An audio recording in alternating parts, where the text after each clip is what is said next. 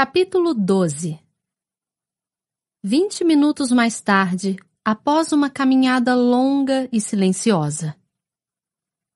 Era impressionante, pensava Garrett, irritado consigo mesmo, como um encontro com o barão era capaz de estragar um dia perfeitamente agradável. O problema não era tanto o barão. Claro que não tolerava o pai, mas não era isso que o incomodava, que o mantinha acordado à noite, remoendo a própria estupidez. Odiava o que o barão provocava nele, o fato de uma conversa transformá-lo num estranho. Ou, se não num estranho, numa facsímile assustadoramente bom de Garrett William Sinclair aos 15 anos. Pelo amor de Deus, já era um homem de 28 anos. Havia saído de casa e já deveria ter crescido, ser capaz de se comportar como um adulto durante uma conversa com o barão. Não deveria sentir nada. Nada. Mas todas as vezes ficava com raiva. E falava de forma mordaz, só pelo prazer de provocar. Era grosseiro e imaturo. Tratava-se de algo mais forte que ele. E dessa vez, tudo acontecera na frente de Hyacinth. Ele a acompanhara até em casa em silêncio. Notou que ela desejava conversar. Mesmo se não tivesse visto seu rosto, teria sabido que ela desejava conversar. Hyacinth sempre queria falar. Mas ao que parecia, às vezes sabia se controlar, pois permaneceu em silêncio durante toda a longa caminhada por Hyde Park e Mayfair. E agora lá estavam, na frente da casa dela, seguidos por Francis. Sinto muito pela cena no parque. Disse ele rapidamente, já que algum tipo de pedido de desculpas se fazia necessário. Não creio que alguém tenha visto. Ou pelo menos não creio que alguém tenha ouvido. E a culpa não foi sua. Ele se pegou sorrindo. Era um sorriso irônico, o único que conseguia esboçar. A culpa era sua, sim. O pai o provocara, mas já passava da hora de Garrett aprender a ignorá-lo. Vai entrar? Indagou Hyacinth. É melhor não. Ela o encarou, os olhos atipicamente sérios. Eu gostaria que você entrasse. Foi uma frase simples, tão franca que não poderia recusar. Ele assentiu e juntos subiram os degraus. Os outros Bridgetons haviam se dispersado, e os dois entraram na sala de estar rosa e creme, agora vazia. Hyacinth aguardou perto da porta até ele se aproximar dos sofás e das cadeiras, e então a fechou. Toda. Garrett ergueu a sobrancelha de maneira interrogativa. Em alguns círculos, uma porta fechada era o bastante para obrigar que duas pessoas se casassem. Após um instante, Hyacinth disse: Eu achava que a única coisa que tornaria minha vida melhor era um pai. Ele ficou em silêncio. Sempre que eu me zangava com a minha mãe, continuou ela, ainda próxima à porta, ou com um dos meus irmãos, eu costumava pensar: se ao menos eu tivesse um pai, tudo seria perfeito e ele certamente tomaria o meu partido. Hyacinth ergueu a vista, os lábios curvados no encantador sorriso torto. Ele não teria feito isso, é claro, já que na maioria das vezes eu estava errada. Mas me dava certo conforto pensar nisso. Garrett continuou calado. Só conseguiu ficar parado, imaginando-se um Bridgeton, visualizando-se com todos aqueles irmãos, com todo aquele riso e alegria. Era doloroso demais pensar que ela tivera tudo aquilo e ainda desejara mais. Sempre senti inveja de quem tinha pai, porém não sinto mais. Ele se virou bruscamente e a encarou com intensidade. Então percebeu que não conseguia desviar os olhos. Não devia, não podia. É melhor não ter pai do que ter um igual ao seu, Garrett, disse ela baixinho. Sinto muito. Isso o desmontou. Lá estava aquela menina que tinha tudo, pelo menos tudo o que ele sempre quisera, mas de alguma forma ela o compreendia. Eu tenho lembranças, continuou Hyacinth, sorrindo com tristeza. Ou pelo menos as lembranças que os outros me contaram. Sei que o meu pai era um homem bom. Teria me amado se tivesse sobrevivido. Teria me amado sem reservas e de forma incondicional. Os lábios dela assumiram uma expressão que ele jamais vira, de autodepreciação. Não era o feitio de Hyacinth, e por isso era completamente hipnotizante. E eu sei.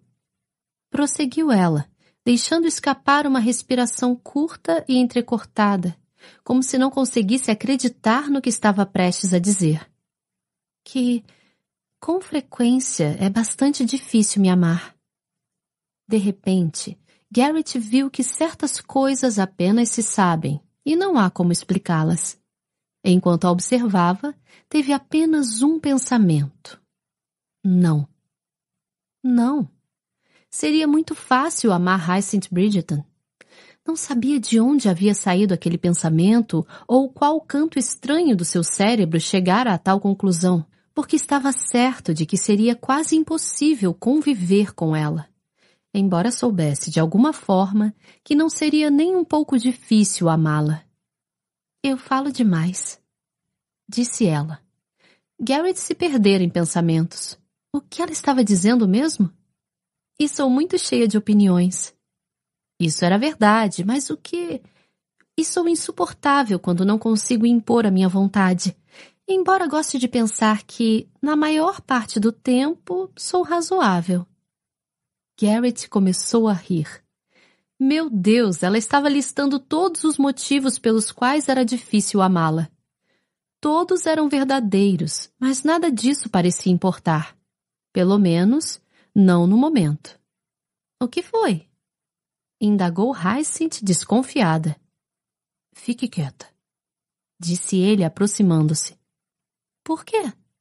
Apenas fique quieta. Mas ele colocou um dos dedos sobre os seus lábios. Faça-me o favor de não dizer uma palavra sequer. Sussurrou ele baixinho. Surpreendentemente, ela obedeceu. Por um momento, Garrett apenas a fitou. Era tão raro que ela estivesse quieta, que nada em seu rosto se mexesse ou expressasse uma opinião, mesmo que só um nariz franzido. Ele memorizou o modo como as suas sobrancelhas se arqueavam para formar delicadas asinhas, e como os olhos se arregalavam diante do esforço de permanecer em silêncio. Sentiu o hálito quente dela sobre o seu dedo e o barulhinho engraçado que ela fazia no fundo da garganta sem se dar conta. Então não conseguiu se controlar. Ele a beijou. Da última vez estava com raiva e a vira como pouco mais do que um pedaço do fruto proibido. Justo a garota que o pai achava que ele não poderia ter. Mas dessa vez faria direito. Aquele seria o primeiro beijo dos dois. E seria um beijo inesquecível. Seus lábios eram macios, suaves. Garrett esperou que Hyacinth suspirasse, que o seu corpo relaxasse. Não a tomaria até ela deixar claro que estava pronta para se entregar. E então ele também se entregaria. Roçou a boca na dela friccionando apenas o bastante para sentir a textura dos seus lábios, o calor do seu corpo. Provocou-a com a língua, com ternura e doçura, até os lábios se entreabrirem. Então sentiu o seu sabor. Ela era doce e cálida, e retribuiu o beijo com a mais diabólica mistura de inocência e de experiência que ele jamais poderia ter imaginado. Inocência porque não sabia o que estava fazendo, e experiência porque, apesar de tudo, o levava à loucura. Garrett intensificou o beijo, descendo as mãos pela extensão das suas costas até pousar na curva de seu traseiro e na altura da cintura. Ele a puxou ao seu encontro, ao encontro da crescente evidência do seu desejo. Aquilo era insano. Era loucura estavam na sala de estar da mãe dela, a um metro de uma porta que poderia ser aberta a qualquer momento por um irmão que não sentiria o menor remorso em despedaçar Garrett, membro por membro. No entanto, não conseguia parar. Ele a desejava. Ele a desejava por inteiro. Que Deus o ajudasse. Ele a desejava naquele instante. Você gosta disso? Murmurou Garrett no seu ouvido. Ela assentiu e arfou quando ele tomou o lóbulo de sua orelha entre os dentes. Isso o encorajou, o incitou. Você gosta disso? Sussurrou, pousando a mão sobre a curva de seu seio. Ela assentiu outra vez, arfando um minúsculo sim. Não pôde conter um sorriso. Deslizou a mão por dentro das dobras da roupa dela e só o que havia entre a sua mão e o corpo de Hyacinth era o tecido fino do vestido. Vai gostar disso ainda mais. Disse ele maliciosamente, passando a mão por baixo do tecido e apertando seu seio até sentir o mamilo endurecer. Hyacinth gemeu, e Garrett se permitiu liberdades ainda maiores, segurando o bico entre os dedos, rolando-o entre os dedos, puxando-o até ela gemer outra vez e lhe agarrar os ombros. Ela seria boa de cama, pensou, sentindo uma satisfação primitiva. Não saberia o que estaria fazendo, mas isso não importava. Aprenderia depressa e ele se divertiria como nunca na vida ensinando-lhe. E ela seria sua. Sua. E então Enquanto a beijava de novo, deslizando a língua para dentro da sua boca, ele pensou: Por que não? Por que não me casar com ela? Por que não? Ele recuou, ainda segurando o rosto dela nas mãos. Algumas coisas precisavam ser ponderadas com uma mente desanuviada, e isso nunca acontecia quando beijava Hyacinth. Fiz algo errado? Sussurrou ela e Garrett balançou a cabeça, incapaz de desviar o olhar. Então o que. Ele acalou com um dedo firme sobre o seu lábio. Por que não se casar com ela? Todos pareciam querer que se casassem. A avó fazia insinuações havia mais de um ano e a família dela era quase tão sutil quanto uma marreta. Além do mais, Garrett até gostava de Hyacinth o que era mais do que podia dizer a respeito da maioria das mulheres que conhecera em seus anos de solteiro. Era verdade que ela o levava à loucura na metade do tempo, mas ainda assim gostava dela.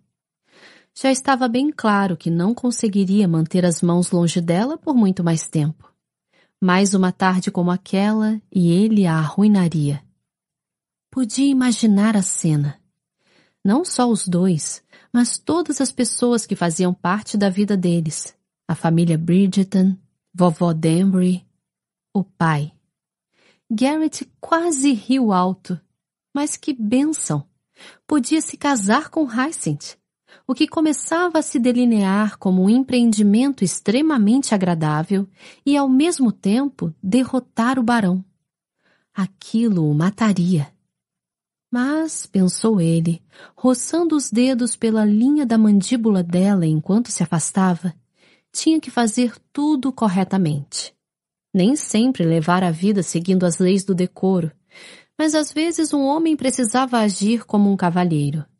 Hyacinth não merecia nada menos do que isso.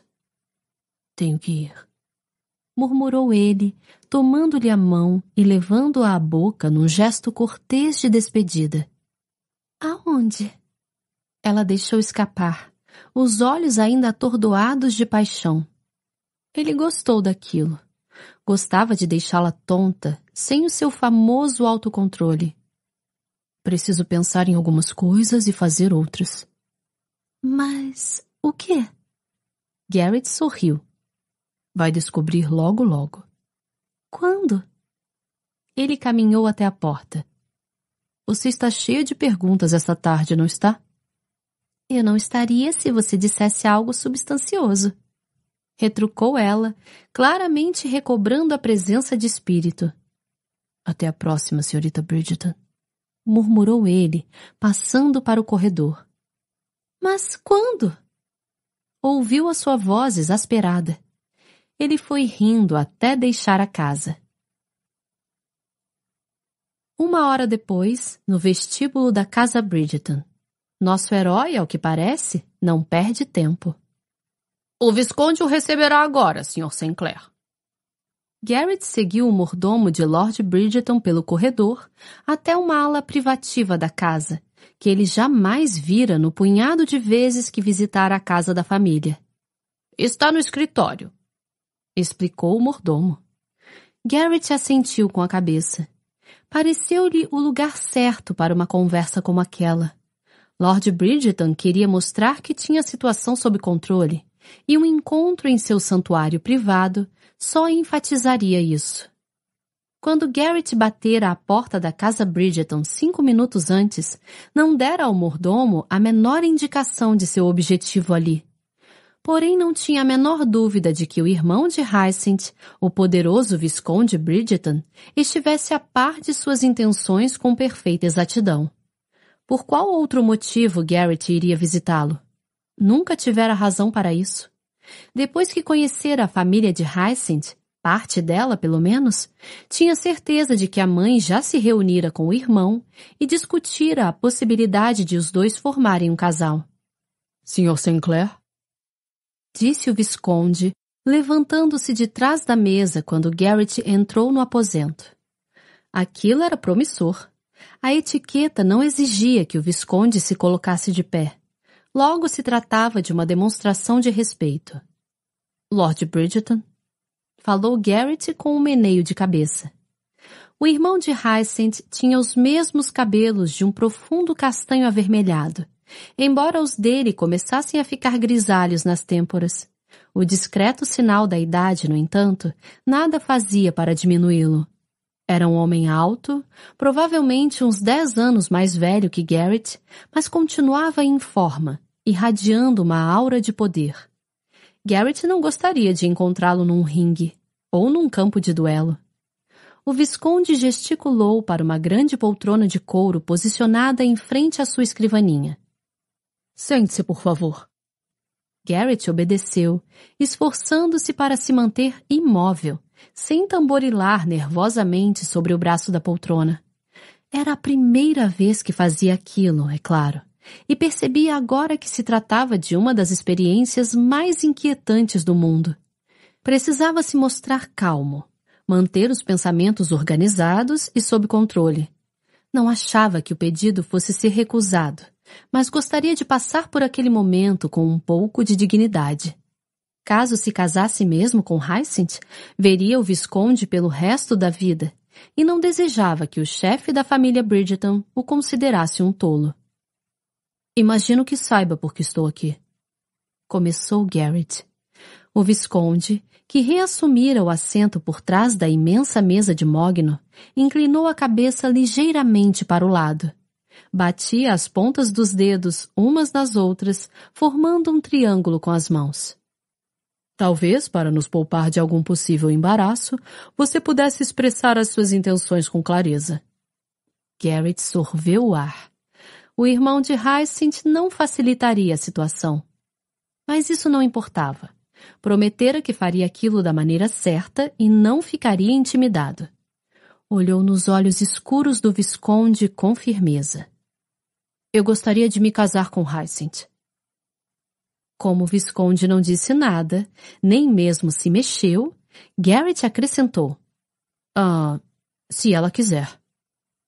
E então, oito coisas aconteceram ao mesmo tempo. Ou talvez tivessem sido apenas duas ou três e apenas parecessem oito, pois foi tudo muito inesperado. Primeiro, o Visconde exalou. Ou melhor, meio que suspirou um imenso, cansado e sincero suspiro que o fez desinflar diante de Garrett. Foi impressionante. Garrett tinha visto o Visconde em inúmeras ocasiões e estava bem familiarizado com sua reputação. Aquele não era um homem de desinflar ou de gemer. Além disso, os lábios pareceram se movimentar o tempo todo. E se Garrett prestasse atenção, decifraria algo como graças a Deus. Como o Visconde olhou para cima, de fato essa parecia a tradução mais provável. Enquanto Garrett absorvia tudo isso, Lord Bridgeton bateu com as palmas das mãos na mesa com uma força surpreendente. Ah, ela vai querer, disse, olhando-o bem fundo nos olhos. Ela definitivamente vai querer. Não era bem o que Garrett esperava. Como disse? Indagou, pois não conseguiu pensar em mais nada. Preciso de uma bebida anunciou o Visconde, colocando-se de pé. Temos motivos para comemorar, não acha? Ah, uh, temos? Lord Bridgeton atravessou o aposento até uma estante recuada e pegou um decanter de vidro. Não. Disse para si, colocando-o de volta de qualquer maneira. É melhor uma de qualidade mesmo, suponho. Ele se virou para Garrett, os olhos ganhando uma luz estranha e quase eufórica. De qualidade, não concorda? Ah. Uh... Garrett não sabia ao certo como lidar com aquilo. De qualidade. Decidiu o Visconde com firmeza. Afastou alguns livros e enfiou a mão na prateleira para puxar o que parecia ser uma garrafa muito antiga de conhaque. Tenho que mantê-la escondida explicou, despejando-o generosamente em dois copos. Empregados? perguntou Garrett. Irmãos. Ele lhe entregou um dos copos.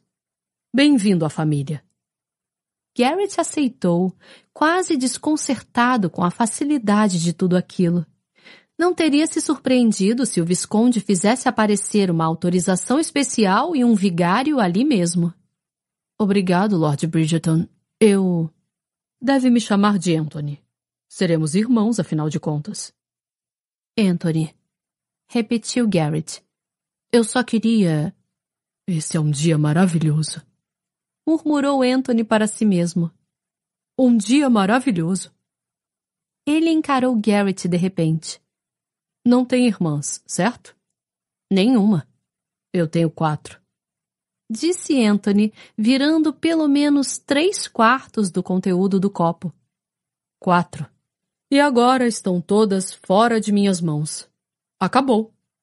Declarou como se pudesse começar a dançar a qualquer instante. Estou livre. Tem filhas, não tem? Garrett não pôde resistir ao lembrete. Só uma, e ela tem apenas três anos. Ainda transcorrerão anos antes que eu precise passar por isso outra vez. Se eu tiver sorte, ela se tornará católica e virará freira. Garrett engasgou com a bebida. Delicioso, não é mesmo? Perguntou Anthony, olhando para a garrafa. Tem vinte e quatro anos. Não creio já ter ingerido nada tão antigo. Murmurou Garrett. Pois então? Prosseguiu Anthony, recostando-se na beirada da escrivaninha. Tenho certeza de que vai querer discutir o acordo. A verdade era que Garrett nem mesmo pensara nos acordos, por mais que fosse um homem de poucos recursos. Ficara tão surpreso com a própria decisão de se casar com Hyacinth que sua mente nem mesmo se detivera sobre os aspectos práticos da união. É de conhecimento geral que aumentei o dote dela no ano passado. Continuou Anthony, ficando mais sério.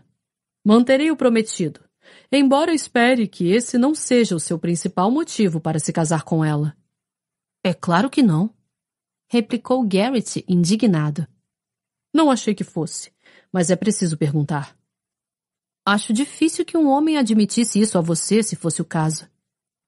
Prefiro acreditar que consigo ler o rosto de um homem bem o bastante para saber se está mentindo. É claro, disse Garrett, recostando-se outra vez mas o Visconde não parecia ofendido. E então? Prosseguiu ele. A parte que cabe a ela está em. Garrett observou, confuso, Anthony deixar as palavras no ar, balançando a cabeça. Milord? Perdão. Desculpou-se Anthony, voltando a si. Estou um pouco aéreo no momento, devo lhe assegurar. É claro murmurou Garrett, pois a concordância era a única atitude a tomar naquele ponto. Nunca achei que esse dia chegaria. Já tivemos ofertas, é claro, mas nenhuma que eu tivesse disposto a considerar e nenhuma em tempos recentes. Ele soltou o ar longamente. Já havia começado a me desesperar, achando que ninguém de mérito desejasse se casar com ela. Parece fazer um péssimo juízo da sua irmã, comentou Garrett serenamente. Anthony deu um meio sorriso. De forma nenhuma. Mas tampouco sou cego às suas. Uh, qualidades únicas. Ele se levantou e Garrett percebeu que Lord Bridgeton estava usando a altura para intimidá-lo. Também notou que não devia interpretar mal a demonstração inicial de leveza e gentileza do Visconde. Tratava-se de um homem perigoso, ou pelo menos, um que podia ser quando queria, e Garrett faria bem em não se esquecer disso. Minha irmã, Hyacinth, continuou o Visconde, caminhando até a janela. É um tesouro. Você deve se lembrar disso. Se dá valor à própria pele, você a tratará como merece. Garrett conteve a língua. Não lhe pareceu ser o momento correto de falar. Apesar de ser um tesouro, prosseguiu Anthony, virando-se com os passos lentos e estudados de um homem bastante familiarizado com o próprio poder. Hyacinth não é fácil. Seria o primeiro a admitir. Não existem muitos homens capazes de se equiparar a ela em termos de rapidez de raciocínio. Caso se veja presa a um casamento com alguém que não aprecie a sua personalidade única, ela será imensamente infeliz. Garrett permaneceu mudo. No entanto, não desviou os olhos do rosto do Visconde. Anthony também o encarava. Eu lhe darei permissão para se casar com ela. Mas você deve pensar seriamente, por um bom tempo, antes de pedir sua mão. Como assim? Perguntou Garrett, desconfiado, pondo-se de pé. Não mencionarei essa conversa a ela. Fica a seu critério dar o passo final. Se não o fizer. O Visconde deu de ombros. Nesse caso, ela nunca chegará a saber concluiu com uma calma quase inquietante. Quantos homens o Visconde teria espantado dessa maneira? perguntou-se Garrett. Meu Deus, seria essa a causa da longa solteirice da Hyacinth? Devia se sentir grato por isso, pois ela ficara livre para se casar com ele. Mas será que se dava conta de que o irmão mais velho era louco? Se não fizer a minha irmã feliz, continuou Anthony, com um olhar intenso que confirmava sua insanidade. Você não será feliz. Eu mesmo me certificarei disso. Garrett abriu a boca para dar uma resposta sarcástica ao Visconde. Estava farto de tratá-lo com luvas de pelica e de pisar em ovos devido à sua arrogância. Porém, quando estava prestes a insultar o futuro cunhado, provavelmente de modo imperdoável, Outra coisa saiu de sua boca. Você a ama, não é? Anthony bufou, impaciente. É claro que a amo. Ela é minha irmã. Eu amava o meu irmão. Disse Garrett baixinho. Além da minha avó, era a única pessoa que eu tinha neste mundo. Não pretende resolver a desavença existente com seu pai, então? Não. Anthony não fez perguntas, mas se limitou a assentir e a dizer: Caso se case com a minha irmã, terá a todos nós. Garrett ficou sem palavras. Não havia palavras para o sentimento que o tomava. Para o bem ou para o mal? Continuou o Visconde com uma risada zombeteira. Com frequência você vai desejar que Hyacinth tivesse sido enjeitada pela família, deixada na porta da frente de alguém, sem um parente para chamar de seu. Não, disse Garrett resoluto. Eu não desejaria isso a ninguém. O aposento ficou em silêncio, e então o Visconde perguntou. Há alguma coisa que deseje compartilhar comigo a respeito dele? Um desconforto se infiltrou no sangue de Garrett. De quem? Seu pai? Não. Anthony pareceu ponderar essa resposta. Ele vai causar problemas? Para mim?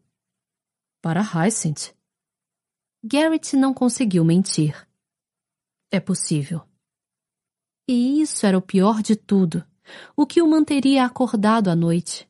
Garrett não tinha a menor ideia do que o barão poderia fazer, ou do que poderia dizer, ou de como os Bridgerton se sentiriam ao descobrir a verdade. Naquele momento, Garrett se deu conta de que precisava fazer duas coisas. Primeiro, precisava se casar com Hyacinth o mais rápido possível. Ela e a mãe desejariam um daqueles casamentos absurdamente complicados que levavam meses para serem planejados, mas ele teria que se impor e insistir que se casassem logo. Segundo, como uma espécie de seguro, precisaria fazer algo para impedi-la de desistir, mesmo que Lord Sinclair mostrasse provas da filiação de Garrett. Hyacinth teria que se comprometer. Ainda havia o diário de Isabela. A avó talvez tivesse sabido da verdade e, se escrever a respeito, Hyacinth conheceria os seus segredos até mesmo sem a intervenção do barão. Embora Garrett não se importasse muito que ela viesse a saber dos fatos envolvendo seu nascimento, era vital que isso não acontecesse antes do casamento ou antes que a seduzisse para que o matrimônio fosse celebrado. Garrett não gostava muito de ser colocado contra a parede, de ser obrigado a fazer o que quer que fosse, mas aquilo seria puro prazer. Capítulo 13 Apenas uma hora mais tarde, conforme já observamos, quando o nosso herói está determinado e será que mencionamos que é terça-feira? Hein? Ganiu Lady Danbury. Não está falando alto bastante. Hyacinth deixou que o livro se fechasse, marcando-o com o um indicador. Por que eu tenho a impressão de já ter ouvido isso antes? Perguntou-se ela em voz alta. E já ouviu mesmo.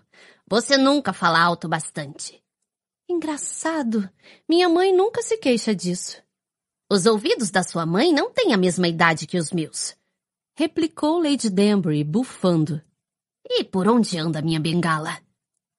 Desde que vira Garrett em ação, Hyacinth passara a se sentir mais ousada no que dizia a respeito aos embates com a bengala de Lady Danbury.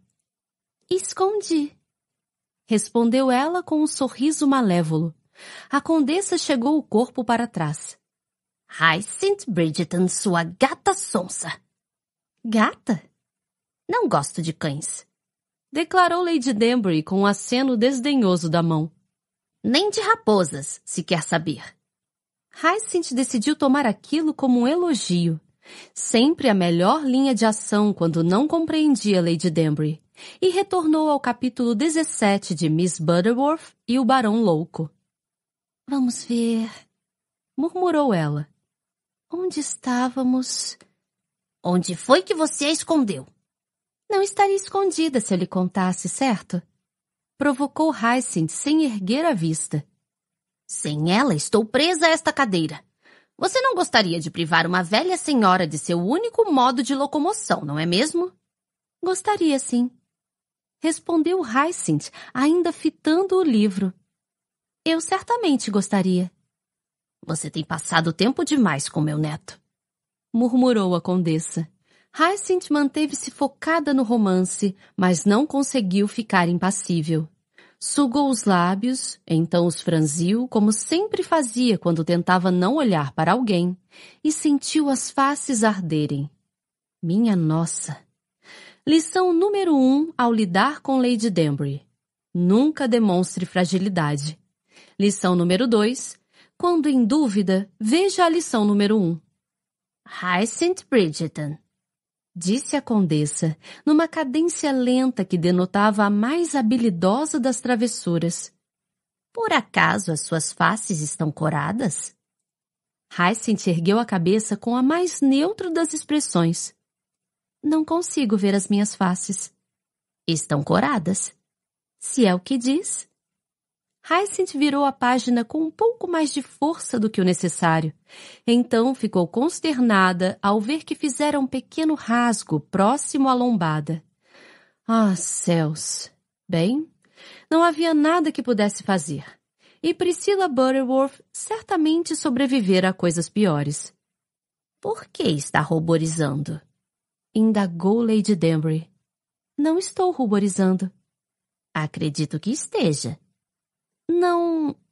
Hyacinth se deteve a tempo, antes que começassem a discutir como duas crianças. Estou com calor. Alegou, com o que achou ser uma admirável demonstração de dignidade e decoro. Este aposento está com uma temperatura perfeitamente agradável. Retrucou Lady Danbury.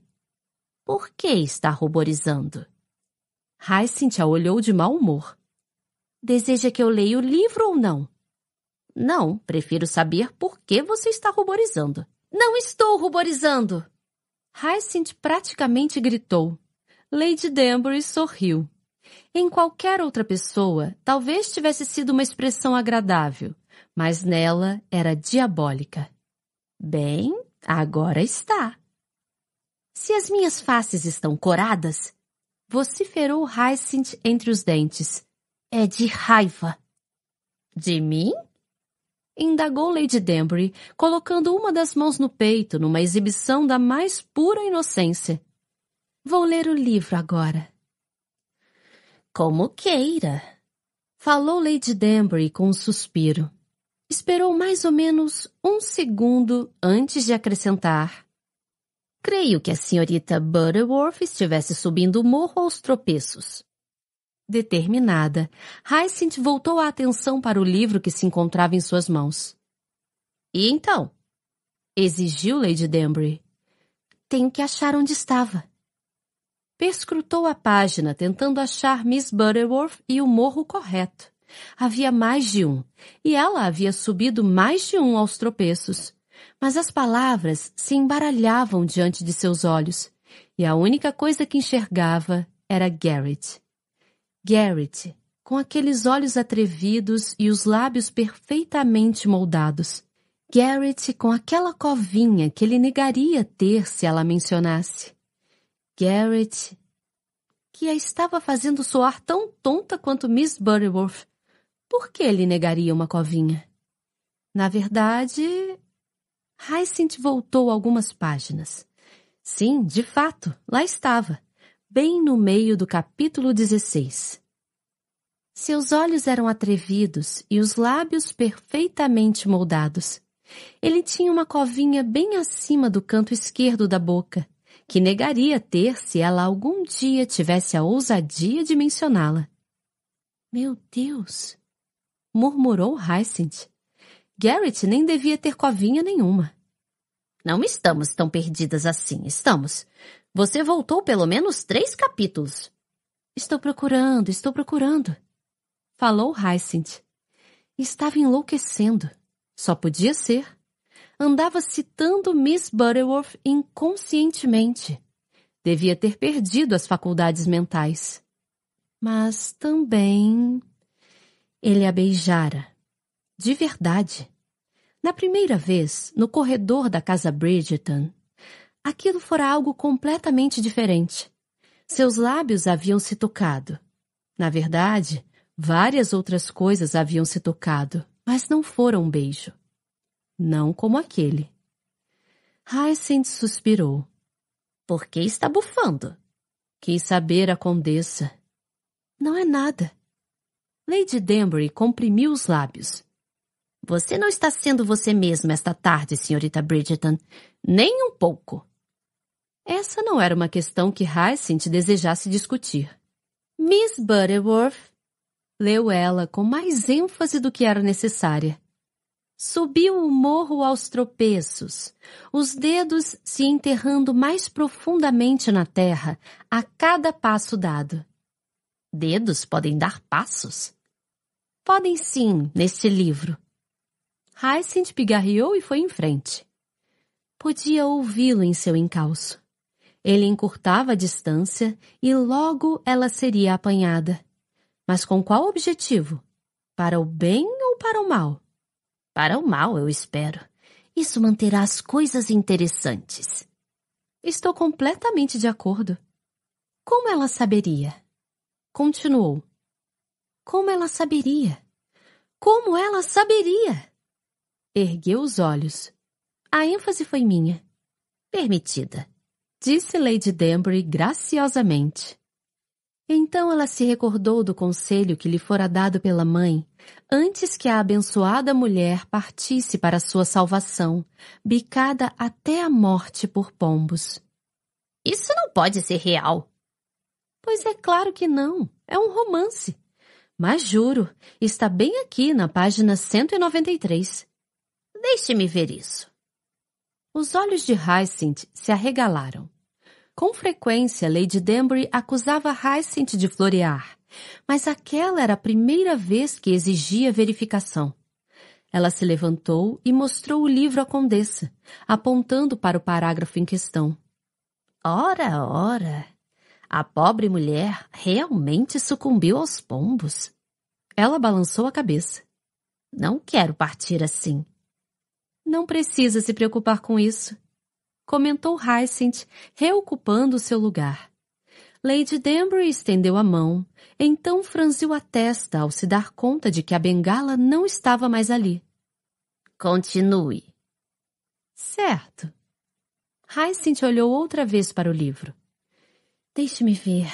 Ah, sim. Partisse para sua salvação, bicada até a morte por pombos. Ela ergueu os olhos, falando atabalhoadamente. Sinto muito. Não consigo ler isso sem rir. Limite-se a ler. Hyacinth pigarreou diversas vezes antes de recomeçar. Ela só tinha 12 anos na época. Cedo demais para uma conversa do tipo. Mas talvez a mãe tivesse previsto a morte precoce. Sinto muito. Interrompeu-se de novo. Mas como poderia alguém prever uma coisa dessas? Como você disse, começou Lady Danbury secamente. Trata-se de um romance. Hyacinth respirou fundo e foi em frente. A mãe agarrara sua mão e, com olhos melancólicos e solitários, dissera: Minha queridíssima Priscila, não há nada de mais precioso neste mundo do que o amor. Hyacinth olhou furtivamente para Lady Danbury, que sem dúvida estaria bufando de repulsa. No entanto, para sua enorme surpresa, a condessa encontrava-se extasiada, prestando atenção em cada palavra. Concentrando-se outra vez no livro, Hyacinth leu. Mas há enganadores, minha querida Priscila e alguns homens tentarão se aproveitar de você sem que haja o encontro sincero de dois corações. É verdade, concordou Lady Danbury. Hyacinth ergueu a vista e percebeu que a condessa não se dera conta de que falara em voz alta. Ora, mas é verdade. Insistiu Lady Danbury na defensiva ao constatar que Hyacinth a encarava. Sem desejar encabular a condessa ainda mais, Hyacinth se voltou para o livro, pigarreou e continuou. Vai precisar confiar nos próprios instintos, querida Priscila. Mas eu lhe darei um conselho. Guarde-o em seu coração e lembre-se sempre dele, pois juro que é verdade. Hyacinth virou a página, um pouco envergonhada ao notar que estava mais cativada pelo livro do que jamais estivera. Priscila tocou a face pálida da mãe. O que é, mamãe? perguntou. Só há uma forma de saber se um cavalheiro a ama, respondeu a mãe. Lady Danbury se inclinou para a frente. Hyacinth fez o mesmo, apesar de estar segurando o livro pelo beijo dele. Sussurrou a mãe. Está tudo ali, no beijo dele. Os lábios de Hyacinth se entreabriram e, inconscientemente, ela os tocou com uma das mãos. Ora, não era isso que eu estava esperando, declarou Lady Danbury. O beijo dele.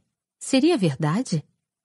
Achei que ela falaria das ações ou dos feitos dele. Continuou Lady Danbury. Mas suponho que isso não soasse romântico bastante para Miss Butterworth. E o barão louco, murmurou Hyacinth. Exatamente. E que mulher sã iria querer um louco? O beijo dele. Sussurrou Hyacinth para si mesma. Hein? Não consigo ouvi-la. Não é nada. Respondeu Hyacinth rapidamente, balançando a cabeça de leve, forçando-se a se concentrar outra vez na condessa. Eu só estava sonhando acordada. Ponderando os dogmas intelectuais expostos pela mamãe Butterworth? É claro que não. Ela tossiu. Devo ler um pouco mais? É melhor. Resmungou Lady Danbury. Quanto mais rápido terminarmos este livro, mais rápido podemos passar a outro. Não precisamos terminar este. Sugeriu Hyacinth. Se bem que, se não concluíssem, ela teria que furtá-lo e levá-lo para casa. Não seja tola. Não tem como não terminá-lo. Paguei um bom dinheiro por esta bobagem. Além disso. Lady Danbury se mostrou acanhada, apesar de não ser algo tão constrangedor. Quero saber como termina. Hyacinth sorriu. Aquilo era o mais próximo da doçura que Lady Danbury conseguiria chegar. E Hyacinth acreditava que isso devia ser encorajado. Muito bem. Se a senhora me permitir retomar, Lady Danbury? Veio a voz grave e serena do mordomo, que entrara na sala de estar com passos silenciosos. O Sr. Sinclair pede uma audiência. Ele está pedindo uma audiência? Normalmente entra sem nem pedir licença. O mordomo ergueu a sobrancelha, e esse foi o máximo de expressividade que Hyacinth viu no rosto de um mordomo. Ele pediu uma audiência com a senhorita Bridgeton. Comigo? Guinchou Hyacinth. O queixo de Lady Danbury caiu. Hyacinth? Na minha sala de estar? Foi o que ele disse, milady. Ora, ora. Disse Lady Danbury, olhando à sua volta, embora não houvesse mais ninguém presente. Ora, ora. Devo fazê-lo entrar? Quis saber o mordomo. É claro, respondeu Lady Danbury. Mas eu não vou a lugar nenhum. O que quer que ele tenha a dizer à senhorita Bridgeton pode falar na minha frente. O quê? reclamou Hyacinth, virando-se para a condessa. Não acho. A sala de estar é minha e ele é meu neto. E você é. Ela comprimiu os lábios enquanto a encarava. Bem, você é você. Hum. Senhorita Bridgeton? disse Garrett, surgindo no vão da porta, e, para usar uma expressão butterworthiana, preenchendo-o com a sua magnífica presença. Virou-se para Lady Danbury. Vovó? O que quer que seja, pode falar na minha frente. Avisou ela. Estou quase tentado a testar essa teoria. Murmurou ele.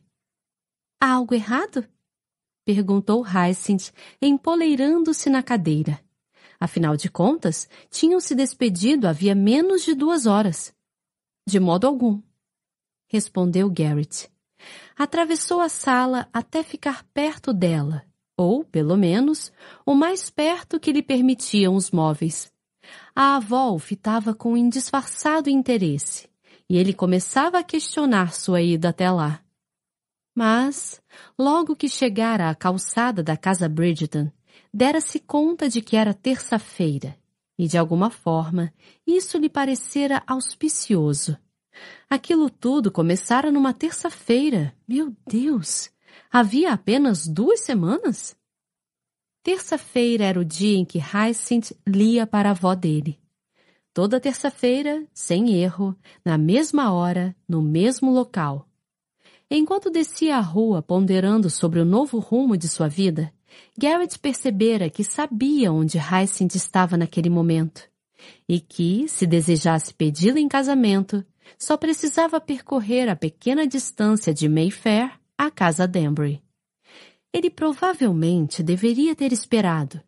Deveria ter escolhido um momento e um local bem mais românticos, Algo que a arrebatasse e a deixasse sem fôlego, querendo mais. Mas Garrett tomara a sua decisão e não desejava esperar. Além do mais, depois de tudo o que fizera por ele ao longo dos anos, a avó merecia ser a primeira a saber. No entanto, não esperara fazer o pedido na presença da velha senhora. Olhou para ela. O que é? Latiu a condessa. Devia pedir-lhe que saísse. Devia mesmo, embora. Ah, diabos! Ela não deixaria a sala nem mesmo se ele se ajoelhasse e implorasse. Por outro lado, Hyacinth teria enorme dificuldade em recusar o pedido na presença de Lady Danbury. Não achava que ela diria não mas fazia sentido ter o maior número de elementos possível a seu favor. Garrett, chamou Hyacinth baixinho. Ele se virou para ela, perguntando-se quanto tempo ficar ali, ponderando as opções. Hyacinth? Respondeu ele. Ela o encarou na expectativa. Hyacinth. Repetiu Garrett, desta vez com um pouco mais de firmeza, ele sorriu com um olhar de derreter corações. Hyacinth. Sabemos o nome dela. Interveio a avó. Garrett a ignorou e empurrou uma das mesas para o lado a fim de poder se abaixar sobre um dos joelhos. Hyacinth. Disse ele, deleitando-se com o arquejo dela quando lhe tomou a mão. Você me daria a imensa honra de se tornar minha esposa? Os olhos dela se arregalaram.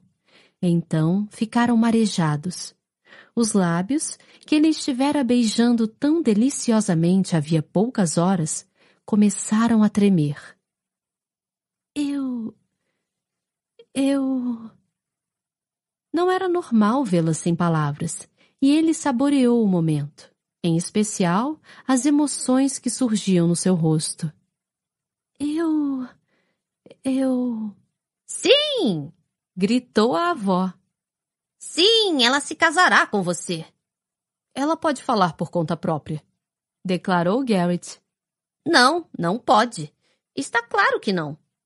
Sim, respondeu Hyacinth, assentindo em meio a pequenas fungadas. Sim, eu me casarei com você. Ele levou a mão dela aos lábios. Ótimo. Ora, ora, disse Lady Danbury. Então murmurou. Preciso da minha bengala. Está atrás do relógio. Informou Hyacinth, sem desviar os olhos de Garrett. A condessa piscou, surpresa, depois se levantou e a pegou. Por quê? Perguntou Hyacinth. Garrett sorriu. Por que o quê? Por que me pediu em casamento? Imaginei que estivesse bastante claro. Diga a ela! Berrou Lady Danbury, batendo com a bengala no tapete. Ela olhou para o objeto com óbvia afeição. Assim está muito melhor. Sussurrou. Hyacinth e Garrett se viraram para a condessa. Ela a encarou, impaciente, e ele a fitou com aquele olhar vazio que sugeria condescendência, sem dizê-lo com todas as letras. Ah, muito bem. Resmungou Lady Danbury. Suponho que desejem um pouco de privacidade. Garrett e Hyacinth não disseram uma palavra sequer. Estou saindo, estou saindo. Disse a condessa, capengando até a porta com muito menos agilidade do que a demonstrada quando fora buscar a bengala apenas alguns instantes antes. Mas não pensem, continuou ela, parando a porta, que vou deixá-los por muito tempo. Eu o conheço, declarou, apontando a bengala para Garrett. E se acha que confio a virtude dela a você. Eu sou seu neto. Isso não o torna um santo. Anunciou ela, para então deixar a sala, fechando a porta. Garrett se mostrou confuso. Acho que ela quer que eu a comprometa. Murmurou ele. Caso contrário, nunca teria fechado a porta até o fim. Não seja tolo, replicou Hyacinth, lançando mão de certa bravata para ocultar o rubor que sentia se espalhar pelas faces. Não. Eu acho mesmo que é o que ela quer. Insistiu Garrett, levando as mãos dela aos lábios. Provavelmente ela a quer como neta mais do que me quer como neto. E é traiçoeira ao ponto de arruiná-la só para garantir o resultado. Eu não voltaria atrás murmurou Hyacinth, desconcertada pela proximidade dele. Eu lhe dei a minha palavra. Garrett tomou um de seus dedos e colocou a ponta entre os lábios. Deu mesmo, não foi? Ela fez que sim, hipnotizada pela visão do dedo encostado em sua boca. Você não respondeu à minha pergunta. Sussurrou Hyacinth. Ele lambeu o dedo dela. Você me fez uma? Ela assentiu. Era difícil pensar enquanto ele a seduzia. Incrível pensar que tinha capacidade de reduzi-la a uma criatura ofegante com um mero dedo levado aos lábios. Garrett se deslocou, sentando-se ao lado dela no sofá sem nem soltar a sua mão. Tão encantadora. E logo será minha. Tomou-lhe a mão com a palma virada para cima. Hyacinth o observou inclinar-se e lhe beijar o punho. A respiração dela estava ruidosa demais em meio à quietude da sala. Perguntou-se o que seria mais responsável pelo seu atual estado de exaltação. A sensação da boca dele sobre a sua pele ou a visão dele seduzindo-a apenas com um beijo. Gosto dos seus braços comentou ele, segurando um deles como se fosse um tesouro precioso que precisasse ser examinado e protegido. Em primeiro lugar, a pele, acho. Continuou, deslizando os dedos suavemente pela pele sensível do antebraço. Fizeram um dia quente e ela usava um vestido de verão por baixo da peliça. As mangas eram curtas e Hyacinth respirou fundo. Se ele continuasse a exploração do seu braço, ela poderia derreter ali mesmo no sofá. Embora também goste do formato. Prosseguiu Garrett, fitando-o como se fosse um objeto sagrado. Delgados, ligeiramente roliços e fortes. Ele a encarou com um humor indolente nos olhos. Gosta de praticar esportes, não é? Ela assentiu ele abriu um meio sorriso. Percebo pela sua forma de andar, pela sua forma de se deslocar, até mesmo. Ele lhe acariciou o braço uma última vez, detendo-se próximo ao punho dela. Pelo formato do seu braço. Ele se inclinou até ficar com o rosto próximo de Hyacinth e ela se sentiu beijada pelo seu hálito. Você se move de maneira diferente das outras mulheres. Disse Garrett baixinho. Me faz pensar. No quê?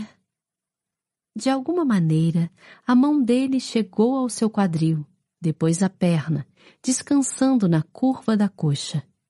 Garrett não a acariciava, apenas marcava presença com o seu calor e o seu peso. Acho que você sabe, murmurou ele. Hyacinth sentiu o corpo arder em chamas enquanto imagens intrusas enchiam a sua mente. Ela sabia o que acontecia entre um homem e uma mulher. Havia muito tempo arrancara a verdade das irmãs mais velhas. E certa vez encontraram um escandaloso livro com imagens eróticas no quarto de Gregory, repleto de ilustrações vindas do Oriente que a haviam deixado com uma sensação muito estranha por dentro mas nada a preparara para o fluxo de desejo que a percorreu após ouvir Garrett. Começou a imaginá-lo acariciando-a, beijando-a. Aquilo a deixou fraca, levou-a a, desejá-lo. Você não fica pensando? Sussurrou ele, as palavras quentes de encontro à sua orelha. Ela concordou com a cabeça. Não podia mentir. Sentiu-se nua naquele momento, a própria alma exposta ao suave ataque dele. O que acha? Insistiu Garrett. Hyacinth engoliu em seco. Eu não saberia dizer. Não, não saberia mesmo, não é? Disse ele sorrindo com malícia. Mas não importa. Ele a beijou lentamente. Você logo saberá. Garrett ficou de pé. É melhor eu partir antes que minha avó tente nos espionar da casa do outro lado da rua. Hyacinth olhou para a janela horrorizada. Não se preocupe. Falou Garrett com uma risadinha. Ela não enxerga tão bem assim. Ela tem um telescópio, argumentou Hyacinth, ainda olhando para a janela com expressão de suspeita. Por que isso não me surpreende? murmurou Garrett caminhando até a porta. Hyacinth observou atravessar a sala. Eles sempre lhe lembraram leão. Ainda lembrava, só que agora seria domado. Vou visitá-la amanhã, disse Garrett, honrando-a com uma pequena reverência. Ela assentiu. Depois que ele se foi, Hyacinth ficou olhando para frente, sem reação. Ai, meu, o que foi que ele disse? Quis saber Lady Danbury, reentrando na sala meros 30 segundos após a saída de Garrett. Hyacinth apenas a olhou, inexpressiva. Você perguntou por que ele a pediu em casamento. Lembrou-lhe Lady Danbury. O que foi que ele disse? Hyacinth abriu a boca para responder, e só então deu-se conta de que ele não respondera à pergunta. Ele disse que era impossível não se casar comigo. Mentiu. Era o que desejava que ele dissesse. Ah! Oh. Lady Danbury suspirou, levando a mão ao peito. Que encantador! Hyacinth a encarou com renovada apreciação. A senhora é romântica. Sempre. Respondeu Lady Danbury, com um sorriso que Hyacinth sabia que ela não compartilhava com frequência. Sempre. Capítulo 14 Duas semanas se passaram. Toda Londres já sabe que Hyacinth será a senhora Sinclair. Garrett está desfrutando de seu novo status de Bridgerton honorário mas não consegue se livrar da sensação de que tudo aquilo desmoronará. Agora é meia-noite e estamos diretamente abaixo da janela do quarto de Hyacinth. Ele se antecipara a tudo, planejara cada detalhe, reviu tudo em sua mente, exceto as palavras que diria, pois sabia que lhe viriam à cabeça no calor do momento. Seria belo. Seria um ato de paixão Aquela noite, pensou Garrett, com uma estranha mescla de cautela e de êxtase, ele seduziria Hyacinth. Por vezes se culpava por ter planejado a desonra dela, mas logo deixava o sentimento de lado. Ora, não iria abandoná-la aos lobos, mas planejava se casar com a garota. E ninguém iria saber. Ninguém além dele e de Hyacinth e a consciência dela jamais lhe permitiria desmanchar um noivado após ter se entregado a Garrett. Naquela noite, haviam planejado uma busca na casa Claire. Hyacinth desejara ir na semana anterior, mas Garrett protelara. Era cedo demais para colocar o plano em ação, então inventara que o pai estava com visitas. O bom senso ditava que a busca deveria ser feita quando a residência estivesse com o menor número de pessoas possível. Como era uma moça prática, Hyacinth concordara de imediato. Mas aquela noite seria perfeita. Era quase certo que o pai estaria no baile Motran. E o mais importante, Hyacinth estava pronta. Ele se certificara de que estivesse pronta. As duas semanas anteriores foram surpreendentemente deliciosas. Ele havia sido forçado a comparecer a um impressionante número de festas e bailes. Comparecer à ópera e ao teatro. Mas fizera tudo isso ao lado de Hyacinth. E se tiver alguma dúvida sobre a decisão de se casar, todas tinham se dissipado. Às vezes ela era irritante, ocasionalmente exasperadora, mas sempre divertida. Daria uma ótima esposa. Não para a maior parte dos homens, mas sim para ele. E isso era só o que importava. Mas primeiro, precisava garantir que ela não pudesse voltar atrás. O acordo dos dois deveria ser permanente. Começara a seduzi-la lentamente, tentando-a com olhares, toques e beijos roubados. Ele a atiçara, fazendo-a imaginar o que poderia vir a seguir. Ele a deixara sem fôlego. Ele se deixara sem fôlego. Começara com aquele estratagema duas semanas antes, quando lhe pedira em casamento, sabendo que o noivado deles precisava ser rápido. Começara com um beijo. Apenas um beijo. Um simples beijo. Naquela noite, mostraria a ela exatamente o que um beijo podia ser.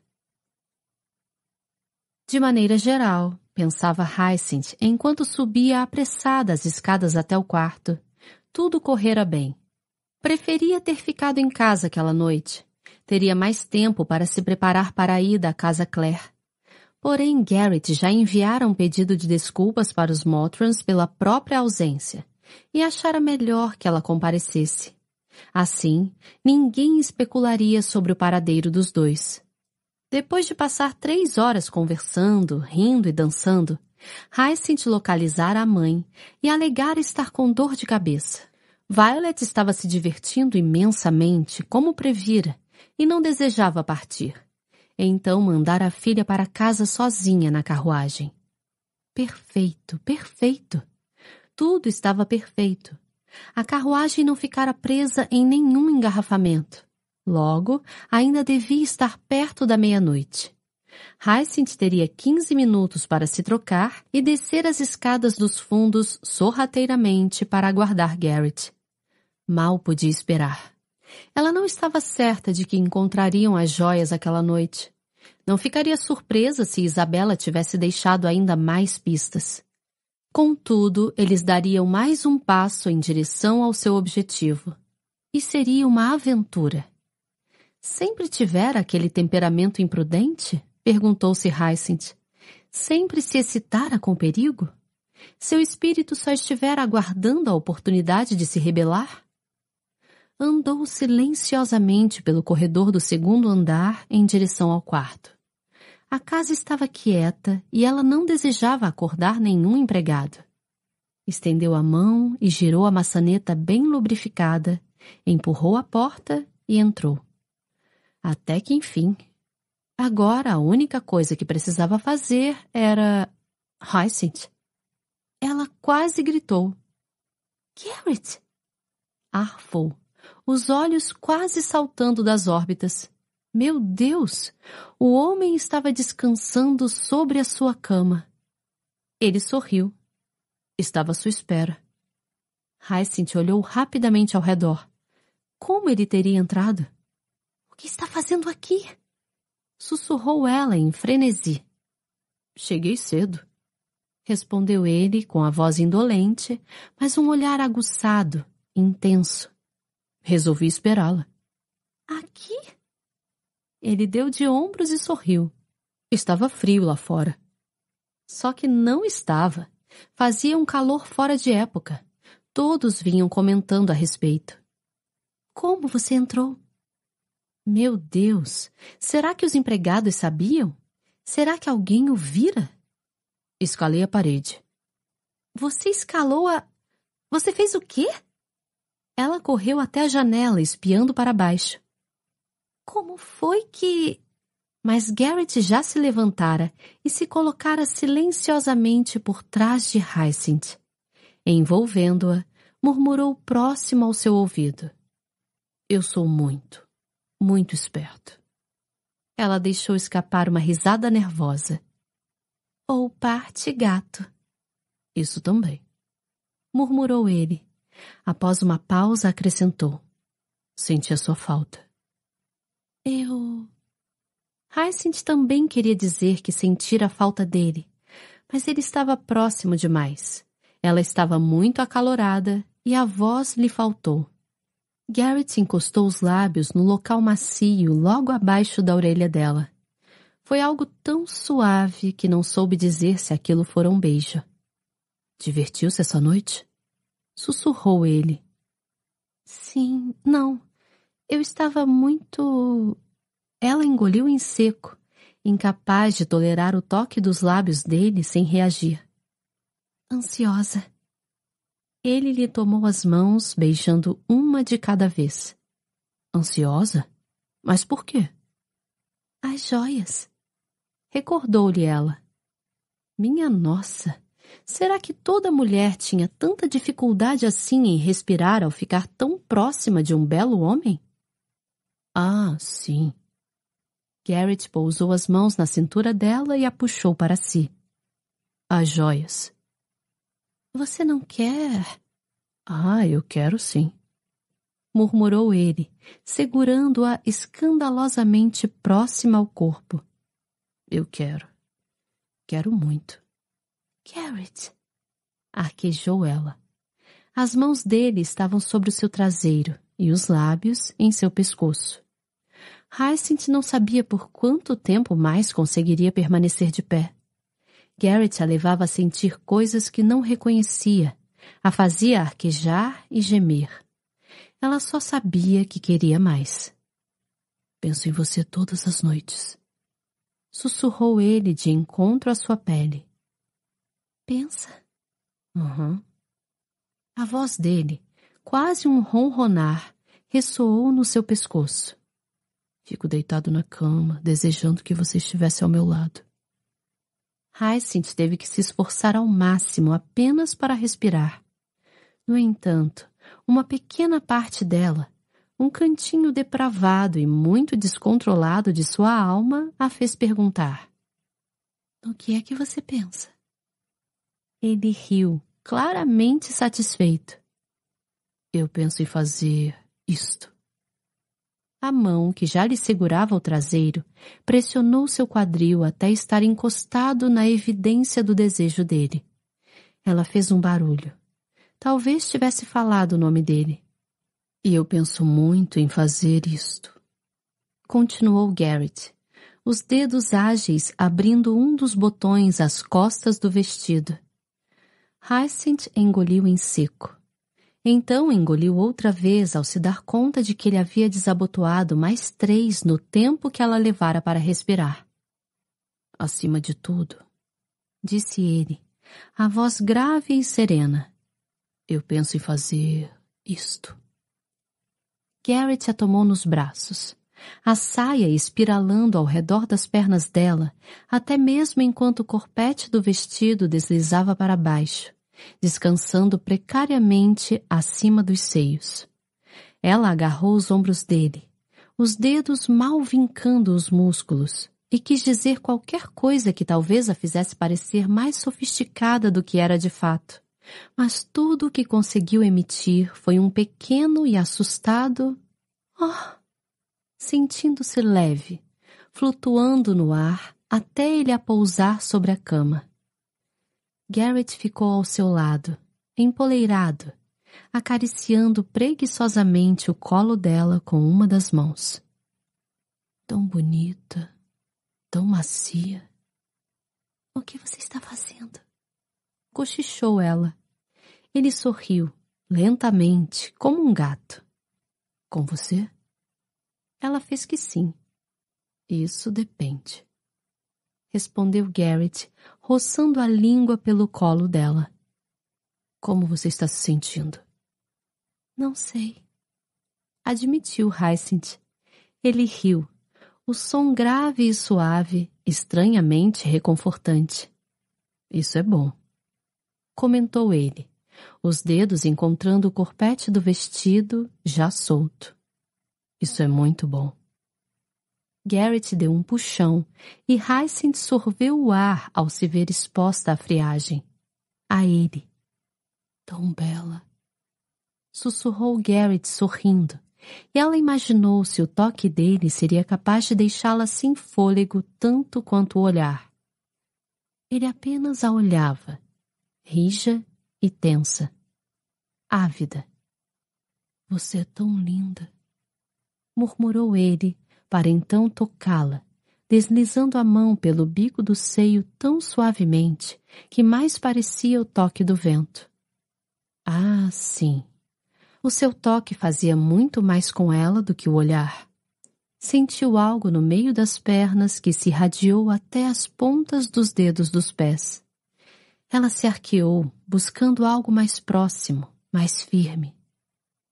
Achei que você era perfeita, disse ele, também torturando o outro seio. Eu não havia me dado conta. Simplesmente não havia me dado conta. Do quê? Sussurrou ela. Garrett a olhou nos olhos. De que você é mais. mais do que perfeita.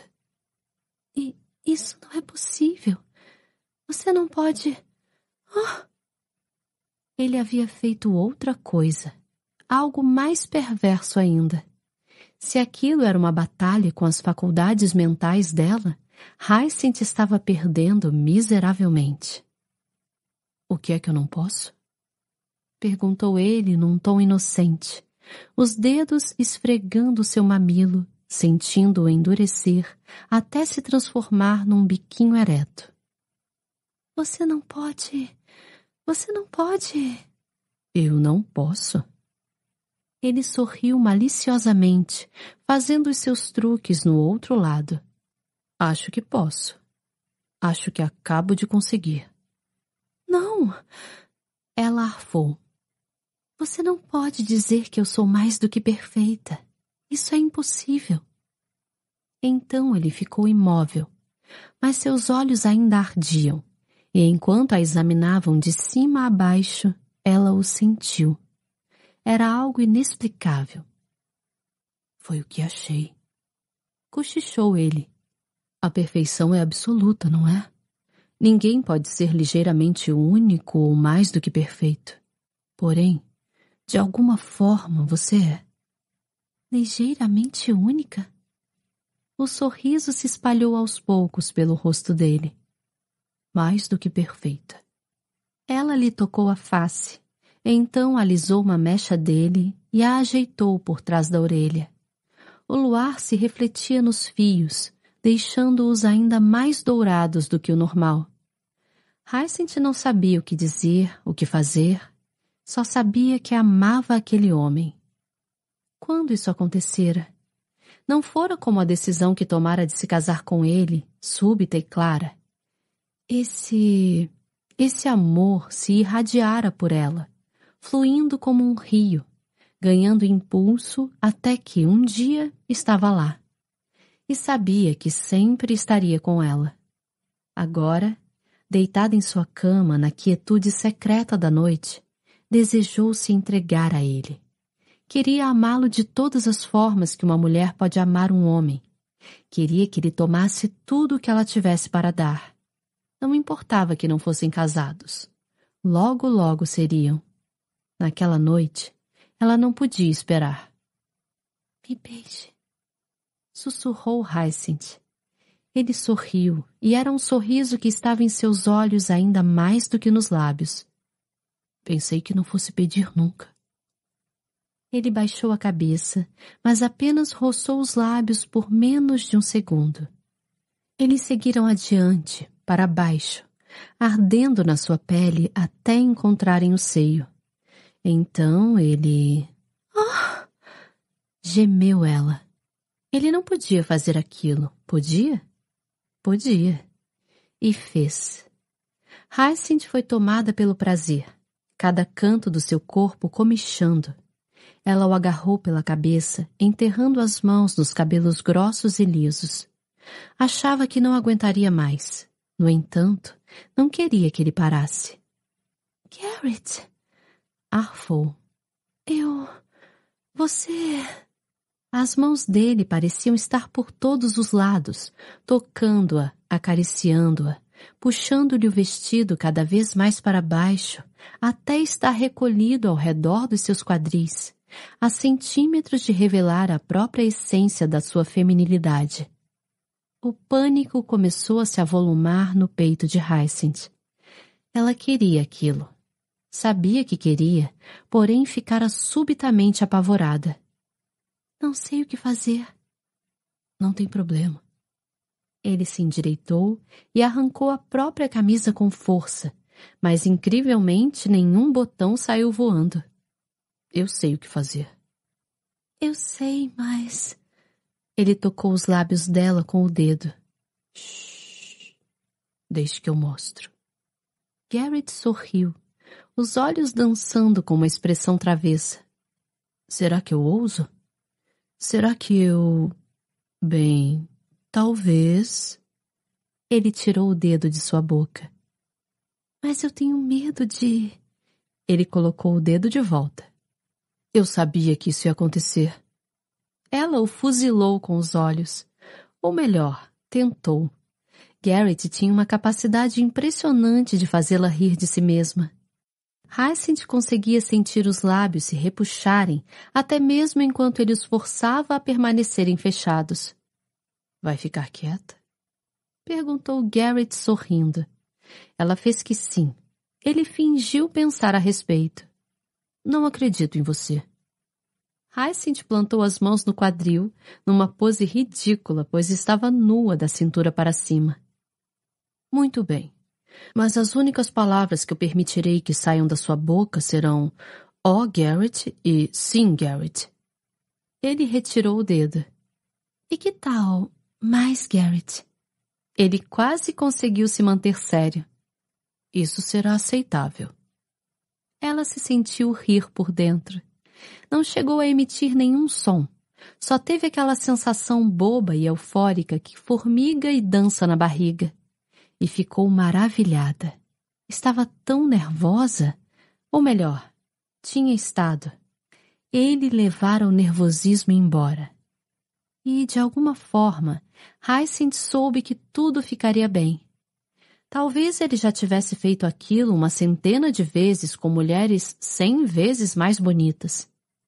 Isso não importava. Ele era o primeiro dela e ela era a sua última. Garrett se deitou ao lado dela, puxando-a para um beijo. As mãos dele afundaram em seus cabelos, libertando-os dos cachos até despencarem em ondas sedosas pelas costas. Ela se sentiu livre, indomada, ousada. Pressionou a mão no peito dele, explorando a sua pele, testando os contornos dos músculos. Nunca o havia tocado. Não daquela forma. Deixou os dedos deslizarem pela lateral do corpo dele até chegarem ao quadril, traçando o cós das calças. E sentiu a sua reação. Os músculos saltaram, e quando passou a sua barriga, ao local entre o umbigo e o que restava de suas roupas, ele inspirou fundo. Ela sorriu, sentindo-se poderosa e muito, muito feminina. Arranhou a pele dele de leve, só o bastante para fazer cócegas e para atiçá-lo. O abdômen era plano, com uma linha tênue de pelos que desaparecia por baixo das calças. Você gosta disso? Sussurrou ela, fazendo um círculo ao redor de seu umbigo. Aham. Uhum. A voz era serena, mas a respiração se tornara irregular. E disso? Ela percorreu lentamente a fileira de pelos. Ele não disse nada, mas os olhos responderam que sim. E que tal? Desabotou-e. Grunhiu ele. Hyacinth se deteve. Eu? De alguma forma não lhe ocorrera que ela pudesse ajudá-lo a se despir. Pareceu-lhe ser uma tarefa do sedutor. Garrett tomou a mão dela, conduzindo-a até os botões. Com os dedos trêmulos, Hyacinth foi libertando cada disco, mas sem afastar o tecido. Isso era algo que ainda não estava preparada para fazer. Garrett pareceu compreender a sua relutância e saltou da cama só para se livrar do resto das roupas. Hyacinth desviou os olhos de início. Minha nossa! Não se preocupe disse ele, voltando a ficar ao seu lado, e puxou o vestido até o chão. Nunca. Beijou-lhe a barriga. Nunca. Beijou-lhe o quadril. se preocupe. Hyacinth quis dizer que não iria se preocupar, que confiava nele, mas bem naquele instante ele deslizou os dedos para o meio das suas pernas e ela teve dificuldade para respirar. Cantarolou ele, persuadindo-a a abrir as pernas. Relaxe. Eu estou relaxada. Não. Ele sorriu. Não está, não. Estou sim. Garrett deu um beijo indulgente em seu nariz. Confie em mim. Sussurrou ele. Só por enquanto. Confie em mim. Ela tentou relaxar, mas era quase impossível, já que ele incitava seu corpo a se transformar num flamejante inferno. Garrett abriu-a ao meio e começou a tocá-la onde jamais havia sido tocada. Oh, minha Oh! Seus quadris arquearam e ela não sabia o que fazer, não sabia o que dizer, não sabia o que sentir. Você é perfeita, disse ele, encostando os lábios em sua orelha. Perfeita. Carrot, o que é que você. Estou fazendo amor com você. Estou fazendo amor com você. O coração dela saltou dentro do peito. Não era exatamente eu te amo, mas chegava bem perto. Naquele último momento em que o cérebro dela ainda funcionava, Garrett deslizou um dos dedos para dentro dela. Garrett! Ela agarrou seus ombros com força. Shh, os empregados. Não me importo. Ele a olhou com a mais divertida das expressões. Então, o que quer que ele tivesse feito, voltou a fazer. Eu acho que se importa, sim. Não, eu não me importo. Não me importo, eu. Ele fez outra coisa, algo por fora, e o corpo dela todo sentiu. Você está tão pronta. Não posso nem acreditar. Garrett se posicionou acima dela. Os dedos ainda administravam aquela tortura, mas Hyacinth pôde se perder nas profundezas do azul límpido dos olhos dele. Garrett, sussurrou, mesmo sem ter a menor ideia do que queria dizer com aquilo. Não era uma pergunta, um apelo, ou de fato qualquer coisa além do nome dele, mas precisava ser dito porque era ele. E era sagrado. Ele ficou entre as coxas dela, e Hyacinth o sentiu em sua fenda, imenso e exigente. Os dedos dele continuavam em sua brecha, preparando-a para o membro. Por favor, gemeu ela, e dessa vez foi um apelo. Ela queria aquilo, precisava dele. Por favor. Lentamente, Garrett a penetrou e Hyacinth sorveu o ar, perplexa com o tamanho e a sensação. Relaxe. Pediu ele, mas sem soar relaxado. Ela o encarou. Garrett lhe pareceu tenso e sua respiração estava acelerada, rasa. Ele ficou imóvel, dando-lhe tempo para se ajustar, então foi adiante. Só um pouco, mas o bastante para fazê-la ofegar. Relaxe. Estou tentando, retrucou ela entre os dentes. Garrett quase sorriu. Aquela frase era bem o estilo de Hyacinth, muito tranquilizadora. Até mesmo agora, naquela que era uma das mais surpreendentes e estranhas experiências de sua vida, ela era a mesma. Era ela mesma.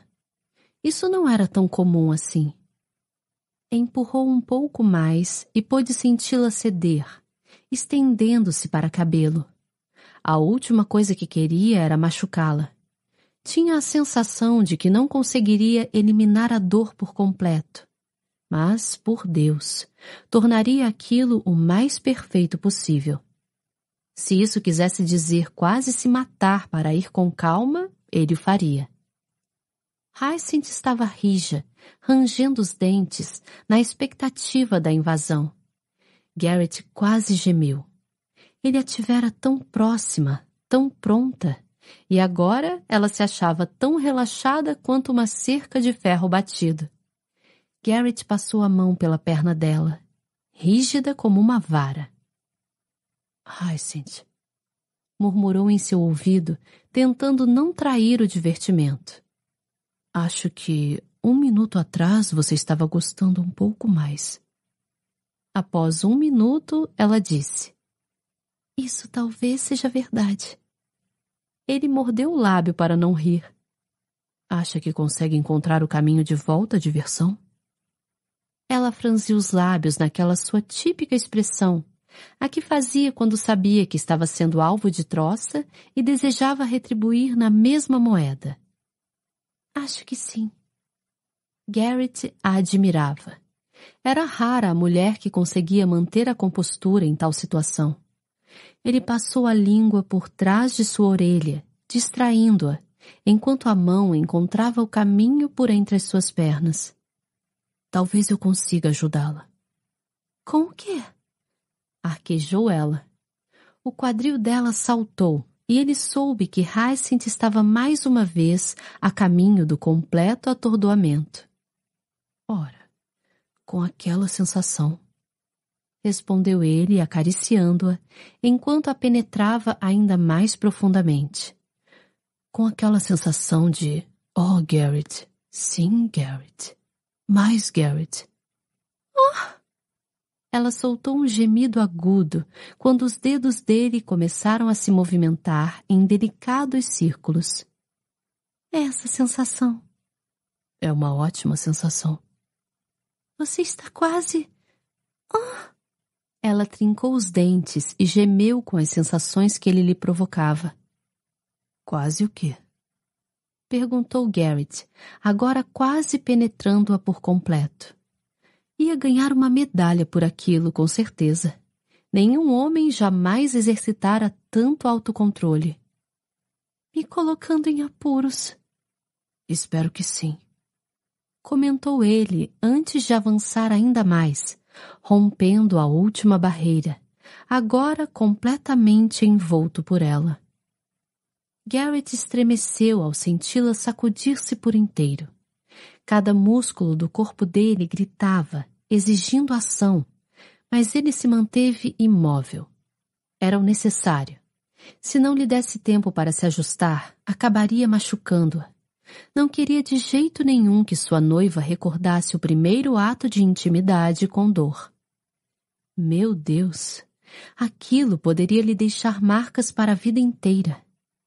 Mas, se Hyacinth estava sentindo dor, nem mesmo ela sabia, pois o quadril começara a se movimentar, pressionando para cima em movimentos circulares. Quando ele olhou para o seu rosto, nada viu além de paixão. E os últimos resquícios de autocontrole se foram. Ele começou a se mexer, o corpo entrando no ritmo da própria necessidade. O desejo se intensificou e Garrett teve quase certeza de que não aguentaria mais.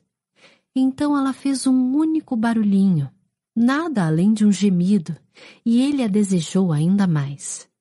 Aquilo lhe pareceu impossível, mágico. Agarrou os ombros dela com uma força exagerada, mas se viu incapaz de suavizá-la. Foi dominado por um desejo sobrepujante de fazê-la sua, de marcá-la de alguma maneira como sua.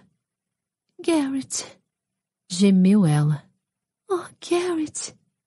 E aquele som foi demais. Tudo era demais. A imagem, o cheiro dela. Sentiu-se estremecer em direção ao prazer completo. Rangeu os dentes.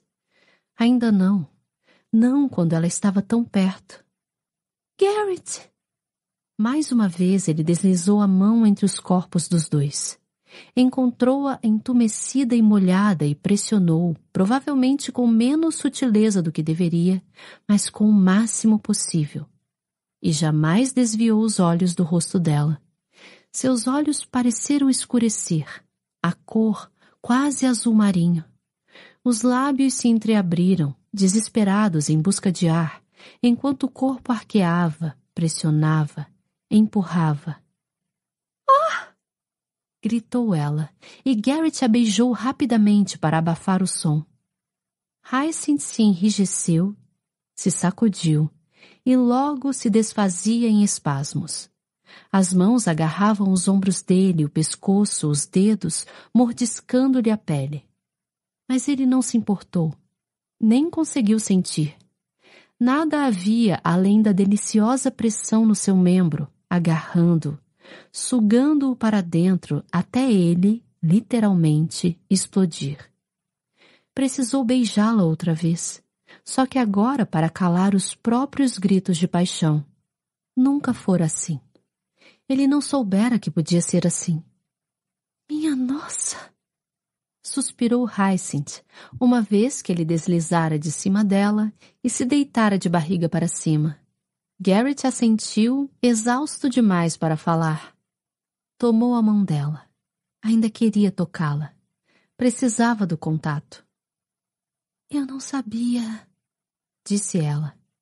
Nem eu. Ele conseguiu dizer. É sempre. Garrett apertou a mão dela e, quando a ouviu se virar em direção a ele, balançou a cabeça. Hum, Fez-se um momento de silêncio. Bem, ainda bem que vamos nos casar. Garrett começou a rir, sacolejando. O que foi? Quis saber ela. Ele não conseguia falar. Continuou deitado, sacudindo a cama toda. Qual é a graça? Garrett recuperou o fôlego e rolou até estar sobre ela outra vez, nariz com nariz. Você. Ela franziu a testa, mas logo abriu um sorriso. Um sorriso lascivo. Meu Deus, como ele ia gostar de ser marido daquela mulher. Talvez tenhamos que apressar a data do casamento, opinou Hyacinth. Eu estou disposto a arrastá-la até a Escócia amanhã mesmo. Ele estava falando sério. Eu não posso, replicou ela, embora parecesse querer. Seria uma aventura. Disse ele, deslizando uma das mãos pelo quadril dela para tornar a ideia ainda mais atraente. Vou falar com a minha mãe. Se eu for irritante o suficiente, poderemos reduzir o noivado pela metade. Isso me faz pensar. Na condição de seu futuro marido, devo me preocupar com se eu for irritante o suficiente? Não se ceder a todos os meus desejos. Uma frase que me preocupa ainda mais. Ela sorriu. Então, quando Garrett começava a se sentir confortável, ela deixou escapar um oh e foi se remexendo até sair debaixo dele. O que foi? Indagou Garrett, a pergunta abafada pela deselegante aterrissagem sobre os travesseiros. As joias! Disse ela, segurando o lençol de encontro ao peito enquanto se sentava na cama. Me esqueci completamente delas. Minha nossa, que horas são? Temos que ir. Você consegue se mexer? Ela pestanejou. Você não consegue? Se eu não tivesse que desocupar esta cama antes do amanhecer, eu ficaria bastante satisfeito em roncar até o meio-dia. Mas as joias! Os nossos planos. Ele fechou os olhos. Podemos ir amanhã. Não! replicou ela, batendo no ombro dele com a palma da mão. Não podemos, não. Por que não? Porque eu já tenho compromissos para amanhã, e a minha mãe vai desconfiar se eu continuar alegando dor de cabeça. Além do mais, você combinou de ir esta noite. Ele abriu um dos olhos. Até parece que tem alguém à nossa espera. Bem, eu vou, afirmou ela, envolvendo-se com o lençol e se levantando da cama.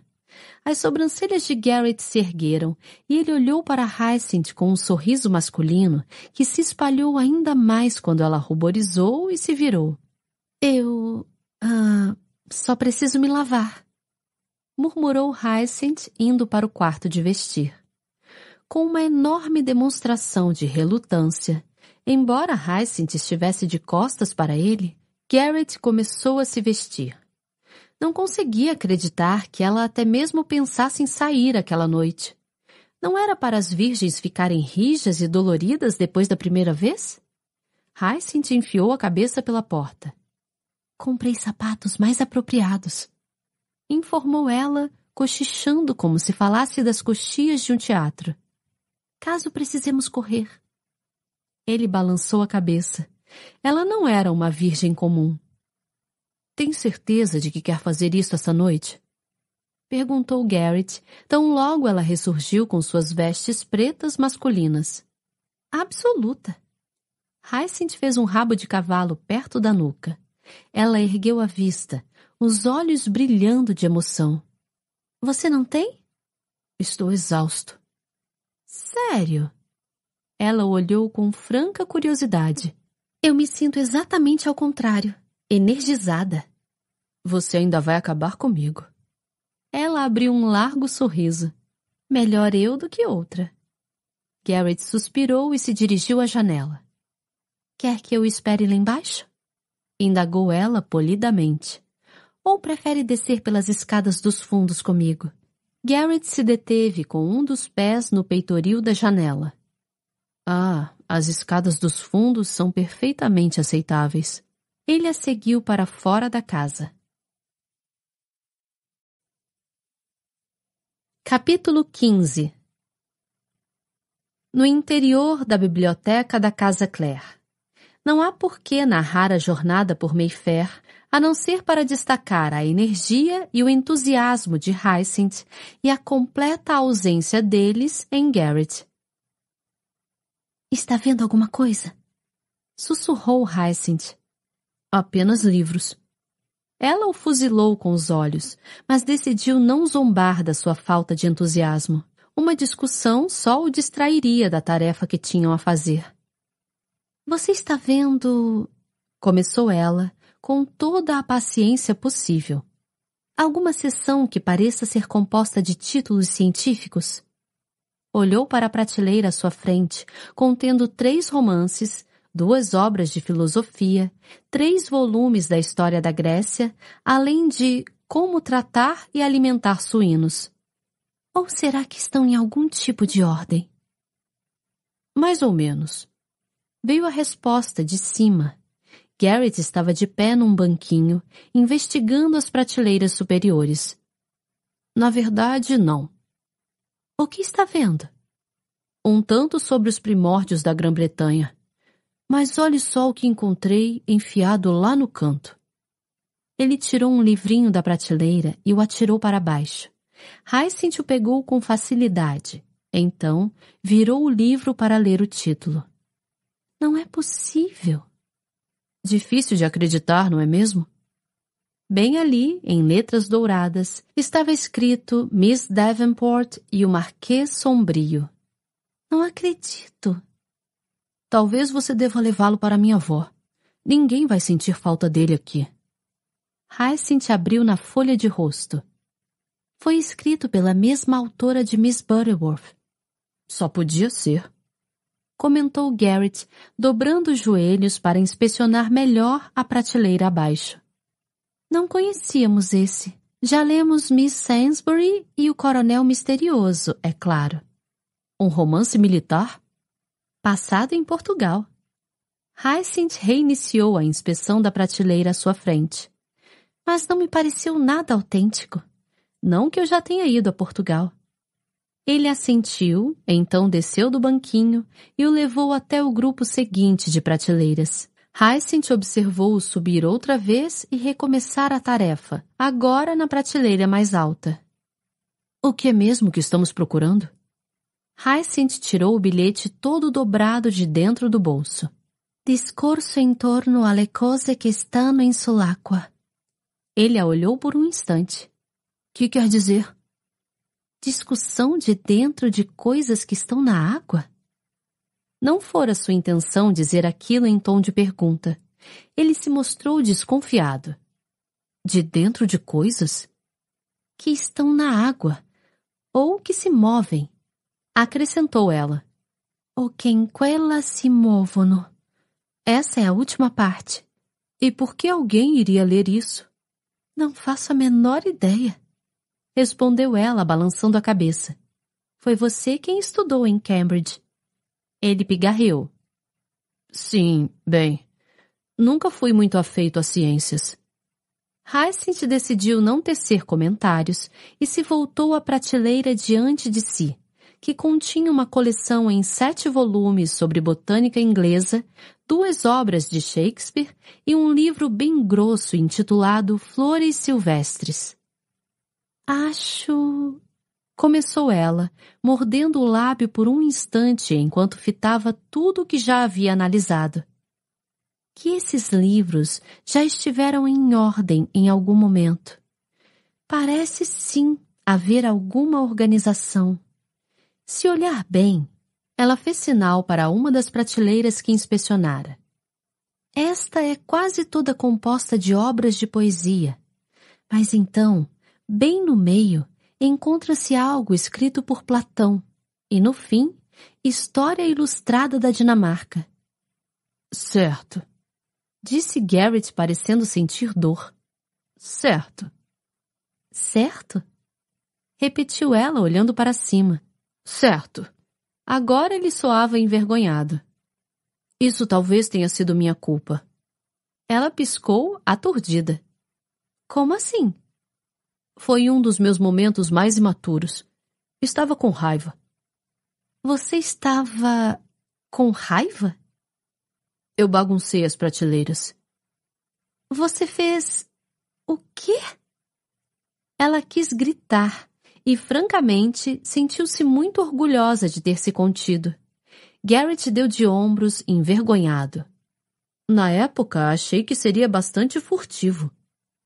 Hyacinth ficou olhando a prateleira à sua frente, sem enxergá-la de verdade. Quem iria imaginar que isso voltaria para assombrá-lo um dia? Quem? Ele passou a outra prateleira, inclinando a cabeça enquanto lia os títulos nas lombadas. O pior é que foi um pouco furtivo demais. Não incomodou meu pai em nada. Teria me levado à loucura. Sim, mas você lê. Meu pai nem ao menos notou que algo estava errado. Mas alguém deve ter estado aqui desde seu esforço de reorganização. Hyacinth olhou para o livro que se encontrava ao seu lado. Não acho que Miss Davenport foi publicado há tanto tempo. Talvez alguém o tenha deixado aqui. Pode ter sido a esposa do meu irmão. Imagino que um dos empregados o tenha enfiado na primeira prateleira que tivesse espaço. Hyacinth suspirou fundo, tentando descobrir a melhor maneira de proceder. Consegue se lembrar de qualquer coisa relacionada à organização dos títulos? Qualquer coisa. Sabe se eram agrupados por autor? Por assunto? Eu estava com um pouco de pressa. Fui agarrando livros a esmo e trocando-os de lugar. Ele parou, soltando o ar, enquanto plantava as mãos no quadril e estudava o aposento. Lembro que parecia haver bastante coisa sobre cães. E ali havia... As palavras se esvaíram. Hyacinth ergueu os olhos com urgência e viu que ele fitava uma prateleira próxima à porta. O que foi? Perguntou, colocando-se de pé. Uma sessão em italiano. Respondeu ele, indo até o outro extremo do aposento. Devem ter sido os livros da sua avó. E os últimos que qualquer Sinclair pensaria em abrir. Consegue vê-los? Garrett balançou a cabeça enquanto passava o dedo pelas lombadas, buscando livros em italiano. Suponho que não tenha lhe passado pela cabeça deixar esse grupo intacto. Murmurou Hyacinth, agachando-se para inspecionar as prateleiras inferiores. Não me recordo. Mas com certeza a maioria ainda vai estar onde deveria.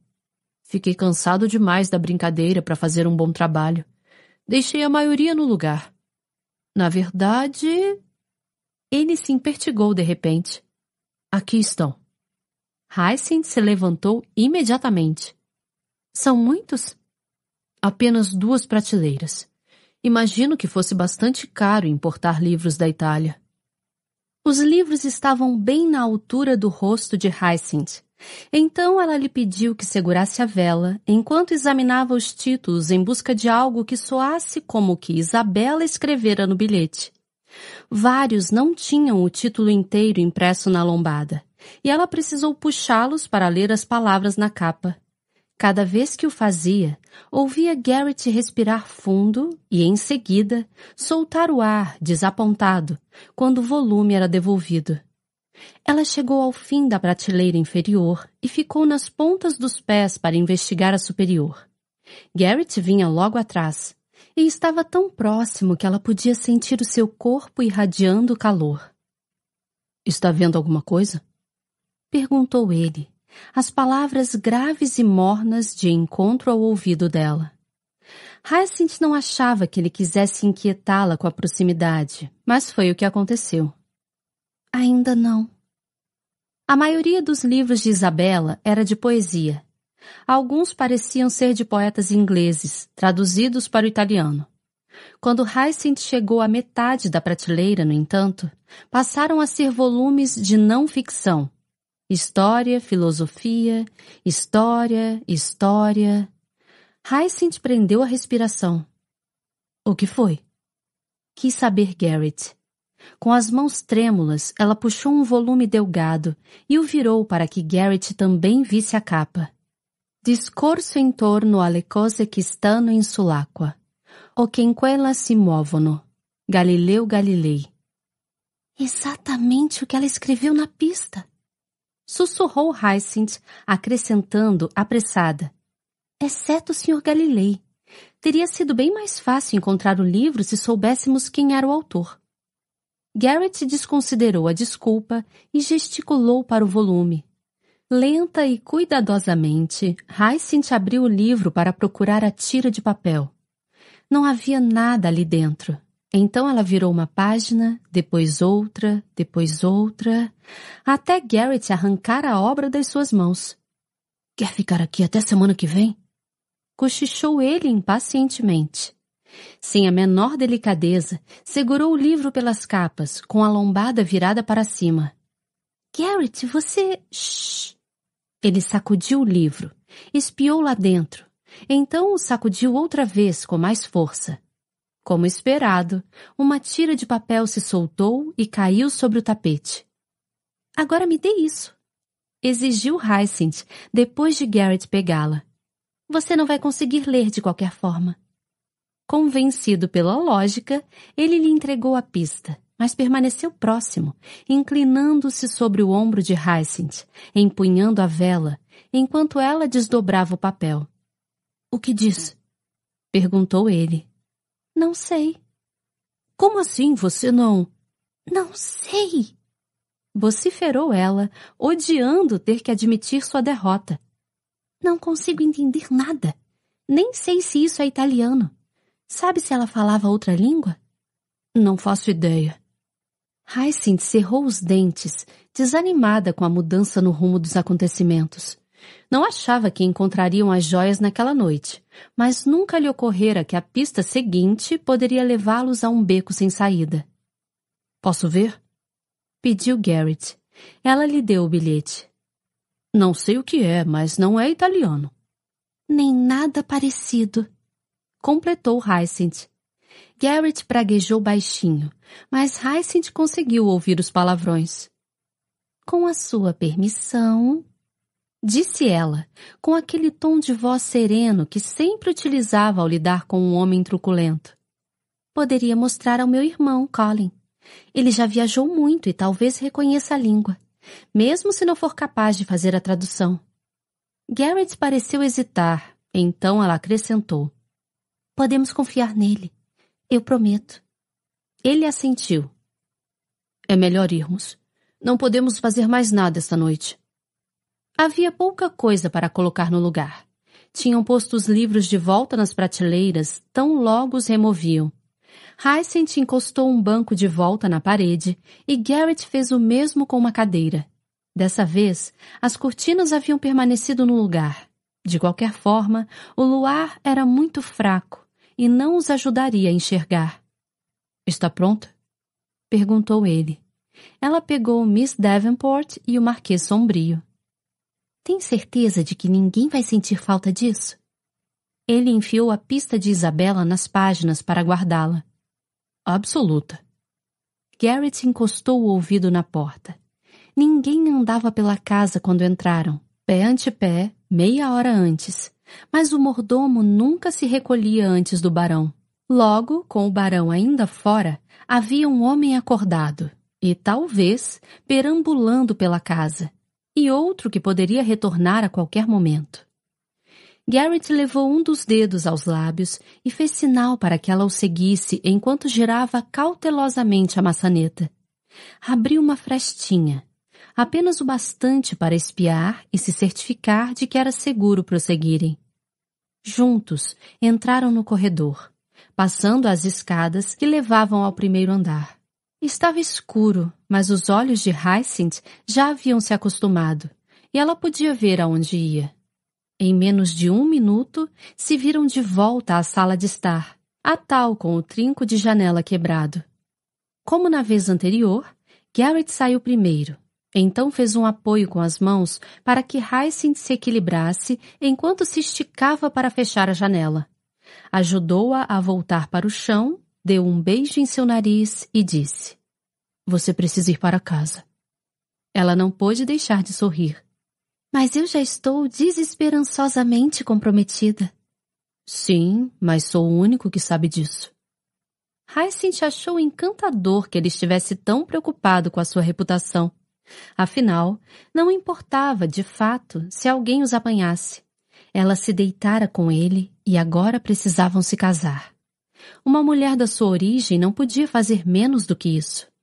Minha nossa, podia haver um bebê a caminho. E mesmo se não houvesse, ela já não era virgem. Mas soubera o que estava fazendo ao se entregar a ele.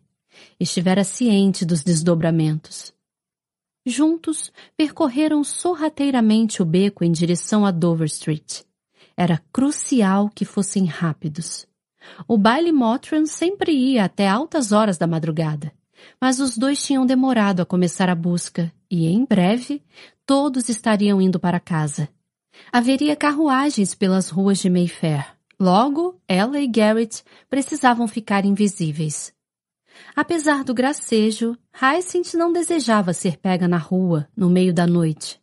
O casamento dos dois era, sim, inevitável. Mas não ficaria especialmente satisfeita em se ver assunto de mexericos. Espere aqui, disse Garrett, impedindo-a com o braço de ir em frente. Hyacinth permaneceu nas sombras enquanto ele tomava a Dover Street. Aproximou-se da esquina o máximo que ousava, certificando-se de que não havia ninguém por perto. Depois de alguns segundos, viu a mão de Garrett estendida para trás, gesticulando Venha comigo. Saiu para Dover Street, mas permaneceu ali menos de um segundo antes de ouvir a respiração entrecortada de Garrett e ser jogada de volta nas sombras.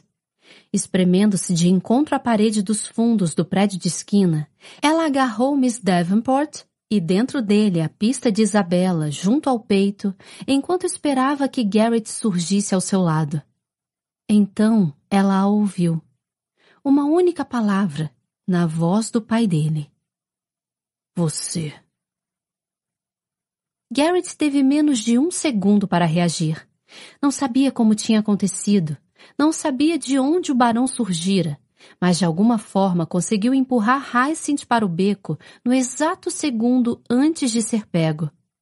Saudações, disse no seu tom mais divertido, dando um passo à frente para se afastar do beco. O pai já se aproximava, o rosto visivelmente zangado até mesmo ao tênue luar. O que faz aqui?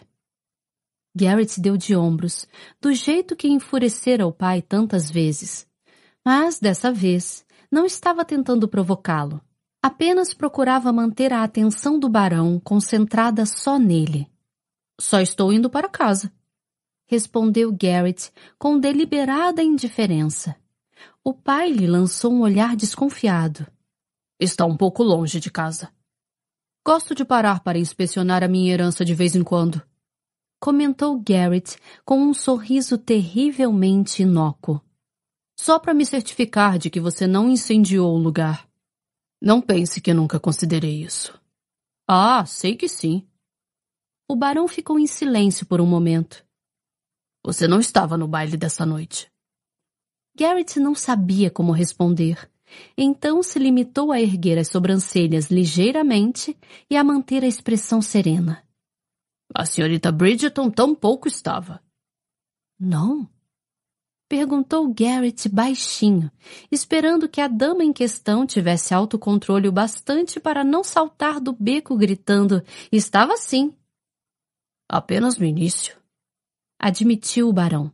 Saiu bastante cedo. Garrett deu de ombros. É a prerrogativa de uma dama. Mudar de ideia? Os lábios do barão se curvaram milimetricamente e os olhos se tornaram zombeteiros. Você deve torcer para que ela não seja muito instável. Garrett o olhou com frieza. De alguma forma, ainda sentia a situação sob controle. Ou, pelo menos, como o adulto que gostava de achar que era. Não sentiu nenhum desejo infantil de agredir ou de dizer algo com o simples propósito de enfurecê-lo. Passara metade da vida tentando impressionar aquele homem e a outra tentando irritá-lo. Mas agora, enfim, a única coisa que queria era se livrar dele. Não chegou a sentir a indiferença que desejara sentir, mas chegou muito perto. Talvez fosse porque encontrar alguém para preencher o vazio. Sem dúvida você não perdeu tempo com ela. Disse o barão sarcástico. Um cavalheiro precisa se casar. Comentou Garrett. Não queria dizer isso diante de Hyacinth, mas era muito mais importante manter a farsa do que fazer um discurso romântico. Sim, murmurou o barão. Um cavalheiro precisa sim. A pele de Garrett começou a se eriçar. Ele sabia o que o pai estava sugerindo e, embora já tivesse comprometido Hyacinth, preferiria que ela só soubesse da verdade a respeito de seu nascimento depois do casamento. Seria mais fácil assim e, quem sabe...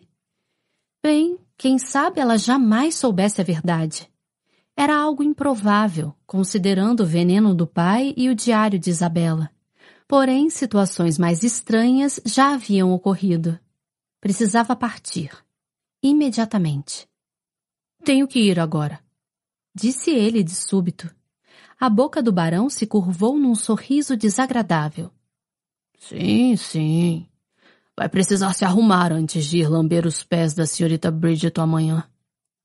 Saia da minha frente, replicou entre os dentes. Mas o barão ainda não tinha terminado. O que eu me pergunto é. Como conseguiu que ela dissesse sim? Garrett já estava com sangue nos olhos.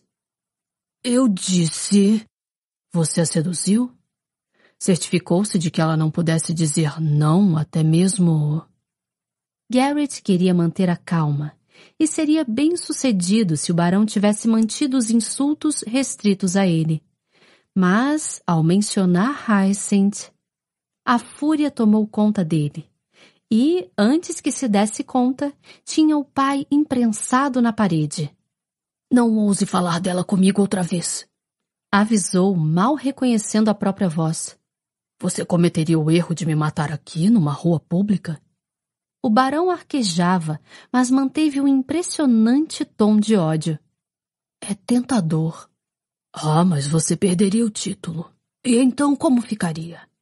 Ah, sim. Continuou ele, praticamente engasgando nas palavras. Enforcado. Garrett diminuiu a força. Não devido às palavras do pai, mas porque enfim começava a recuperar o controle sobre as emoções.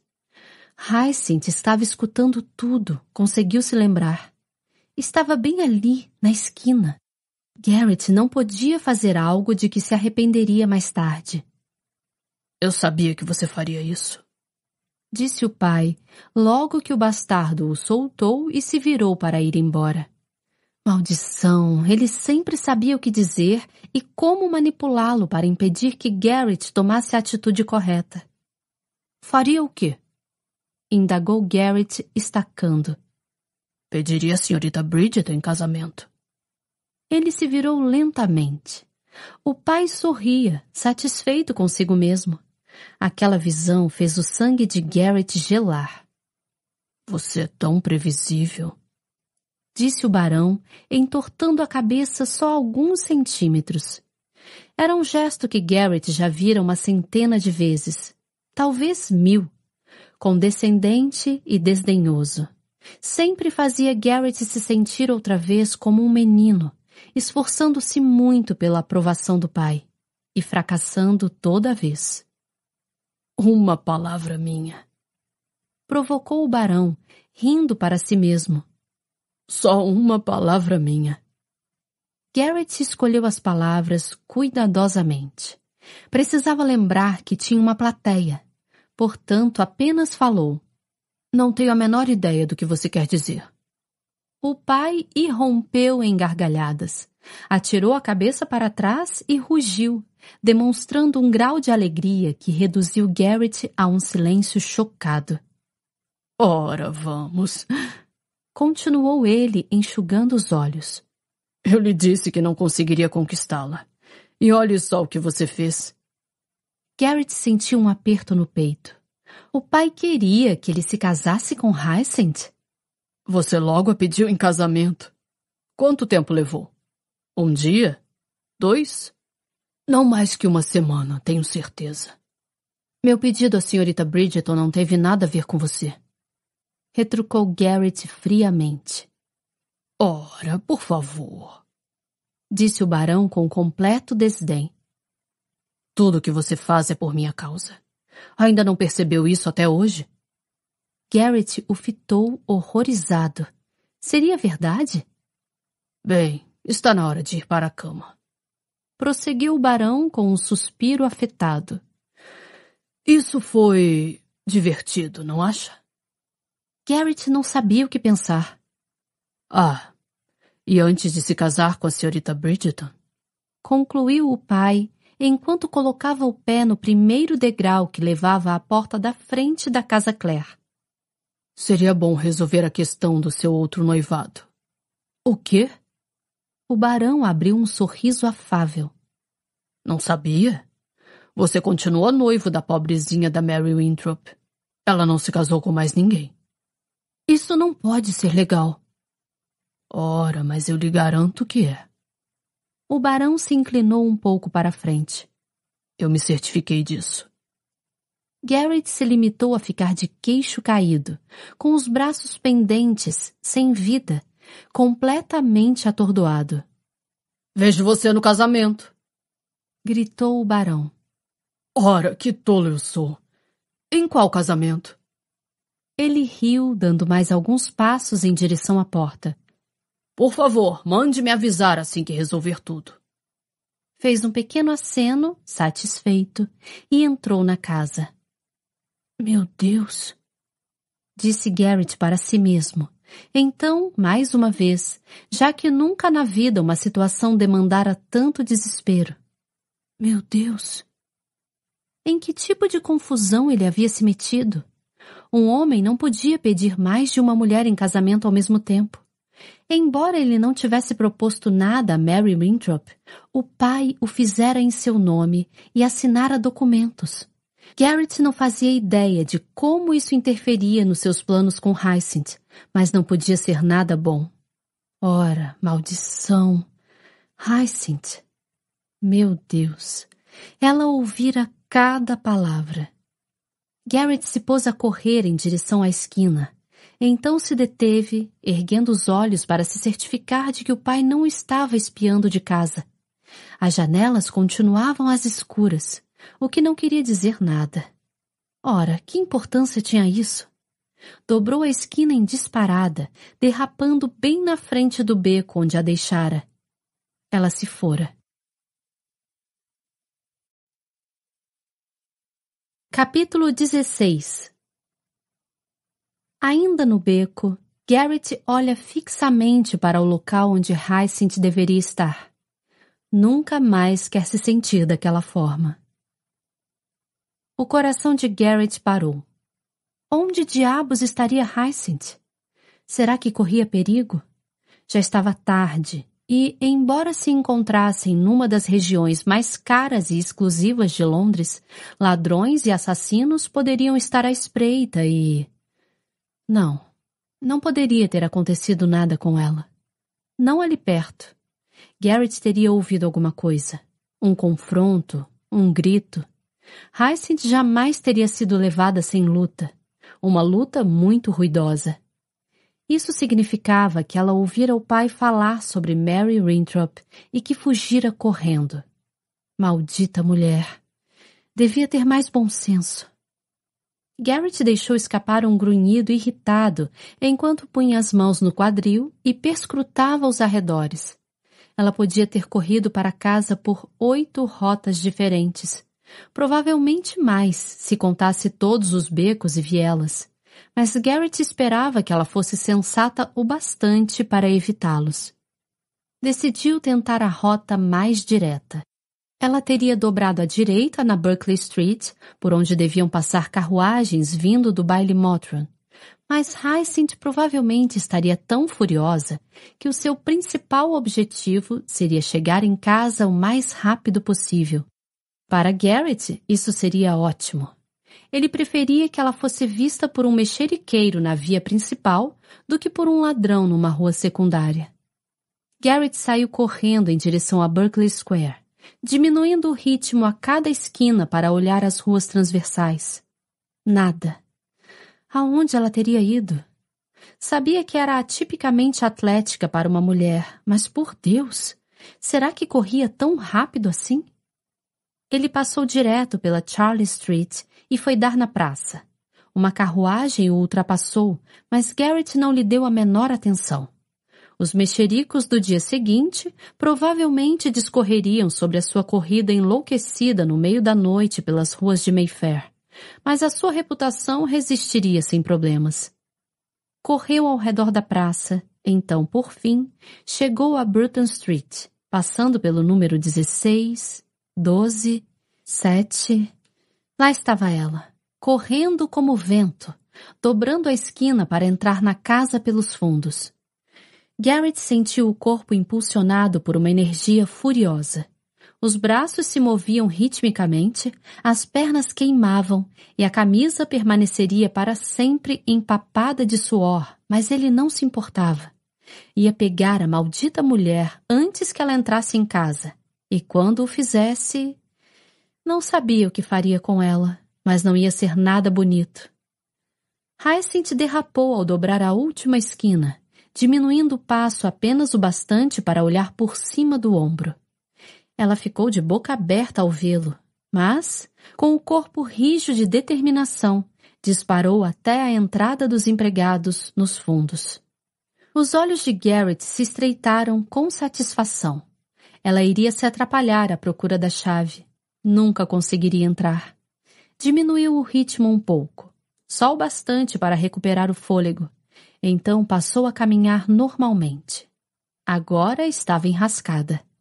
Mas, em vez de pegar a chave por trás de um tijolo, Hyacinth apenas abriu a porta. Que inferno! Não haviam trancado a porta ao saírem. Garrett voltou a correr e quase conseguiu alcançá-la. Quase. Chegou à porta bem no instante em que ela abateu na sua cara. A mão dele pousou na maçaneta bem a tempo de ouvir o trinco encaixar com um clique. Garrett cerrou o punho, morrendo de vontade de esmurrar a porta. Mais do que tudo, queria berrar o nome dela e para o diabo com decoro. Os dois seriam obrigados a casar ainda mais cedo, o que era o seu objetivo de qualquer forma. Porém, certas coisas ficavam muito enraizadas num homem, e ele era, ao que parecia, cavalheiro demais para destruir a reputação dela em público. Toda a destruição será estritamente particular. Murmurou para si mesmo, retornando à frente da casa. Plantou as mãos no quadril e olhou de cara feia para a janela do quarto dela. Já entrara ali uma vez. Podia repetir a dose. Deu uma olhada rápida para os dois lados da rua e viu que ninguém estava vindo. Então escalou o muro, e a subida foi muito mais fácil dessa vez, já que sabia exatamente onde colocar as mãos e os pés. A janela continuava um pouco aberta, como a deixara. Claro que não achara que precisaria entrar por ali outra vez. Ele se encolheu para passar. Tropeçou e aterrissou sobre o tapete com um baque surdo no mesmo instante em que Hyacinth passou pela porta. Você tem muito que explicar. Rosnou ele, pondo-se de pé como um gato. Eu? Eu? Tenho dificuldade em. Ela ficou parada com os lábios entreabertos, analisando a situação com um certo atraso. Saia do meu quarto. Ele arqueou uma das sobrancelhas. Quer que eu desça pelas escadas da frente? Vai sair pela janela, seu verme infeliz. Garrett se deu conta de que nunca vira Hyacinth com raiva. Irritada, sim. Aborrecida, sem dúvida. Mas aquilo era completamente diferente. Como você pôde fazer isso? Enfureceu-se ela. Como pôde? Antes mesmo que ele pudesse começar a responder, Hyacinth se atirou para a frente e o empurrou com as duas mãos. Saia! Agora! Não, até você me prometer que nunca mais fará nada tão insensato quanto o que fez esta noite. Retrucou ele, pontuando as palavras com o dedo em riste apontado para ela. Uh! Ela deixou escapar um barulho engasgado, do tipo que se faz quando não se consegue exprimir nem mesmo uma sílaba inteligível. Então, por fim, depois de mais alguns arquejos de fúria, ela disse, a voz perigosamente baixa: Você não está em posição de exigir o que quer que seja de mim. Não? Ele ergueu uma das sobrancelhas e a encarou com um arrogante meio sorriso como seu futuro marido. Nem mencione isso neste momento. Garrett sentiu um aperto no coração. Pretende desistir? Não. Ela o olhou com uma expressão de ira. Mas você cuidou disso essa noite, não foi? Qual era o seu objetivo? Me tornar inadequada para qualquer outro homem? Como esse for exatamente o objetivo dele, Garrett nada disse, nem uma palavra. Você vai se arrepender disso. Sibilou Hyacinth. Vai sim. Pode acreditar. Ah, é mesmo? Como sua futura esposa. Começou ela, os olhos faiscando. Posso transformar a sua vida no inferno. Garrett não tinha a menor dúvida disso, mas decidiu lidar com o problema quando chegasse o momento. Essa situação não tem nada a ver com o que aconteceu entre nós mais cedo e com o que você talvez tenha ouvido o barão dizer. Ela tem a ver com. Ora, pelo amor de Deus, quem você pensa que é? Ele aproximou o rosto do dela, parando a centímetros. O homem que vai se casar com você.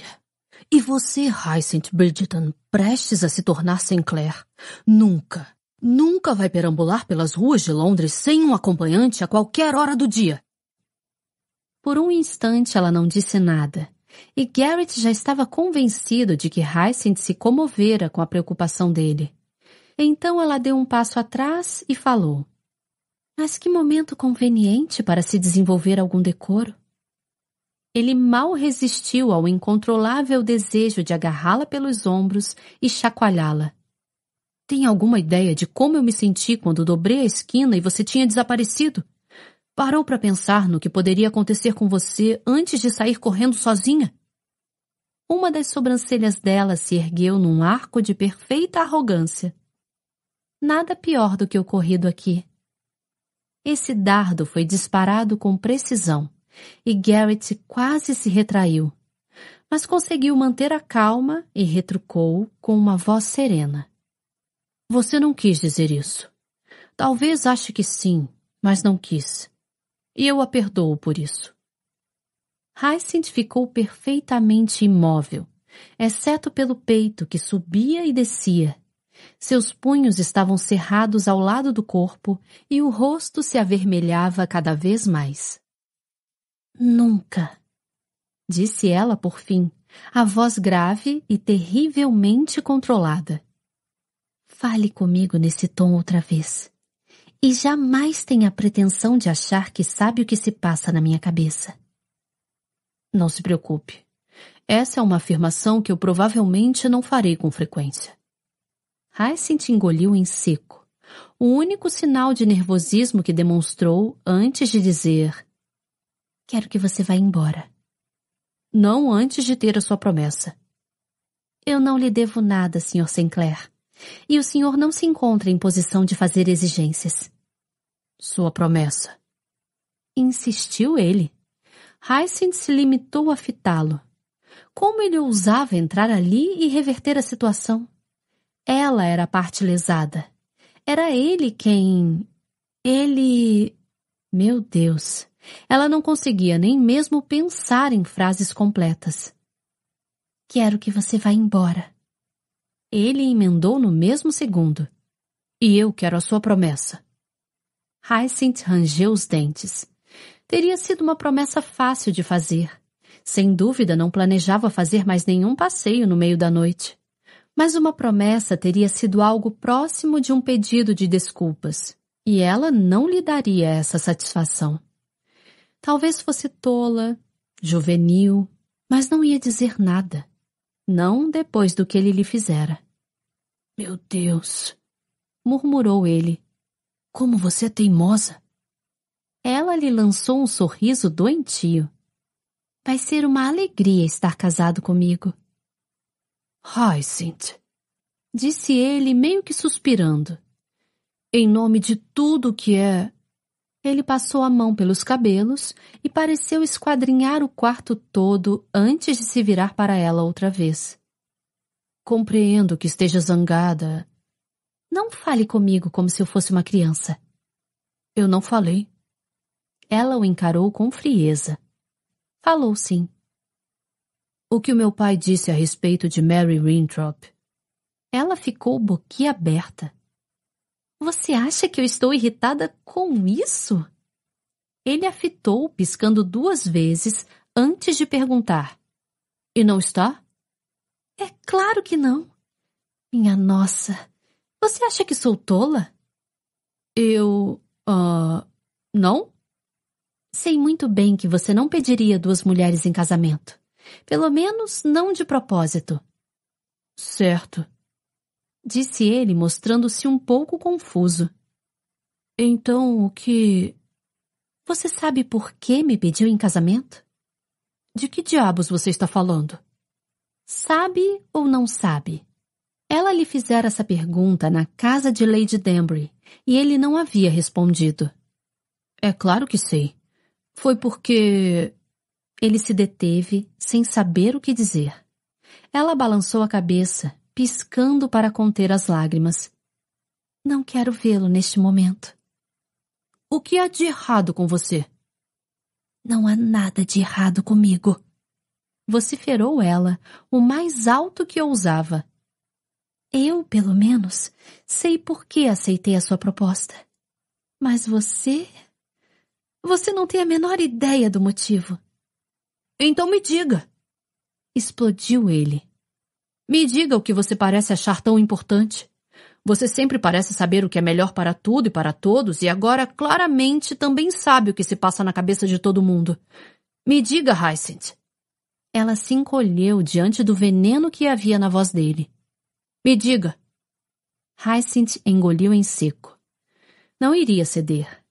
Mesmo tremendo, mesmo à beira das lágrimas como nunca estivera na vida, não iria ceder. Você me pediu em casamento? Começou ela, falando baixo para controlar os tremores. Por causa dele. Garrett apenas fitou-a, fazendo um gesto de cabeça que queria dizer: Por favor, explique melhor.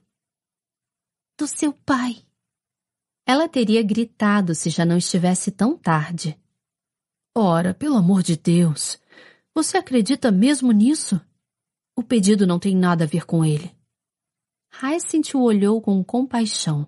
Nada que faço é por causa dele. Sibilou Garrett, furioso por até mesmo ela sugerir isso. Ele não significa nada para mim.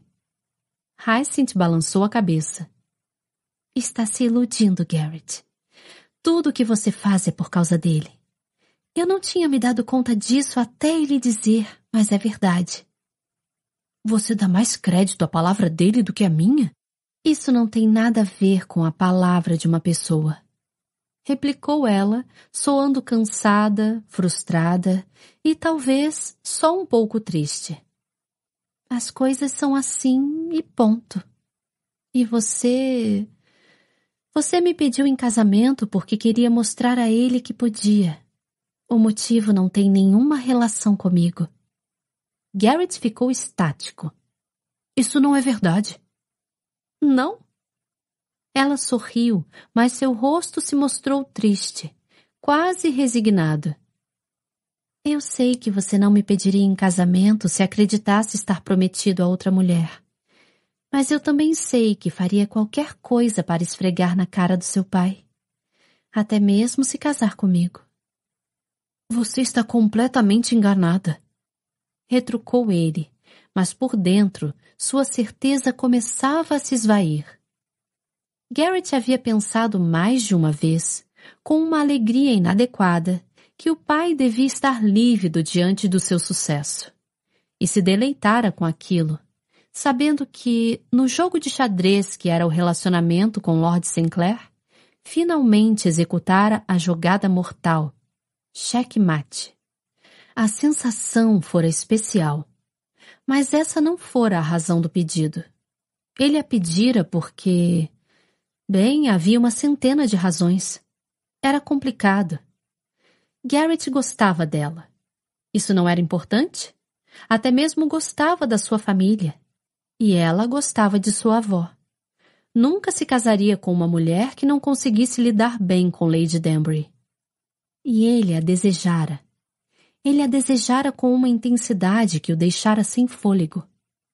Fizera sentido se casar com Hyacinth. Ainda fazia. Era o que precisava expressar.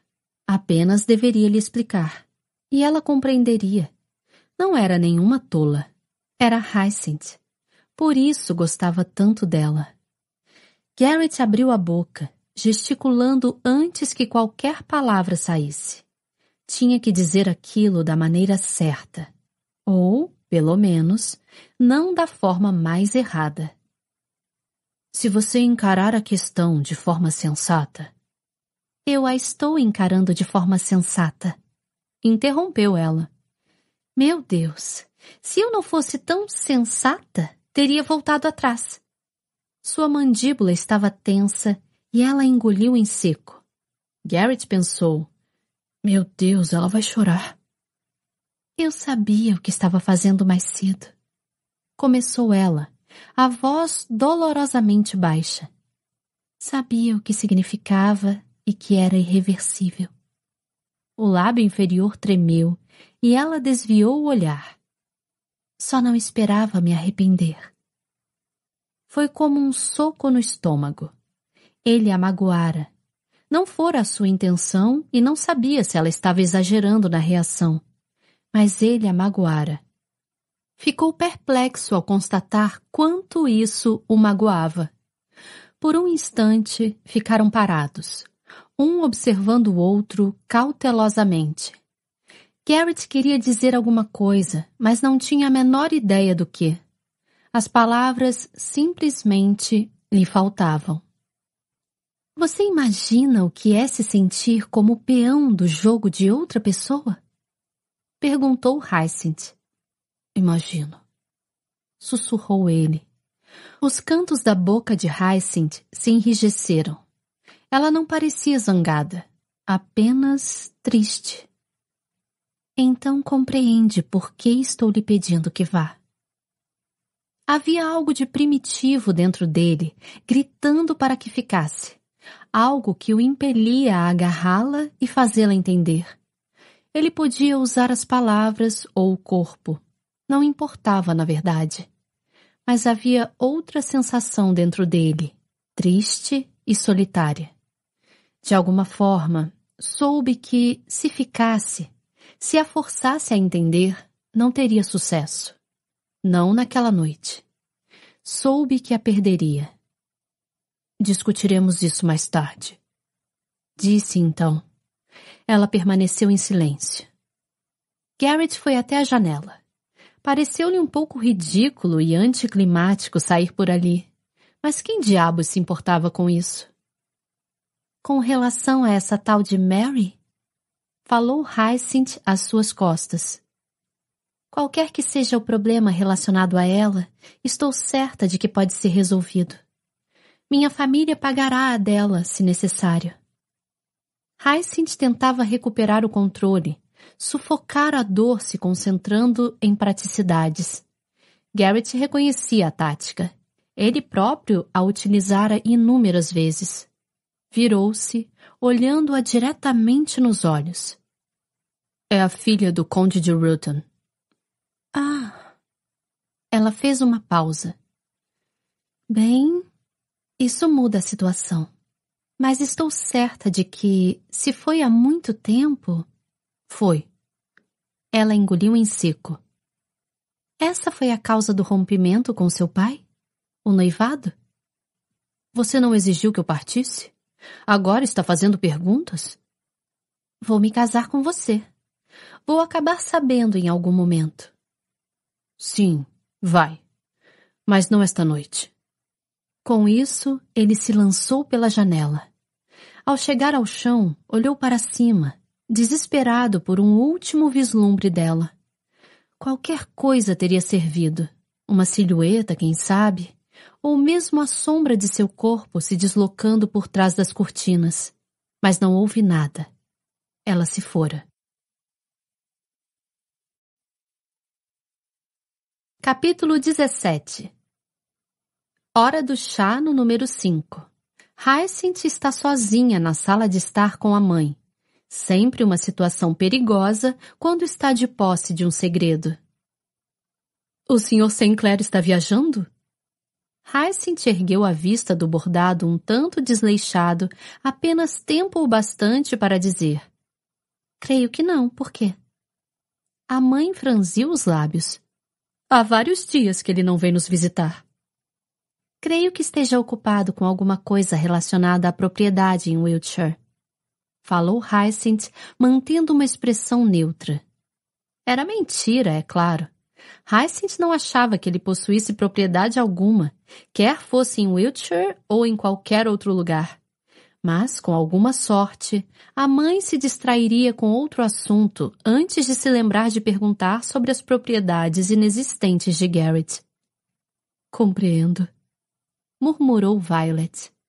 Hyacinth enfiou a agulha no tecido, talvez com um pouco mais de vigor do que o necessário. Então olhou para sua obra com um pequeno rosnado. Era uma péssima bordadeira Nunca tivera paciência ou olho para os detalhes exigidos pela atividade, mas sempre mantinha um bastidor com algum trabalho na sala de estar. Não dava para saber quando precisaria de um para se abster de uma conversa. O estratagema funcionara muito bem durante anos, mas agora Hyacinth era a única das Bridgetons que morava em casa, e com frequência, na hora do chá só estavam ela e a mãe. Infelizmente, os bordados que a haviam mantido afastada de conversas com tanta elegância já não pareciam funcionar bem com apenas duas pessoas. Há algo errado? Indagou Violet. É claro que não. Hyacinth não queria erguer os olhos, mas se evitasse contato visual, deixaria a mãe desconfiada. Então baixou a agulha e ergueu o queixo como precisava dizer uma mentira que pelo menos fosse convincente. Ele anda ocupado, só isso. Eu bem o admiro. Não quer que eu me case com um vagabundo, não é mesmo? Não, é claro que não. Murmurou Violet. Mas me parece estranho. Vocês ficaram noivos há tão pouco tempo? Em qualquer outro dia, Hyacinth simplesmente teria se virado para a mãe e dito: se tiver alguma pergunta para fazer, apenas faça. Só que a mãe, então, perguntaria alguma coisa. E Hyacinth não desejava responder. Haviam-se passado três dias desde que soubera a verdade a respeito de Garrett.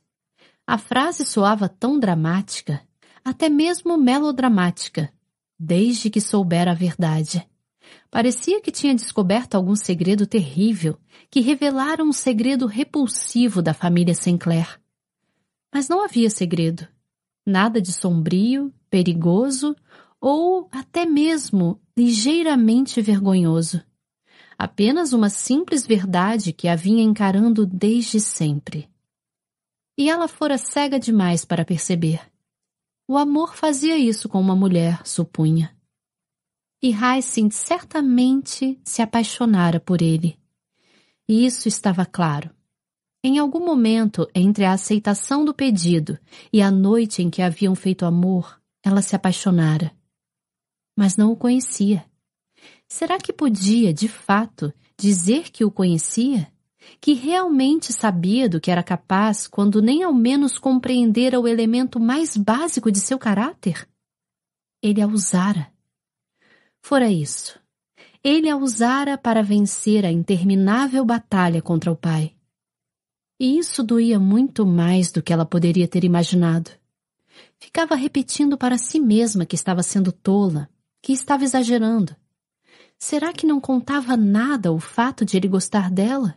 De achá-la inteligente e engraçada e até mesmo ocasionalmente sábia? Não importava o fato de que ele a protegeria, a honraria e, apesar do passado um tanto manchado, seria um marido bom e fiel? Por que fazer caso do motivo do pedido? O importante é que ele pedira. Mas não era algo insignificante. Ela se sentia usada, sem importância, como se fosse apenas uma peça num tabuleiro de xadrez muito maior. E a pior parte era que nem mesmo compreendia o jogo. Esse foi um suspiro bastante sentido. Hyacinth piscou e se concentrou na imagem da mãe. Minha nossa! Havia quanto tempo estava ali sentada, olhando para o nada? Você quer me contar alguma coisa? Perguntou Violet com cuidado. Hyacinth fez que não com a cabeça. Como é que uma pessoa compartilhava uma coisa daquelas com a mãe? Caso lhe interesse, eu soube recentemente que meu noivo me pediu em casamento porque desejava enfurecer o pai. Ah, e será que mencionei que não sou mais virgem? Não tenho mais como não me casar. Não, isso não daria certo. Suspeito, começou Violet tomando um gole do chá, que vocês tenham tido sua primeira briga de amantes. Hyacinth se esforçou para não ruborizar. Amantes, de fato. Não é nada de que precise se envergonhar. Comentou Violet. Não estou envergonhada. Replicou Hyacinth às pressas. Violet ergueu as sobrancelhas e Hyacinth se odiou por ter caído tão facilmente na armadilha da mãe. Não foi nada. Sussurrou ela, espetando o bordado até a flor amarela, na qual estivera trabalhando, se parecer com um pintinho eriçado. Hyacinth deu de ombros e sacou a linha laranja. Iria lhe dar pés e bico. Sei que é considerado inconveniente demonstrar os próprios sentimentos. Começou Violet. E eu nunca sugeriria que você fizesse qualquer coisa que pudesse ser considerada teatral. Mas às vezes ajuda a dizer a alguém como você se sente. Hyacinth ergueu os olhos, enfrentando o olhar da mãe. Eu raramente tenho dificuldade em dizer às pessoas como me sinto. Bem, isso é verdade. Concordou Violet, mostrando-se desgostosa por sua teoria ter sido destroçada. Hyacinth voltou ao bordado, franzindo a testa ao se dar conta de que colocara o bico alto demais. Ora, seria um pintinho usando um chapéu de festa. Talvez, insistiu a mãe. O Sr. Sinclair é que tem a dificuldade em. Eu sei como ele se sente. Ah. Violet franziu os lábios e soltou o ar lentamente pelo nariz. Talvez ele não saiba como proceder, como deve abordá-la. Ele sabe onde eu moro. Violet deixou escapar um suspiro audível. Você não está facilitando as coisas para mim. Eu estou tentando bordar. Hyacinth exibiu a sua obra de arte como prova. Você está é tentando evitar. A mãe se deteve, piscando. Ora, Por que é que essa flor tem orelha? Não é uma orelha. Hyacinth baixou a vista. E não é uma flor. Não era uma flor ontem? Tem uma mente muito criativa. Disse Hyacinth de má vontade, dando à maldita flor outra orelha. Isso jamais esteve em questão. Hyacinth fitou a desordem que criara no tecido. É um gato malhado. Eu só preciso lhe dar um rabo. Violet permaneceu em silêncio por um instante, então disse: Você às vezes pode ser muito dura com as pessoas. Hyacinth ergueu a cabeça de súbito. Eu sou sua filha. É claro que é, concordou Violet, mostrando-se ligeiramente chocada com a agressividade de Hyacinth. Mas. Por que é que você parte do princípio de que os erros só podem ter sido meus? Eu não falei isso. Falou sim. Hyacinth pensou nas incontáveis disputas entre os irmãos Bridgetons. Você sempre acha isso? Violet reagiu com um arquejo horrorizado. Isso não é verdade, Hyacinth. É só que eu a conheço melhor do que conheço o Sr. Sinclair e... Portanto, conhece todos os meus defeitos? Bem, conheço sim. Violet se mostrou surpresa com a própria resposta e se apressou em acrescentar. Isso não significa que o Sr. Sinclair não tenha as suas próprias fraquezas e defeitos. É só que, bem, eu não os conheço. São gigantescos, afirmou Hyacinth com amargor e muito provavelmente intransponíveis. Ah, Hyacinth! Começou a mãe, e havia tanta preocupação em sua voz que ela chegou muito perto de cair em prantos naquele instante. O que está acontecendo? Hyacinth desviou os olhos. Não devia ter dito nada. Agora a mãe ficaria indócil e ela teria que ficar sentada ali, sentindo-se péssima, querendo desesperadamente atirar-se em seus braços e voltar a ser criança. Na infância, convencera-se de que a mãe era capaz de resolver qualquer problema, de melhorar tudo com uma palavra suave e um beijo na testa. Mas ela já não era criança, e aquelas não eram questões infantis. Não podia compartilhá-las com a mãe. Você quer desistir do casamento? Perguntou Violet baixinho e com cautela. Hyacinth balançou a cabeça. Não podia desistir do casamento. Mas... Surpreendeu-se com os rumos dos próprios pensamentos. Será que queria voltar atrás? Se não tivesse se entregado a Garrett, se não tivessem feito amor e não houvesse nada que a forçasse a permanecer noiva, o que ela faria?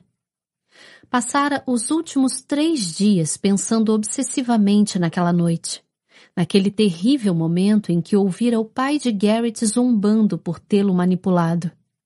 Havia repassado cada frase em sua mente, cada palavra que conseguia recordar, e, no entanto, só agora se fazia aquela que devia ser a pergunta mais importante, a única que importava de fato e ela se deu conta de que manteria o compromisso. Repetiu isso em sua mente, necessitando de tempo para absorver as palavras. Continuaria noiva. Ela o amava. Seria tão simples assim? Não quero desistir do casamento, afirmou, apesar de já ter balançado a cabeça. Algumas coisas precisavam ser ditas em voz alta.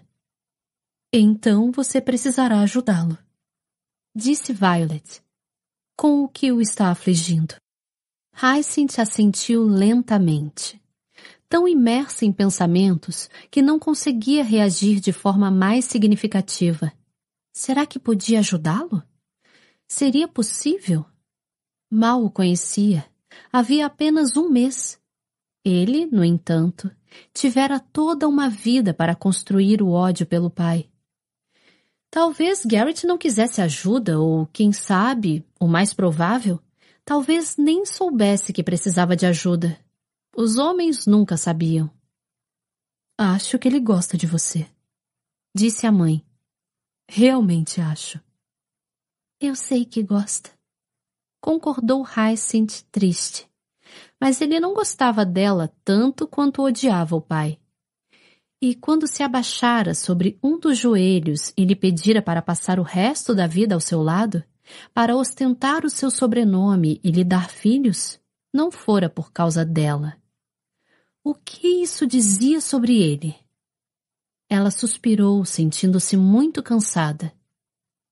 Você não costuma ser assim. Observou a mãe. Hyacinth ergueu a vista. Tão quieta, esperando. Esclareceu Violet. Esperando? Por ele. Imagino que seja isso que você está fazendo, esperando que ele venha vê-la e que implore o seu perdão. Eu. Ela se deteve. Era o que vinha fazendo mesmo. Nem se dera conta. E provavelmente esse era o motivo para se sentir tão infeliz. Colocara o seu destino e a sua felicidade nas mãos de outra pessoa. E odiava ter feito isso. Por que não lhe manda uma carta? Sugeriu Violet. Peça a ele que venha visitá-la. Ele é um cavalheiro e seu noivo. Nunca se recusaria a vir. Não, ele não se recusaria, mas. Seus olhos imploravam por um conselho. O que eu diria? Era uma pergunta boba. Violet nem mesmo sabia qual era o problema, então como saberia a solução? No entanto, conseguiu dizer o certo. Diga o que estiver no seu coração. Respondeu Violet. Os lábios se retorceram com ironia e ela acrescentou. Se isso não funcionar, sugiro que leve um livro e que o golpeie na cabeça. Hyacinth piscou aturdida. O quê? Eu não disse nada. Hyacinth sorriu. Tenho bastante certeza de que disse sim. Você acha? Sussurrou Violet, ocultando o próprio sorriso com a xícara. Um livro grande ou pequeno? Grande, creio eu. Não concorda? Hyacinth fez que sim.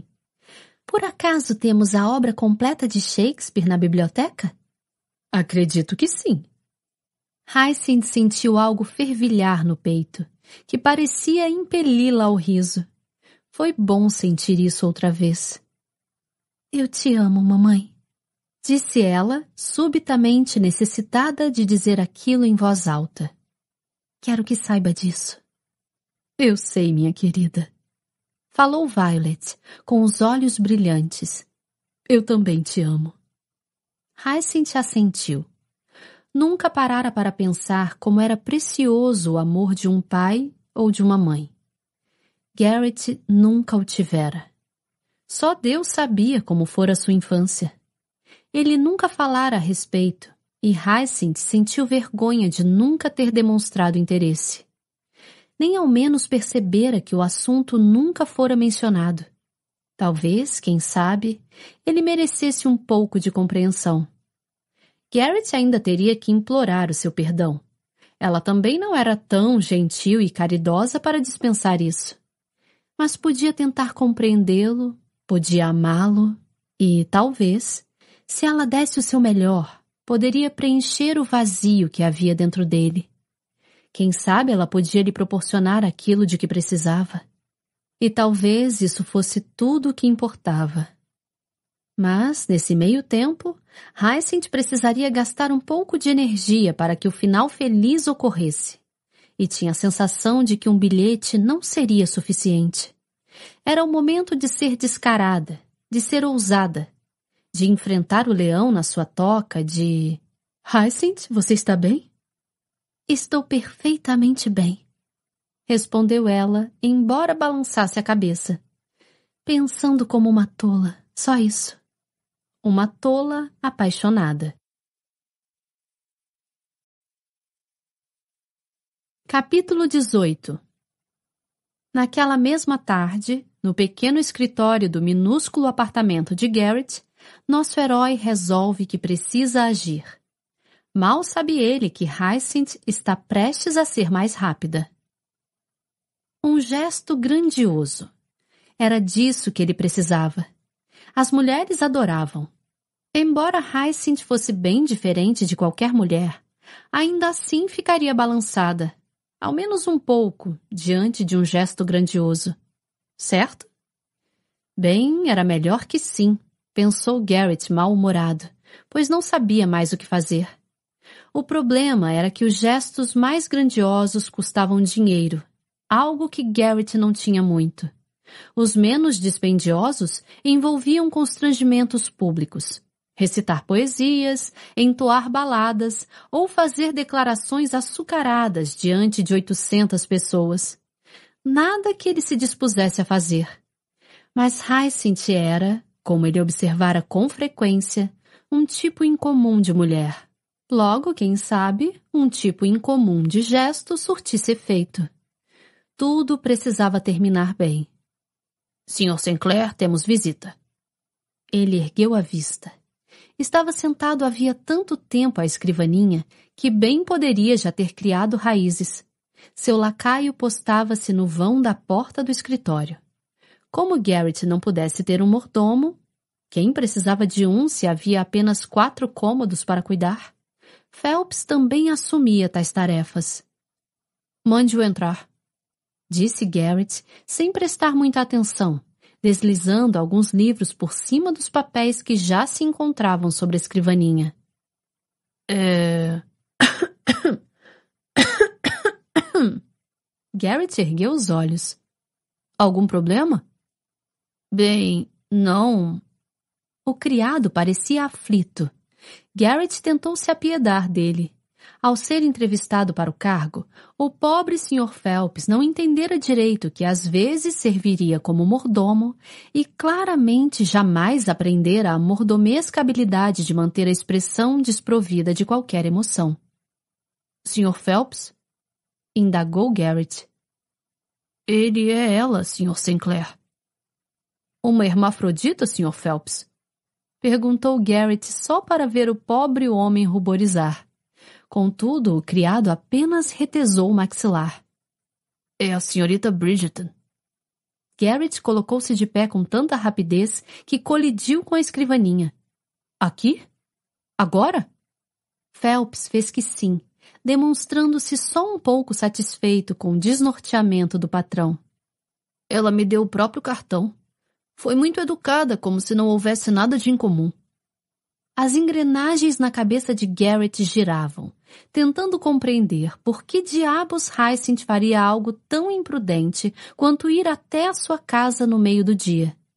Não que o meio da noite tivesse sido melhor, porém qualquer pessoa intrometida poderia tê-la visto entrar no prédio. Ah, mande-a entrar. Não podia mandá-la embora. Nas atuais circunstâncias, ele teria que levá-la em casa pessoalmente.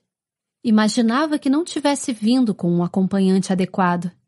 Talvez tivesse trazido aquela dama de companhia devoradora de balas de hortelã que não servia de proteção nenhuma nas ruas de Londres. Aguardou de braços cruzados. O apartamento era um quadrado e dava para chegar ao escritório tanto pela sala de jantar quanto pelo quarto. Infelizmente, a faxineira escolhera justo aquele dia para fazer na sala o enceramento bianual que, ela jurava sobre a sepultura da querida mãe, em alto e bom som, mantinha o chão limpo e evitava doenças. Portanto, a mesa bloqueava a porta do escritório, e a única forma de entrar era pelo quarto dele. Garrett gemeu e balançou a cabeça. A última coisa de que precisava era imaginar Hyacinth em seu quarto. Esperava que ela se sentisse desconfortável ao passar por lá. Era o mínimo que merecia indo até ali sozinha. Garrett? Disse ela, surgindo no vão da porta. Então ele jogou pela janela todas as boas intenções. Que diabos está fazendo aqui? É ótimo vê-lo também, replicou ela, com tanta serenidade que ele se sentiu um tolo. Mas Garrett foi em frente mesmo assim. Qualquer pessoa pode ter visto você. Não liga para sua reputação? Ela deu de ombros de leve, tirando as luvas. Eu estou noiva. Você não pode desistir e eu não pretendo fazê-lo. Então duvido que ficarei arruinada para sempre se alguém me flagrar. Garrett tentou ignorar a onda de alívio provocada por aquelas palavras. Ele havia feito de tudo para que ela não desistisse de se casar, e Hyacinth já garantira que não voltaria atrás. Mas era surpreendentemente bom ouvir aquilo. Muito bem. Começou ele devagar, escolhendo as palavras com enorme cuidado. Por que então está aqui? Não estou aqui para discutir sobre o seu pai, disse ela asperamente. Se é isso que o preocupa. Não estou preocupado, retrucou ele irritado. Ela ergueu uma das sobrancelhas. Diabos! Por que escolhera a única mulher do mundo que conseguia fazer aquilo? Ou, pelo menos, a única que conhecia. Não estou, repetiu ele impaciente. Hyacinth permaneceu em silêncio, mas o encarou com uma expressão incrédula. Eu vim discutir sobre as joias. As joias? Repetiu ele. Sim, respondeu ela, ainda com aquela voz afetada e objetiva. Espero que não tenha se esquecido delas. E como poderia? Hyacinth estava começando a irritá-lo. Ou melhor, a atitude dela. Garrett ainda tinha um turbilhão por dentro. Ficava tenso só de olhá-la. E ela estava impassível, quase sobrenaturalmente serena. Espero que ainda pretenda procurá-las. Continuou ela. Já chegamos longe demais para desistir agora. Tem alguma ideia de por onde deveríamos começar? Perguntou ele, mantendo a voz tranquila. Se me lembro bem, chegamos a um beco sem saída. Hyacinth enfiou a mão na bolsa e sacou a última pista deixada por Isabela, que permanecera com ela desde que haviam se separado, alguns dias antes. Com cuidado, desdobrou o papel e o alisou até se abrir por completo sobre a mesa. Tomei a liberdade de levar isso até o meu irmão, Colin. Você havia me dado permissão. Garrett assentiu. Como falei, prosseguiu ela. Ele viajou por todo o continente. Colin acha que foi escrito numa língua eslava. Após consultar o mapa, ele acredita que seja o esloveno. Diante de sua expressão de incompreensão, ela acrescentou: É a língua que falam na Eslovênia. Garrett piscou, surpreso. Isso é um país? Pela primeira vez na conversa, Hyacinth sorriu. É, devo confessar que também não sabia de sua existência. Na realidade, trata-se mais de uma região, ao norte e a leste da Itália. Faz parte da Áustria-Hungria, então? E fazia parte do Sacro Império Romano-Germânico. Sua avó era do norte da Itália? Garrett percebeu que não fazia a menor ideia. Vovó Isabela adorava lhe contar histórias sobre a infância passada na Itália mas tudo se resumia a comida e festas, o tipo de coisa que um menino muito pequeno pudesse achar interessante. Ela poderia até ter mencionado a cidade onde nascera, mas ele era pequeno demais para prestar atenção. Não sei. Confessou ele, sentindo-se bastante tolo por sua ignorância. Achava até que faltara consideração de sua parte. Talvez. Não era muito morena. Na verdade, sua cor de pele era muito parecida com a minha. Hyacinth assentiu. Eu já tinha pensado nisso. Nem você nem seu pai têm um aspecto muito mediterrâneo. Garrett sorriu, tenso. Havia um ótimo motivo para ele não parecer ter nenhum pingo de sangue italiano. Bem, continuou Hyacinth, fitando o pedaço de papel. Se ela era do Nordeste, poderia ter vivido próximo à fronteira eslovena e, assim, estar familiarizada com a língua, ao menos para escrever duas frases no idioma. Ela deve ter pensado que ninguém aqui na Inglaterra seria capaz de traduzi-la. Exatamente! Concordou Hyacinth, assentindo animada. Ao ver que Garrett não compreendera, acrescentou. Se você quisesse tornar uma pista particularmente difícil, não a escreveria na língua mais obscura possível? É uma pena que eu não fale chinês. Ela o encarou com impaciência ou irritação, então foi em frente. Estou convencida de que esta é a pista final. Qualquer um que chegasse aqui seria forçado a gastar um tanto de energia e, provavelmente, de recursos para obter uma tradução. Ela não faria ninguém ter trabalho duas vezes. Garrett mordeu o lábio, fitando as palavras estranhas. Não concorda? Insistiu Hyacinth. Ele ergueu os olhos, dando de ombros. Bem, você se disporia a ter esse trabalho. Ela ficou boquiaberta. O que quer dizer com isso? Não. Hyacinth se deteve refletindo. Tudo bem, eu me disporia. Mas podemos concordar que, para o bem ou para o mal, eu sou um pouco mais diabólica do que uma mulher comum e um homem comum, pensando bem. Garrett sorriu, perguntando-se se deveria ficar ainda mais nervoso com aquela expressão para o bem ou para o mal. Acha que sua avó teria a mente tão tortuosa quanto. Uh... Ela pigarreou. Eu? Garrett viu em seus olhos que ela não estava tão controlada quanto gostaria que ele pensasse. Não sei. Respondeu ele com franqueza. Ela faleceu quando eu era ainda muito pequeno. Minhas lembranças e percepções são dos meus sete anos. Bem, disse ela, tamborilando sobre a escrivaninha, num revelador gesto de nervosismo. Podemos começar a nossa busca por um falante de esloveno. Ela revirou os olhos enquanto acrescentava, um tanto seca. Em alguma parte de Londres deve haver. Deve haver, murmurou ele. Não deveria provocá-la, é claro. Àquela altura, isso já estava mais do que claro. Porém, era divertido ver Hyacinth tão decidida.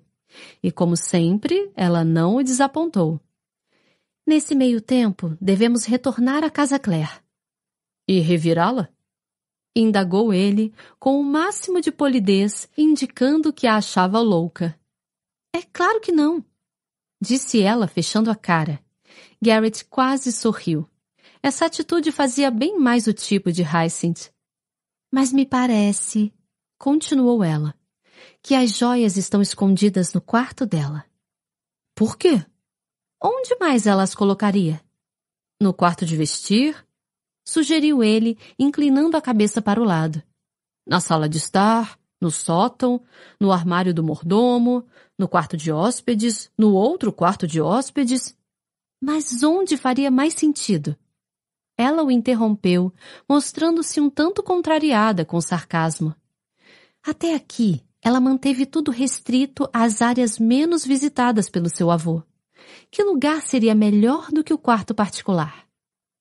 Ele a olhou pensativo por um tempo, fazendo-a ruborizar. Sabemos que ele a visitou lá pelo menos duas vezes. Duas vezes? Meu pai e o irmão mais novo. Ele morreu em Trafalgar. Explicou Garrett.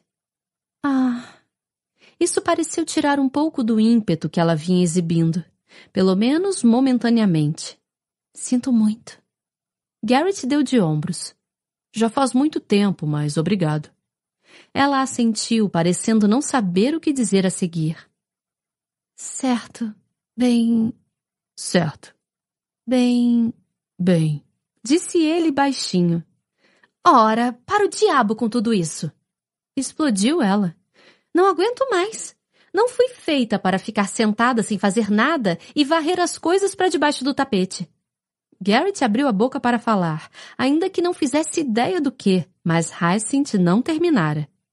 Eu sei que devia ficar quieta e deixar tudo como está, mas não consigo. Simplesmente não consigo.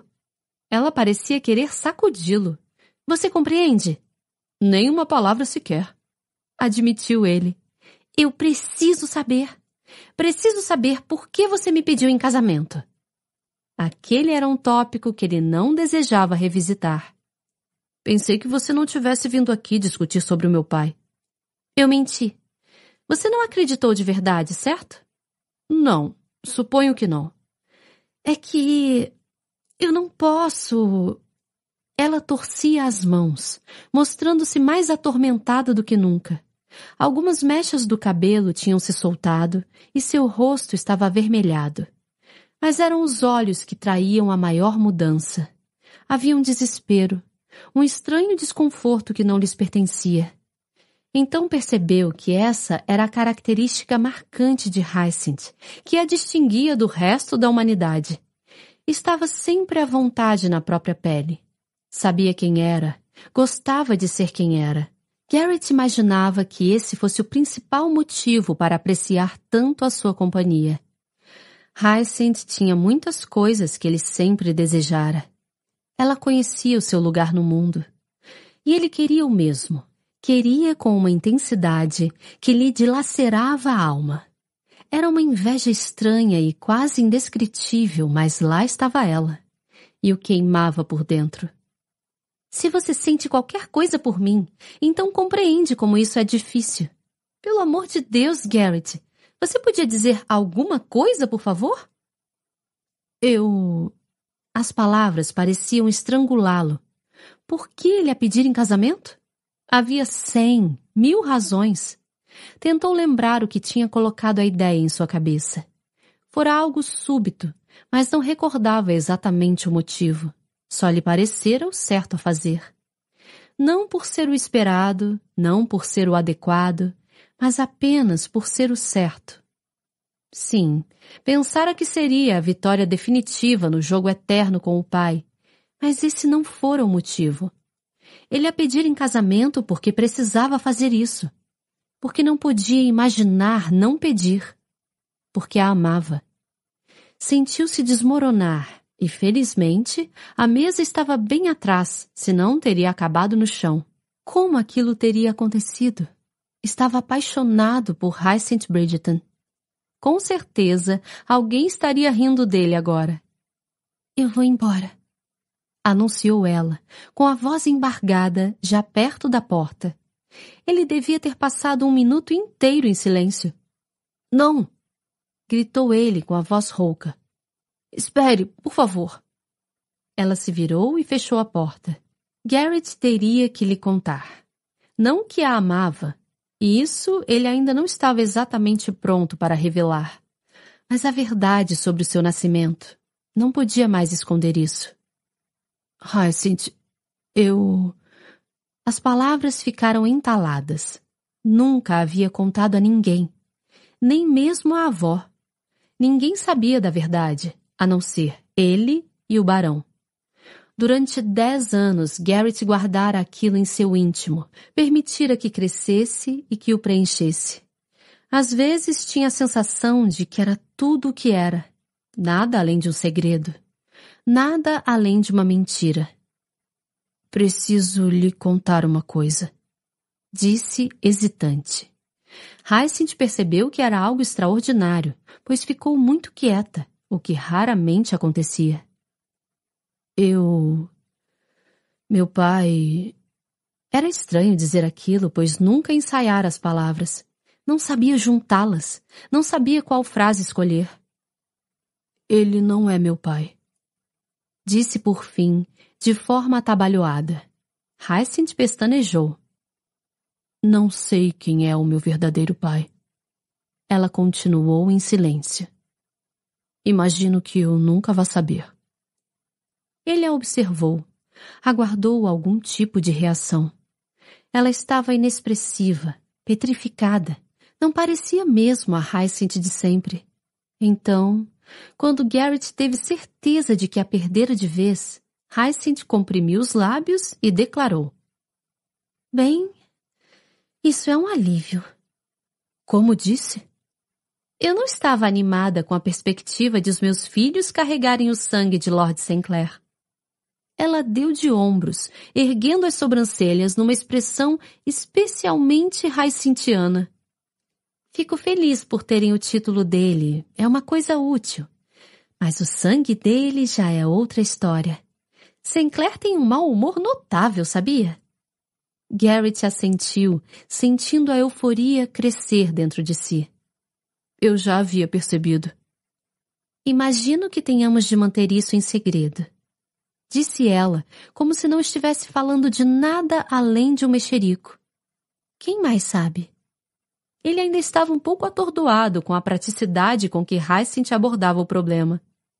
Apenas o barão e eu que eu saiba. E o seu verdadeiro pai? Espero que não. Falou Garrett. Nunca havia parado para pensar nisso. É possível que ele nem tenha sabido. Disse Hyacinth baixinho. Ou achou que você estaria melhor com os Sinclairs, como filho da nobreza. Sim, mas isso não me faz sentir melhor. Replicou Garrett com amargura. Talvez a sua avó saiba mais. Ele a encarou. Isabela, em seu diário. Ela não era minha avó de fato. Alguma vez ela agiu dessa forma? Como se você não fosse neto dela? Não. Respondeu ele, perdendo-se nas lembranças. Ela me amava. Não sei porquê, mas me amava. Talvez porque você seja um pouquinho amável comentou Hyacinth, a voz estranhamente falhando. O coração de Garrett deu um salto. Então você não quer terminar o noivado? Perguntou ele, um tanto cauteloso. Você quer? Ele balançou a cabeça. Por que eu iria querer? Indagou ela, abrindo o mais discreto dos sorrisos. Sua família poderia fazer objeções. Uf, nós não somos tão arrogantes assim. A esposa do meu irmão é filha ilegítima do Duque de Penwood com uma atriz de quem só Deus sabe a origem, e qualquer um de nós daria a vida por ela. Hyacinth estreitou os olhos, pensativa. Mas você não é ilegítimo. Para o eterno desespero do meu pai. Ora, então eu não vejo problema. Meu irmão e Sophie gostam de viver no campo, em parte devido ao passado dela. Mas nós não seremos forçados a fazer o mesmo. A não ser, é claro, que você deseje. O barão poderia fazer um escândalo. Ela sorriu. Está tentando me convencer a não me casar com você? Só quero que você compreenda. Porque espero que, a esta altura, você já tenha percebido que tentar me dissuadir é uma tarefa muito cansativa. Garrett não teve como não sorrir. Seu pai não dirá uma palavra sequer. Assegurou ela. Qual seria a finalidade? Você nasceu durante o casamento, logo ele não pode lhe tirar o título. E a revelação de que você é bastardo só o exporia como um marido traído. Nenhum homem quer isso. Afirmou, gesticulando com grande autoridade. Os lábios dele se curvaram e Garrett sentiu algo se alterar por dentro como se estivesse ficando mais leve, mais livre. Você pode falar por todos os homens? murmurou ele, deslocando-se lentamente na sua direção. Você gostaria de ter fama de marido traído? Ele fez que não com a cabeça. Mas eu não preciso me preocupar com isso.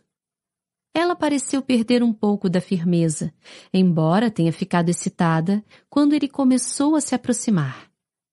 Não se você me mantiver feliz. Ora, Hyacinth Bridgeton, isso é uma ameaça? Ela assumiu uma expressão coquete. Talvez. Garrett só estava a um passo de distância agora. Pelo visto, vou ter muito trabalho pela frente. Ela empinou o queixo e sua respiração se acelerou. Não sou uma mulher particularmente fácil. Ele lhe tomou a mão. Gosto de um desafio. Que bom que você... Garrett enfiou um dos dedos dela na boca e Hyacinth arquejou. Vai se casar comigo.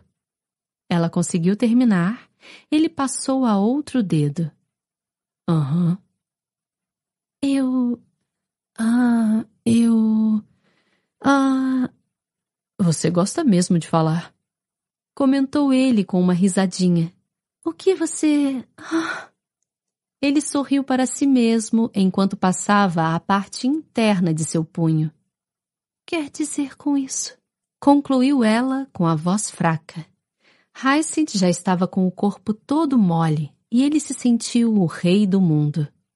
Ora, nada demais. Murmurou Garrett, puxando-a para si e roçando os lábios no seu pescoço.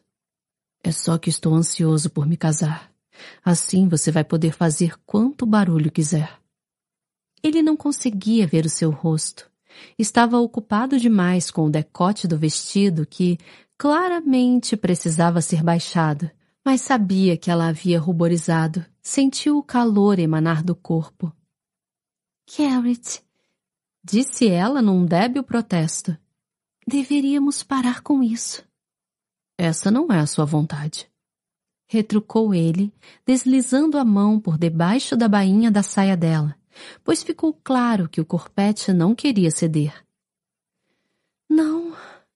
Ela suspirou. Não mesmo. Ele sorriu. Que bom. Hyacinth deixou escapar um gemido enquanto os dedos dele subiam por suas pernas, fazendo cócegas. Agarrando-se a um último fiapo de sanidade, ela disse: Mas não podemos. Ah. Não, não podemos. Concordou ele. A escrivaninha não seria confortável. Não havia lugar no chão e só Deus sabia se Phelps fechara a porta exterior do seu quarto. Ele se afastou e lhe deu um sorriso endiabrado.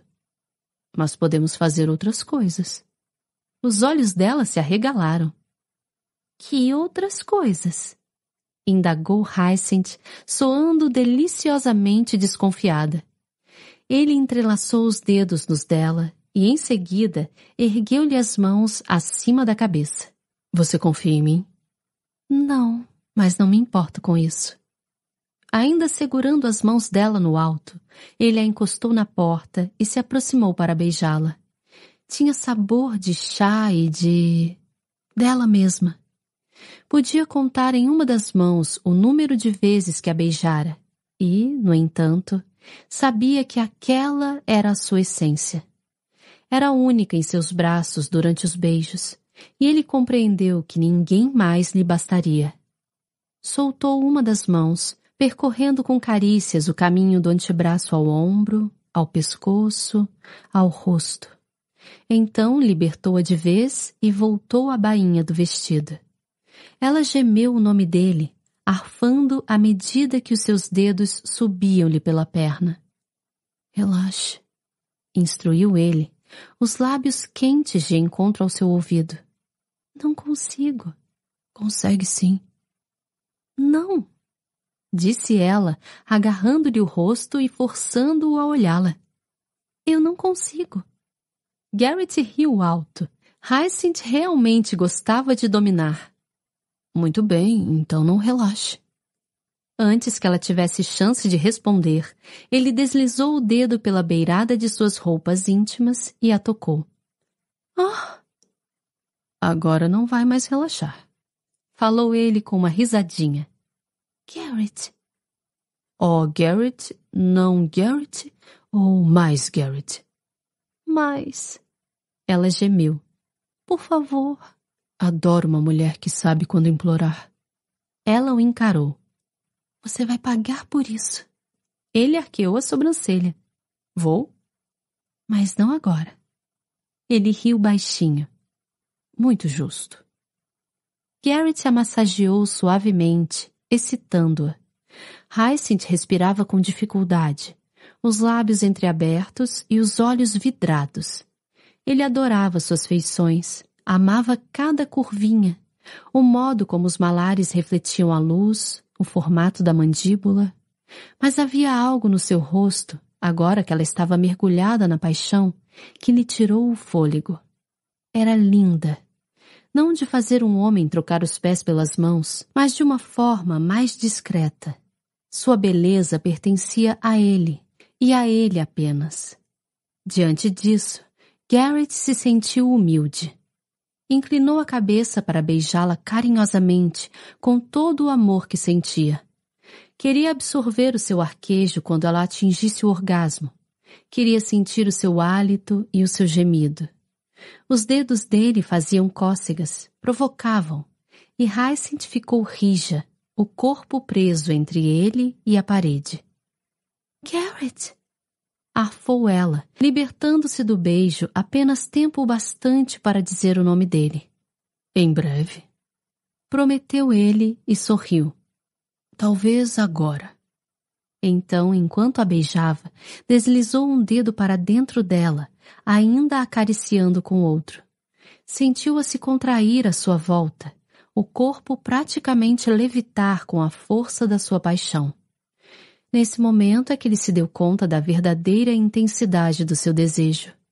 Estava duro, quente e desesperado por Hyacinth, mas estivera tão concentrado nela que não havia notado. Até agora. Garrett a encarou.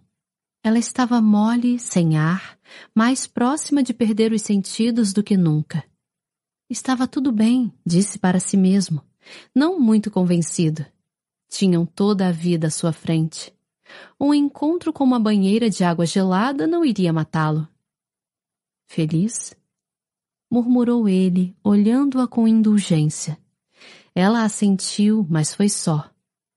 Garrett lhe deu um beijo no nariz. Então lembrou-se dos papéis que deixara sobre a escrivaninha.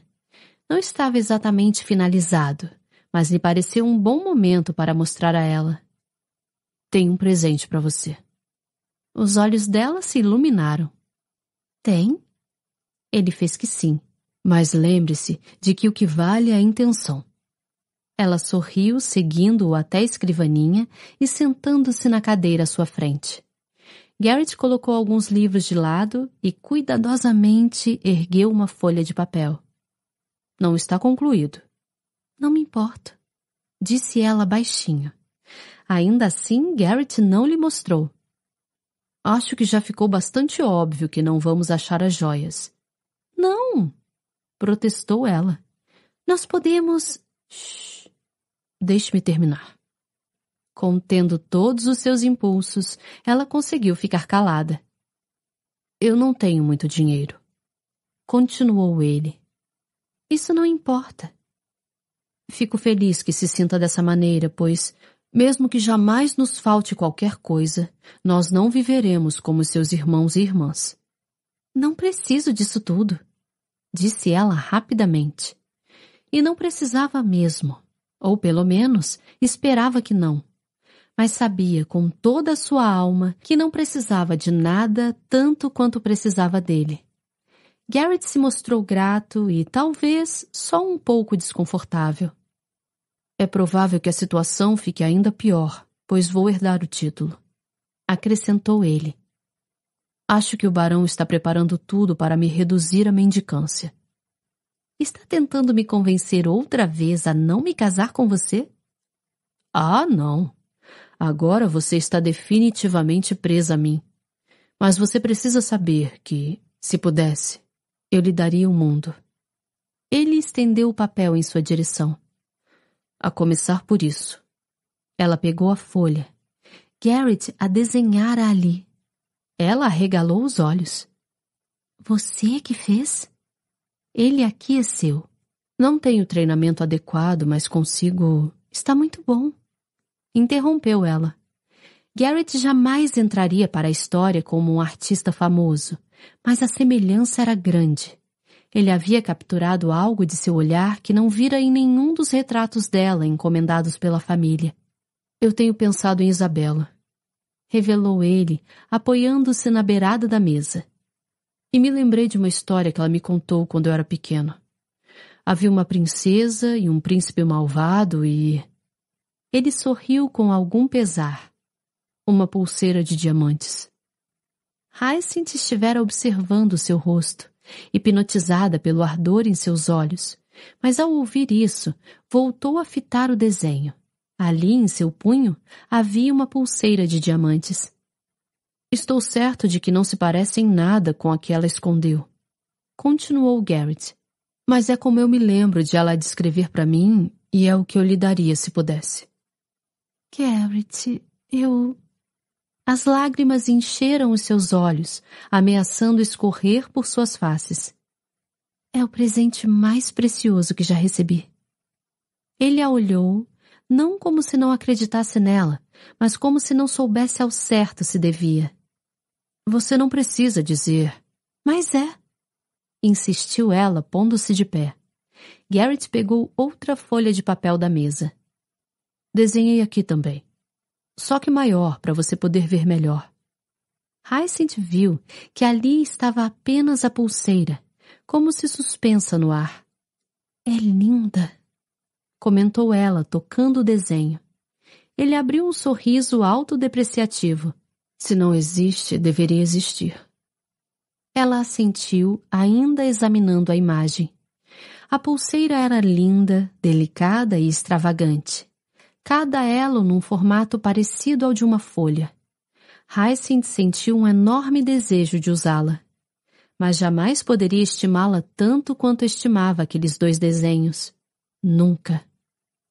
Eu. Ela ergueu os olhos, os lábios se entreabrindo em surpresa. Quase disse eu te amo. Amei os desenhos. Completou, mas imaginou que a verdade estivesse em seus olhos. Ela sorriu e colocou a mão por cima da dele. Queria dizer eu te amo, mas não estava exatamente pronta. Não sabia por quê. Talvez temesse ser a primeira a dizê-lo. Ela não tinha medo de quase nada, porém não era corajosa o bastante para pronunciar três palavrinhas. Impressionante. Assustador. Então decidiu mudar de ânimo. Ainda quero procurar as joias afirmou, pigarreando, até que sua voz pudesse soar bem clara. Ele gemeu. Por que você não desiste? Porque eu. Bem, porque não posso. Hyacinth franziu a boca. Não quero que seu pai fique com elas. Ah, é assim que devo me referir a ele? Garrett deu de ombros. Eu ainda o chamo assim. É difícil acabar com o hábito. Não me importa que Isabela não fosse a sua avó de verdade. Você merece a pulseira. Ele abriu um sorriso divertido. E por que acha isso? Ela ficou confusa por um instante. Porque merece. Porque alguém tem que ficar com ela e eu não quero que seja ele. Porque. Ela olhou desejosa para o desenho que se encontrava em suas mãos. Porque é maravilhosa.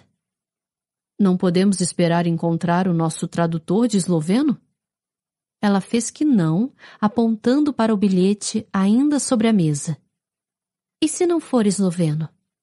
Achei que você tivesse dito que era. Replicou ele, claramente exasperado. Eu disse que meu irmão achava que fosse. Você sabe quantas línguas existem na Europa Central? Ele praguejou baixinho. Eu sei que é muito frustrante. Concordou ela. Garrett a encarou incrédulo. Não foi por isso que praguejei. Então por que... Porque você vai acabar comigo. Hyacinth sorriu, enfiando o indicador no peito dele. Agora você sabe por que a minha família estava louca para se livrar de mim. Que Deus me ajude. Sei mesmo. Ela entortou a cabeça. Podemos ir amanhã? Não. No dia seguinte? Não, por favor, insistiu ela. Garrett girou-a até que ela estivesse de frente para a porta. Vou levá-la para casa. Ela virou a cabeça, tentando falar por cima do ombro. Por não! Hyacinth foi arrastando os pés, permitindo a Garrett empurrá-la em direção à porta. Quando já não podia mais evitar a expulsão, agarrou a maçaneta. Mas, antes de girá-la, se virou uma última vez, abriu a boca e. Não! gritou Garrett. Eu não. Muito bem. Gemeu ele, com vontade de atirar os braços para cima em exasperação. Você venceu. Ah, obri. Mas não vai junto. Ela ficou imóvel, a boca ainda aberta. Como disse? Eu vou respondeu ele com uma careta, como se preferisse ter todos os dentes extraídos a fazer aquilo. Mas você não vai. Ela o fitou, tentando encontrar alguma forma de dizer isso não é justo sem soar como uma adolescente. Impossível. Quis perguntar como poderia ter certeza que ele iria sem dar a entender que não confiava nele. Droga. Outra causa perdida. Assim, simplesmente cruzou os braços e o fuzilou com os olhos. Em vão. Não, repetiu Garrett. Hyacinth abriu a boca uma última vez, então desistiu, suspirando. Bem, imagino que se conseguisse manipulá-lo sempre, não valeria a pena me casar com você. Ele gargalhou. Você vai ser uma ótima esposa, Hyacinth Bridgeton. Disse, empurrando-a para fora da sala. Ele grunhiu. Mas não se você se transformar na minha avó. É o meu maior sonho, replicou ela, travessa. Que pena murmurou ele, puxando-lhe o braço para que não entrasse na sala de estar. Ela se virou com um olhar interrogativo. Garrett curvou os lábios com um ar de completa inocência. Ora, eu não posso fazer isto com a minha avó. Como ele conseguir enfiar a mão ali? Ou isto? Garrett! Garrett sim ou Garrett não? Ela sorriu. Não dava para se conter. Garrett, mais. Capítulo 19 Terça-feira seguinte. Tudo de importante acontece às terças-feiras, não é mesmo? Olha só o que eu trouxe. De pé à porta da sala de estar de Lady Danbury, Hyacinth sorriu, erguendo o exemplar de Miss Davenport e o Marquês Sombrio. Um livro novo? Perguntou Lady Danbury na outra extremidade da sala. Estava sentada em sua poltrona favorita, mas pela postura mais parecia estar num trono. Não é um livro qualquer. Respondeu Hyacinth com um sorriso maroto, estendendo-o em sua direção. Olhe só. Lady Danbury pegou o livro e ficou exultante. Ainda não lemos este. Ela olhou para Hyacinth. Espero que seja tão ruim quanto os demais. Ora, vamos, Lady Danbury, disse Hyacinth, sentando-se ao seu lado. A senhora não devia chamá-los de ruins. Eu não falei que não eram divertidos, replicou a condessa, folheando as páginas ansiosamente. Quantos capítulos ainda temos com a querida Miss Butterworth? Hyacinth pegou o livro em questão de uma mesa vizinha e o abriu no local marcado na terça-feira anterior. Três. Uf. Eu me pergunto de quantos penhascos Priscila conseguirá se pendurar nesse tempo. De pelo menos dois, imagino.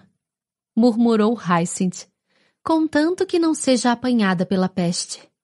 Lady Danbury tentou espiar o livro por cima de seu ombro. Acha isso possível? Um bocado de bubônica faria maravilhas pela prosa. Hyacinth riu. Talvez esse devesse ser o subtítulo. Miss Butterworth e o Barão Louco, ou... Ela baixou a voz de maneira dramática. Um bocado de bubônica. Prefiro bicada até a morte pelos pombos. Talvez devêssemos escrever um livro, disse Hyacinth com um sorriso, preparando-se para começar o capítulo 18. Lady Danbury fez uma careta, como se quisesse golpear a cabeça de Hyacinth. Já venho dizendo isso há algum tempo. Hyacinth franziu o nariz enquanto balançava a cabeça. Não, não seria tão divertido. Acha que alguém compraria uma coleção de títulos de livros divertidos? Comprariam se tivesse o meu nome na capa respondeu Lady Danbury com grande autoridade. Por falar nisso, como anda a tradução do diário da outra avó de meu neto? Hyacinth meneou a cabeça ligeiramente na tentativa de seguir a complicada estrutura da frase da condessa. Perdoe-me, mas o que isso tem a ver com as pessoas se sentirem compelidas a comprar um livro com o seu nome na capa? Lady Danbury gesticulou com vigor, como se o comentário de Hyacinth fosse um objeto que ela pudesse afastar. Você não me contou nada. Insistiu.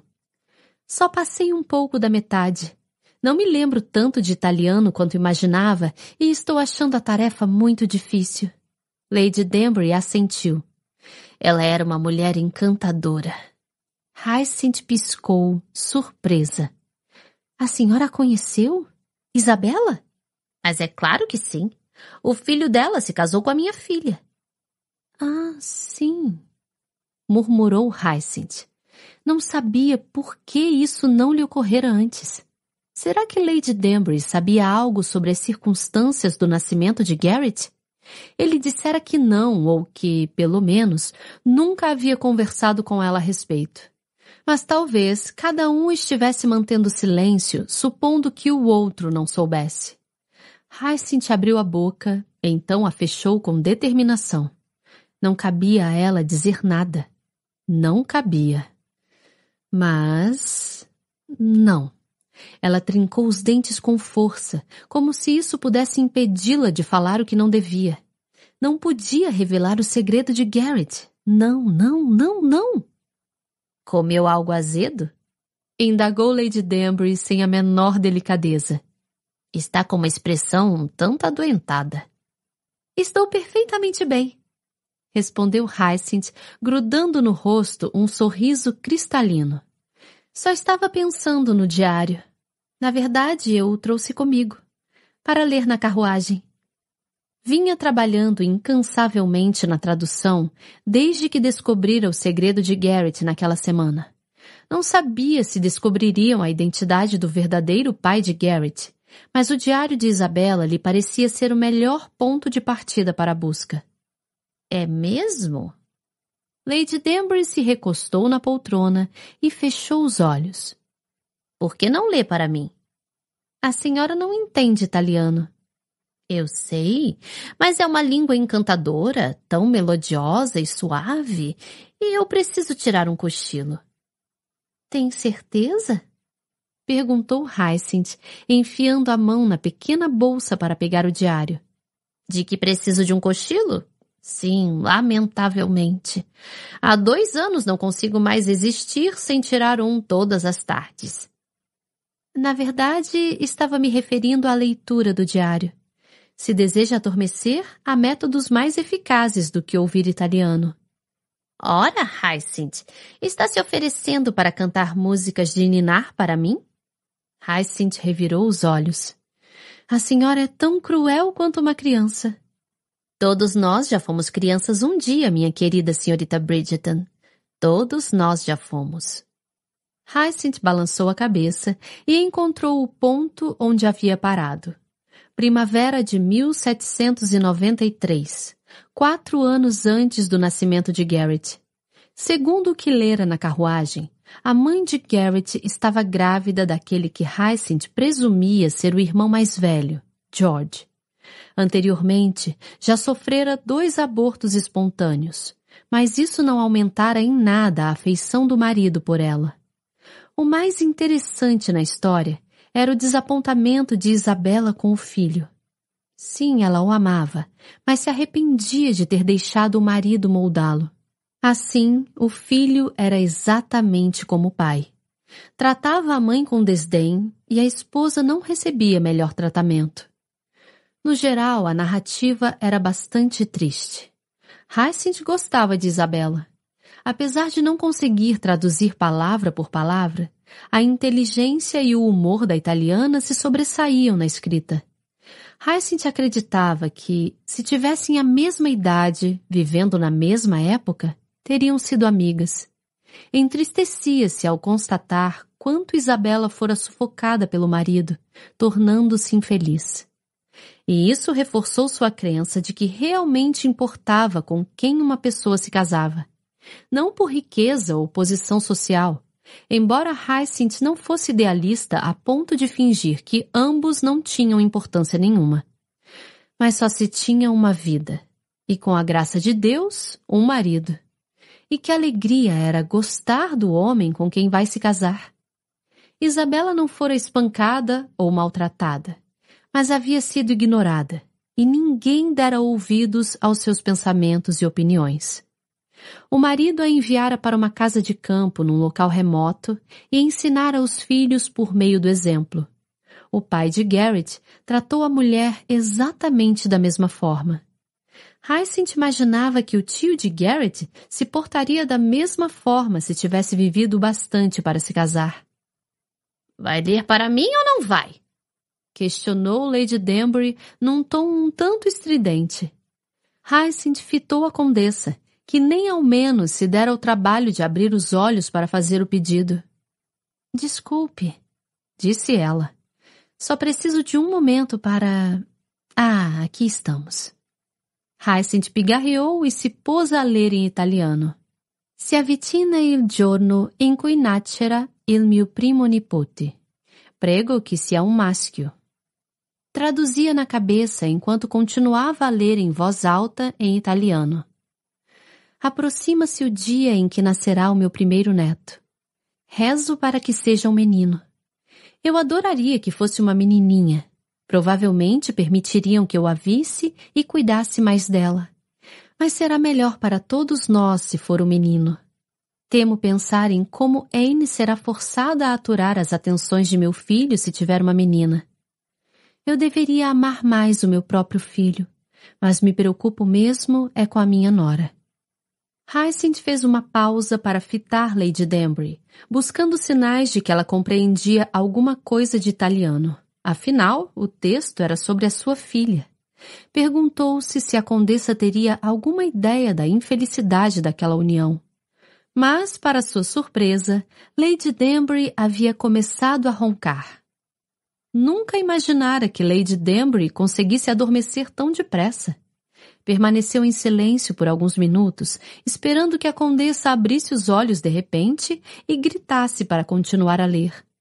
Após um minuto, no entanto, Hyacinth teve certeza de que Lady Danbury adormecera. Assim, continuou lendo para si mesma, traduzindo cada frase na cabeça. O registro seguinte era de alguns meses mais tarde. Isabela expressava alívio por Anne ter dado à luz um menino, batizado de George. O barão estava esfuziante de orgulho e até mesmo dera à esposa um bracelete de ouro de presente.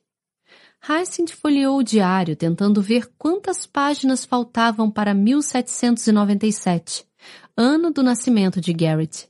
Uma, duas, três, sete, oito, nove... Ah! 1796. Garrett nascera em março. Então, se Isabela escrever a respeito da sua concepção, o texto apareceria ali, não em 1797. Um intervalo de dez páginas. Então lhe ocorreu. Por que não saltar adiante?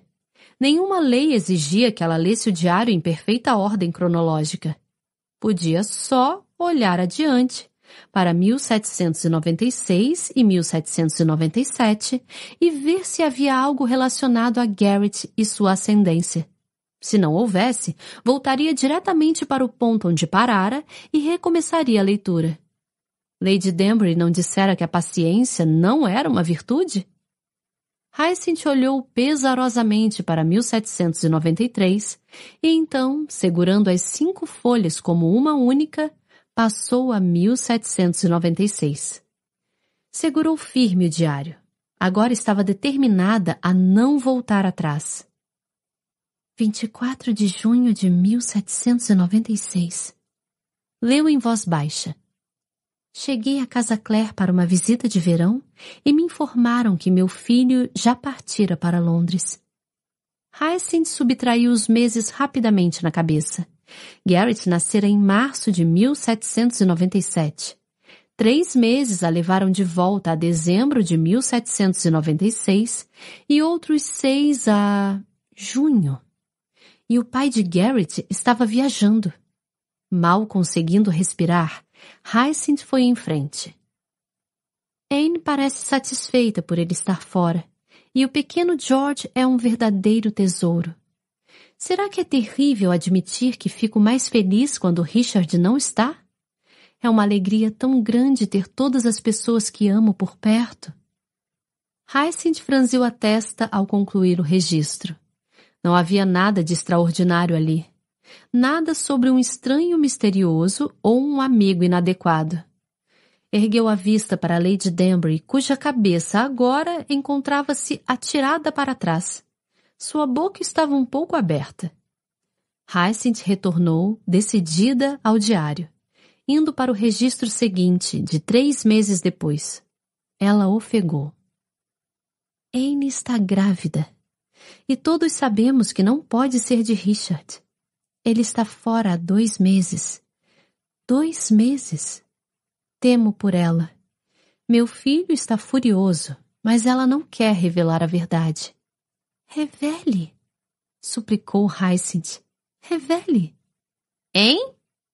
Hyacinth fechou o diário com violência e ergueu os olhos. Lady Danbury se agitou no assento. Por que parou de ler? Perguntou Lady Danbury, grog. Eu não parei. Mentiu Hyacinth, segurando o diário com tanta força que se surpreendeu de não abrir buracos na encadernação. A senhora adormeceu. Foi mesmo? Devo estar ficando velha. Hyacinth sorriu sem ânimo. Muito bem, disse Lady Danbury com um aceno. Ela se remexeu um pouco, movendo-se primeiro para a esquerda, depois para a direita e mais uma vez para a esquerda. Agora estou acordada. Voltemos a Miss Butterworth. Hyacinth ficou pasma. Agora? E seria quando? Hyacinth não tinha uma boa resposta. Muito bem. Aceitou com o máximo de paciência. Forçou-se a pousar o diário ao seu lado e sacou Miss Butterworth e o Barão Louco. Pigarreou ela, abrindo na primeira página do capítulo 18. A garganta a está incomodando? Perguntou Lady Danbury. Ainda tem um pouco de chá no bule. Não é nada. Respondeu Hyacinth. Soltou o ar, olhou para baixo e leu com muito menos animação do que o normal. O barão tinha um segredo. Priscila estava bastante certa disso. A única pergunta era: a verdade seria revelada algum dia? Também quero saber. Murmurou Hyacinth. Hein? Acho que alguma coisa importante está prestes a acontecer. Comentou Hyacinth com um suspiro. Alguma coisa importante está sempre prestes a acontecer, minha querida menina. E se não estiver, é uma boa ideia agir como se estivesse. Dessa forma, você aproveitará melhor a vida. Hyacinth fez uma pausa, ponderando aquele comentário filosófico, algo nada típico de Lady Danbury. Não tenho a menor paciência com a moda atual do Anui. Continuou Lady Danbury batendo a bengala no chão. Ha! Quando foi que se tornou crime demonstrar interesse pelas coisas? Como disse? Apenas leia o livro. Acho que estamos chegando a uma parte boa. Finalmente.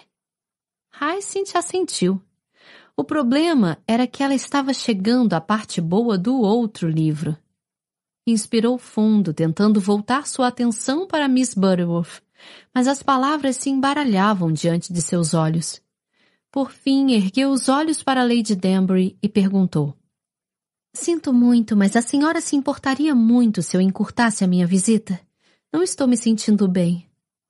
Lady Danbury a fitou como se ela tivesse acabado de anunciar que carregava no ventre o filho ilegítimo de Napoleão. Ficarei satisfeita em compensar amanhã. Acrescentou Hyacinth rapidamente. Mas hoje é terça-feira. Eu sei. Eu... Hyacinth suspirou. A senhora é mesmo uma criatura de hábitos, não é? A marca da civilização é a rotina. Sim, compreendo, mas. Mas o sinal de uma mente verdadeiramente avançada é a capacidade de se adaptar às circunstâncias cambiantes. O queixo de Hyacinth caiu. Nunca, nem mesmo nos seus sonhos mais loucos, imaginaria Lady Danbury dizendo aquilo. Vá, menina querida, disse Lady Danbury, enxotando-a em direção à porta. Vá resolver o que quer que a esteja deixando tão intrigada. Por um instante, Hyacinth apenas a fitou. Então, sentindo-se amada e acolhida, juntou os pertences, ficou de pé e se aproximou de Lady Danbury. A senhora vai ser minha avó. Falou ela, se abaixando e lhe dando um beijo na face. Jamais fizeram um gesto de tanta intimidade mas de alguma forma agora lhe parecia certo. Sua criança tola. Disse Lady Danbury, secando os olhos enquanto Hyacinth se encaminhava para a porta. No meu coração sou sua avó há anos. Só estava esperando que se tornasse oficial. Capítulo 20 Mais tarde, à noite, bem mais tarde, na verdade, a tradução teve que ser postergada devido a um longo jantar de família, seguido de um interminável jogo de mímica. Por fim, às onze e meia, ela encontrou a informação que buscava. A excitação se mostrou mais forte do que a cautela. Mais dez minutos e Garrett não teria estado ali para ouvir a batida vestira o suéter, uma coisa áspera de lã que a avó teria considerado pavorosamente incivilizada, mas que tinha a vantagem de ser negra como a noite. Estava sentado no sofá, calçando botas de solado mais silencioso, quando a ouviu. Uma batida suave, mas firme. Olhou de relance para o relógio e viu que era quase meia-noite. Phelps já fora se deitar havia muito tempo. Então, o próprio Garrett foi até a porta. Sim? Disse, posicionando-se junto à pesada madeira. Sou eu. Veio a resposta instantaneamente. O quê? Não, não podia ser. Ele abriu a porta com um puxão. O que está fazendo aqui? Sibilou, puxando Hyacinth para dentro do apartamento. Ela se chocou contra uma cadeira quando ele a soltou para espiar para fora. Não trouxe ninguém com você? Não tive tempo de. Você enlouqueceu! Sussurrou ele furioso. Está completamente louca. Achava que não poderia ficar mais irritado do que quando ela correra por Londres sozinha de madrugada. Mas pelo menos Hyacinth tivera algum tipo de desculpa, pois fora surpreendida pelo pai dele. Mas dessa vez, dessa vez, ele mal conseguia se controlar. Vou ter que trancafiar você, disse ele mais para si mesmo. É isso. É a única solução. Vou ter que prendê-la e. Se você puder, escu. Entre já! Vociferou ele, agarrando-a pelo braço e puxando-a para dentro do próprio quarto era o local mais distante do pequeno aposento de Phelps, localizado à saída da sala de estar. O criado costumava ter sono pesado, mas, como Garrett não tinha lá muita sorte, Phelps escolheria justamente aquela noite para acordar e fazer um lanche à meia-noite. Garrett, sussurrou Hyacinth, seguindo-o com passos rápidos. Eu preciso lhe contar. Ele se virou para ela com um olhar furioso. Não tenho que ouvir nada vindo de você que não comece com Eu sou uma completa tola. Ela cruzou os braços. Bem, eu não vou dizer isso. Ele ficou flexionando os dedos, num movimento cuidadoso que o impedia de saltar sobre ela. O mundo começava a tomar um perigoso tom de vermelho. Tudo em que conseguia pensar era em Hyacinth atravessando Mayfair disparada, sozinha, prestes a ser atacada, violentada. Eu vou matar você. Ora, se era para alguém atacá-la, que pelo menos fosse ele. Mas ela apenas balançou a cabeça, não lhe dando ouvidos. Garrett, eu tenho que. Não! interrompeu ele energicamente. Nem uma palavra. Não diga uma palavra sequer. Apenas fique aí, sentada. Ele piscou, dando-se conta de que ela estava de pé, então apontou para a cama. Sente-se aí, quieta, até eu descobrir que diabos fazer com você. Ela obedeceu e uma vez na vida não pareceu que abriria a boca. Na verdade, até se mostrou um tanto presunçosa, deixando-o desconfiado. Não sabia como ela descobrira que aquela era a noite da última busca pelas joias. Devia ter deixado alguma informação escapar, ter feito alusão à ida durante uma de suas conversas recentes. Achava que tomara todas as precauções. Porém, Hyacinth era diabolicamente esperta e poderia ter deduzido as intenções dele. Na opinião de Garrett, era uma tarefa tola. Não fazia ideia da localização dos diamantes e só havia a teoria de Hyacinth sobre o quarto de dormir da baronesa. Mas ele lhe prometera que iria. Devia ter um senso de honra muito elevado, pois lá estava ele, indo à casa Claire pela terceira vez naquele mês. Garrett a olhou de cara feia. Ela sorriu com serenidade, enfurecendo-o ainda mais. Já passara dos limites. Muito bem, disse ele, a voz tão baixa, quase trêmula. Vamos estabelecer algumas regras. Ela se impertigou. Como disse? Quando nos casarmos, você não poderá deixar a casa sem a minha permissão. Nunca! Até você provar ser uma adulta responsável. Concluiu ele, mal se reconhecendo nas próprias palavras. Mas não havia outra forma de manter a maldita tolinha segura. Ela deixou escapar um suspiro impaciente. Quando foi que você ficou tão pomposo? Quando me apaixonei por você. Ele praticamente rugiu. Só não rugiu de verdade porque estava num edifício repleto de apartamentos, todos habitados por homens solteiros que ficavam acordados até tarde e gostavam de falar da vida alheia. Você. você. você o quê? A boca de Hyacinth se abriu num cativante e pequeno oval, mas Garrett estava bravo demais para apreciar o efeito. Eu amo você, sua boboca respondeu ele, agitando os braços como um louco. Era impressionante como ela o reduzira àquilo. Não conseguia se lembrar da última vez que perdera a paciência daquela forma, da última vez que alguém o deixara com tanta raiva que ele mal conseguia falar. Sem contar Hyacinth, é claro. Ele rangeu os dentes. Você é a mais enlouquecedora, a mais frustrante. Mas e nunca sabe quando parar de falar. Mas que Deus me ajude. Eu amo você. Mas, Garrett... E se eu tiver que amarrá-la à minha cama só para mantê-la salvo, Deus é minha testemunha. Eu o farei. Mas, Garrett... Nem uma palavra. Nem uma mísera palavra. Interrompeu ele, agitando o dedo para ela num gesto extremamente indelicado. Por fim, Garrett pareceu congelar com o indicador em riste e, após alguns poucos movimentos espasmódicos, conseguiu se acalmar e plantar as mãos nos quadris. Hyacinth o fitava com os olhos azuis imensos e cheios de espanto.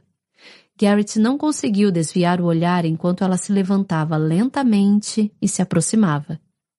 Você me ama? Sussurrou ela. Isso vai acabar comigo, mas amo você. Ele suspirou, exausto diante da simples perspectiva do futuro. Não dá para evitar.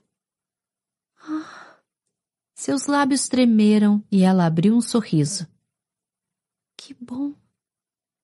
Que bom? É só isso que você tem a dizer? Ela deu um passo à frente e tocou a face dele. Eu também amo você. De todo o coração com tudo o que sou e tudo.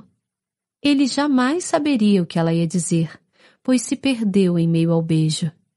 Garrett. Ofegou Hyacinth no breve momento em que parou para respirar. Agora não. Pediu ele, tomando sua boca outra vez. Não conseguia parar de beijá-la. Ele lhe dissera que a amava e agora precisava lhe mostrar. Mas, Garrett, Shhh. Ele lhe tomou o rosto nas mãos e a beijou e a beijou, até cometer o erro de libertar a sua boca para lhe atacar o pescoço. Garrett, eu preciso lhe contar. Agora não, murmurou ele. Tinha outras coisas em mente. Mas é muito importante. Ele se arrastou para longe dela. Meu Deus, mulher! Rosnou. O que é? Você precisa me escutar. Pediu ela ofegante, e Garrett se sentiu satisfeito. Eu sei que foi loucura vir até aqui tarde assim. Sozinha. Ele achou por bem acrescentar. Sozinha. Concedeu ela, os lábios retorcidos em irritação. Mas juro que não teria feito algo tão tolo se não precisasse falar com você imediatamente. Um bilhete não teria bastado? Hyacinth balançou a cabeça. Garrett, começou ela, o rosto tão sério que ele prendeu a respiração. Eu sei quem é o seu pai. Ele ficou sem chão, sem conseguir desviar os olhos dela. Agarrou-lhe os ombros, enterrando os dedos com força. Se alguém lhe perguntasse depois sobre aquele momento, Garrett diria que, se não fosse por Hyacinth, não teria se mantido em pé. Quem é? Indagou ele, quase apavorado com a resposta dela. Passara a vida adulta inteira querendo saber, e agora que chegara a hora, estava morrendo de medo. O irmão do seu pai. Sussurrou Hyacinth. Garrett ficou sem ar, como se algo tivesse colidido com seu peito. O tio Edward? Isso, confirmou Hyacinth, perscrutando o rosto dele num misto de amor e preocupação. Estava no diário da sua avó. Ela não sabia de início. Ninguém sabia. Só sabiam que não podia ser o seu pa... Ah, o barão. Ele esteve em Londres a primavera e o verão todos. E a sua mãe, não. Como foi que a minha avó descobriu? E ela estava certa disso? Isabela juntou as peças depois que você nasceu. Disse Hyacinth baixinho. Ela escreveu que você era parecido demais com o Sinclair para ser bastardo e que Edward estivera morando na casa Claire enquanto seu pai estava fora. Garrett sacudiu a cabeça, tentando desesperadamente compreender aquilo. Ele sabia? O seu pai ou o seu tio? O meu. Ele lhe deu as costas e um som engasgado escapou de sua garganta. Eu não sei como chamar nenhum dos dois. O seu pai, Lord Sinclair. Ela se corrigiu. Não sabia. Ou pelo menos Isabela não achava que soubesse. Para ele, Edward nem estivera na casa Claire naquele verão. O irmão acabara de deixar Oxford e. Bem, não sei o que aconteceu, mas era para ele ter ido à Escócia com alguns amigos. Mas acabou não indo. Então foi para a casa Claire. Sua avó disse. Hyacinth se deteve, arregalando os olhos. Sua avó. Ela era realmente sua avó. Ele sentiu a mão dela no ombro, implorando-lhe que se virasse mas de alguma forma não conseguia encará-la naquele momento. Tudo aquilo era demais. Garrett, Isabela era sua avó. Ele fechou os olhos tentando se recordar do rosto de Isabela. Era uma tarefa difícil, pois a lembrança era muito antiga. Mas ela o amara. Disso tinha certeza. Ela o amara. E sabia da verdade. Se o tivesse visto adulto, se tivesse conhecido o homem no qual se tornara, será que lhe contaria a verdade? Ele jamais poderia saber, mas talvez, se a avó tivesse presenciado o tratamento que o barão lhe dispensava, aquilo em que os dois haviam se transformado, gostava de acreditar que sim, ela contaria. Seu tio. Veio a voz de Hyacinth. Ele sabia. Completou Garrett a voz grave e firme. Como você sabe? Ele disse alguma coisa? Garrett balançou a cabeça. Não conseguia explicar. Mas ele vira o tio pela última vez aos oito anos. Crescido o bastante para se lembrar das coisas. Crescido o bastante para se dar conta do que era importante. Edward o amara de uma maneira que o barão nunca tinha amado. Fora ele que lhe ensinara a cavalgar, e que lhe deram um cachorrinho de presente no aniversário de sete anos. Edward conhecera a família o suficiente para saber que a verdade os destruiria. Richard já não perdoava Anne por dar à luz a um filho que não era seu. Mas se soubesse que seu amante era o próprio irmão... Garrett se escorou na parede. Precisava de algum apoio além das próprias pernas. Talvez fosse uma bênção a verdade ter demorado tanto tempo para ser revelada. Garrett? Sussurrou Hyacinth, aproximando-se. Ela lhe tomou a mão com uma suavidade e uma delicadeza que lhe provocaram um aperto no coração. Ele não sabia o que pensar. Não sabia se sentia raiva ou alívio. Era de fato um Sinclair. Mas depois de tantos anos pensando em si mesmo como um impostor, era difícil aceitar isso. E, levando em conta o comportamento do barão, deveria se orgulhar da sua condição? Passara tanto tempo se perguntando quem era de onde viera e. Garrett? A voz dela outra vez, suave, sussurrante, apertou a mão dele. Então, subitamente, ele soube. Não que aquilo tudo não importasse, mas percebeu que não importava tanto quanto ela, que o passado não era tão relevante quanto o futuro e que a família que perdera não lhe era tão cara quanto a que ele iria construir. Eu te amo, disse ele, a voz, enfim, mais alta que um suspiro. Ele se virou, o coração, a própria alma nos olhos. Eu te amo. Ela ficou confusa com a súbita mudança de comportamento, mas então sorriu.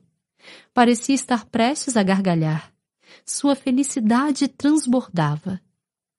Garrett queria ver aquela expressão no rosto de Hyacinth todos os dias, a toda hora, a todo minuto. Eu também te amo, disse ela. Ele tomou seu rosto nas mãos e a beijou uma vez, profundamente na boca. Quero dizer, eu realmente te amo. Hyacinth arqueou uma sobrancelha.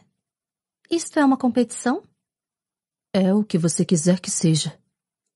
Ela abriu aquele sorriso perfeito e encantador, tão típico dela. Sinto que devo avisar, então. Começou ela, inclinando a cabeça para o lado. Quando se trata de competições e jogos, eu sempre ganho. Sempre? Os olhos dela se encheram de malícia. Sempre que importa. Ele sorriu, sentindo a alma ficar leve e as preocupações se esvaírem. E o que exatamente isso quer dizer? Quer dizer. Ela ergueu as mãos para desabotoar o casaco. Que eu realmente te amo de verdade. Ele deu um passo atrás, cruzando os braços, enquanto a avaliava com os olhos. Conte-me mais. O casaco dela caiu no chão. É o suficiente? Ah, nem de perto. Hyacinth tentou afetar descaramento, mas as faces começavam a ficar rosadas. Vou precisar de ajuda com o resto, disse ela, pestanejando teatralmente. Num instante ele estava ao seu lado. Eu vivo para servi-la. É mesmo? Perguntou ela, intrigada. Garrett percebeu o perigo daquela afirmação e se sentiu forçado a acrescentar. Na cama. Os dedos encontraram as fitas duplas das alças no seu ombro e as puxaram, afrouxando o corpete. Precisa de mais auxílio, milady? Ela fez que sim. Talvez... Começou ele, passando os dedos pelo decote, preparando-se para descê-lo. Porém, Hyacinth pousou uma das mãos sobre a dele. Garrett ergueu a vista. Ela balançou a cabeça. Não, agora é a sua vez. Levou um minuto para ele compreender. Então um sorriso lento se espalhou pelo seu rosto. Mas é claro, milady, falou ele, tirando o suéter. Qualquer coisa que desejar. Qualquer coisa? Nesse instante, qualquer coisa. Disse em tom sedutor. Ela sorriu. Os botões. Como queira. Num instante, a camisa estava no chão, deixando-o nu da cintura para cima. Lançou-lhe um olhar sexy. Hyacinth estava com os olhos arregalados, a boca entreaberta. Ele podia ouvir o som rouco de sua respiração, em sincronia perfeita com o subir e descer do peito. Estava excitada, gloriosamente excitada. Precisou de todo o autocontrole para não arrastá-la para a cama naquele instante. Mais alguma coisa? Os lábios dela apenas se moveram. Os olhos relancearam para a calça. Ela era tímida, percebeu, deliciado ainda inocente demais para lhe dar a ordem de despila. Isto? Perguntou, enfiando o polegar no cós. Ela assentiu. Ele atirou sem desviar os olhos do seu rosto. E ele sorriu ao ver seus olhos se esbugalharem. Queria se mostrar blazer, mas não era. Não ainda. Você está vestida demais, disse ele suavemente, aproximando o rosto a meros centímetros do dela. Ergueu o queixo de Hyacinth com dois dedos e se inclinou para beijá-la enquanto puxava o seu vestido para baixo. Agora ela estava despida e ele podia passar a mão pela pele cálida das suas costas, apertando-a de encontro ao próprio corpo até os seios se achatarem contra o peito dele. Os dedos traçaram sua coluna, detendo-se na base, bem onde o vestido repousava, quase solto, em torno dos quadris. Eu te amo, declarou-se ele, encostando o nariz no dela. Eu também te amo. Fico tão contente. Ele sorriu. Porque se você não amasse, isso tudo seria muito desconfortável. Ela riu, embora não tão livremente. Está querendo dizer que todas as suas outras mulheres o amavam? Garrett recuou, tomando o rosto dela nas mãos. Eu nunca as amei, afirmou ele, certificando-se de que Hyacinth olhava em seus olhos. E, como amo tanto você, não sei se aguentaria não ter esse amor retribuído. Hyacinth observou o rosto dele, perdendo-se no azul profundo de seus olhos. Tocou-lhe a testa, em seguida os cabelos, afastando uma mecha dourada antes de, carinhosamente, colocá-la por trás de sua orelha. Parte dela queria ficar ali para sempre, só olhando para o rosto dele, decorando cada superfície e sombra, desde a curva cheia do lábio inferior ao arco preciso de suas sobrancelhas, Ia ter uma vida com aquele homem. Ia lhe dar amor e gerar os seus filhos. Experimentava agora a mais maravilhosa expectativa, como se estivesse prestes a embarcar numa espetacular aventura. E tudo isso começava naquele momento. Ela ficou nas pontas dos pés e o beijou. Eu te amo. Ama mesmo, não é? Murmurou ele, tão impressionado com aquele milagre quanto ela. Às vezes vou levá-lo à loucura. Ele abriu um sorriso torto e deu de ombros de forma meio desajeitada. É só eu ir para o clube. E você vai fazer o mesmo comigo, acrescentou ela. Você pode tomar chá com a sua mãe. Garrett tomou a mão dela enquanto enlaçava sua cintura. Agora estavam juntos, quase como se valsassem. E vamos ter momentos maravilhosos mais tarde, nos beijando e implorando o perdão do outro. Garrett, disse ela, perguntando-se se aquela devia ser uma conversa mais séria. Ninguém disse que precisávamos passar juntos cada momento acordado, mas ao final do dia, ele beijou as suas sobrancelhas e na maioria do tempo, durante o dia, não há ninguém que eu gostaria de ver mais, cuja voz eu preferiria ouvir, cuja mente eu preferiria explorar. Ele a beijou então, uma vez, lenta e profundamente. Eu te amo, Hyacinth Bridgerton, e sempre amarei. Ah, Garrett, Hyacinth queria dizer algo mais eloquente, mas as palavras de Garrett teriam que ser suficientes para os dois, porque naquele momento ela se sentia dominada pelas emoções e só conseguia suspirar. Quando ele a carregou até a cama, apenas disse sim. O vestido escorregou do corpo antes que ela fosse deitada no colchão, e logo já estavam pele contra pele. Havia algo de emocionante em ficar por baixo dele, sentindo seu poder, a sua força. Se quisesse, Garrett poderia dominá-la, machucá-la até. No entanto, em seus braços, ela se transformava no mais valioso tesouro. As mãos dele passeavam por seu corpo, deixando um rastro de fogo. Hyacinth sentia cada toque na essência do seu ser. Ele acariciou seu braço e ela sentiu aquilo dentro do ventre. Tocou o ombro e ela sentiu os dedos dos pés formigarem. Ele lhe beijou os lábios e o coração dela disparou. Fez suas pernas se abrirem e se aninhou ao lado dela. Hyacinth podia senti-lo, rígido e insistente, Mas dessa vez não houve medo, não houve apreensão, apenas uma irresistível necessidade de tê-lo, de tomá-lo dentro dela, de envolvê-lo. Ela o queria. Cada centímetro dele, cada pedaço que ele pudesse lhe dar. Por favor, implorou, projetando os quadris. Por favor.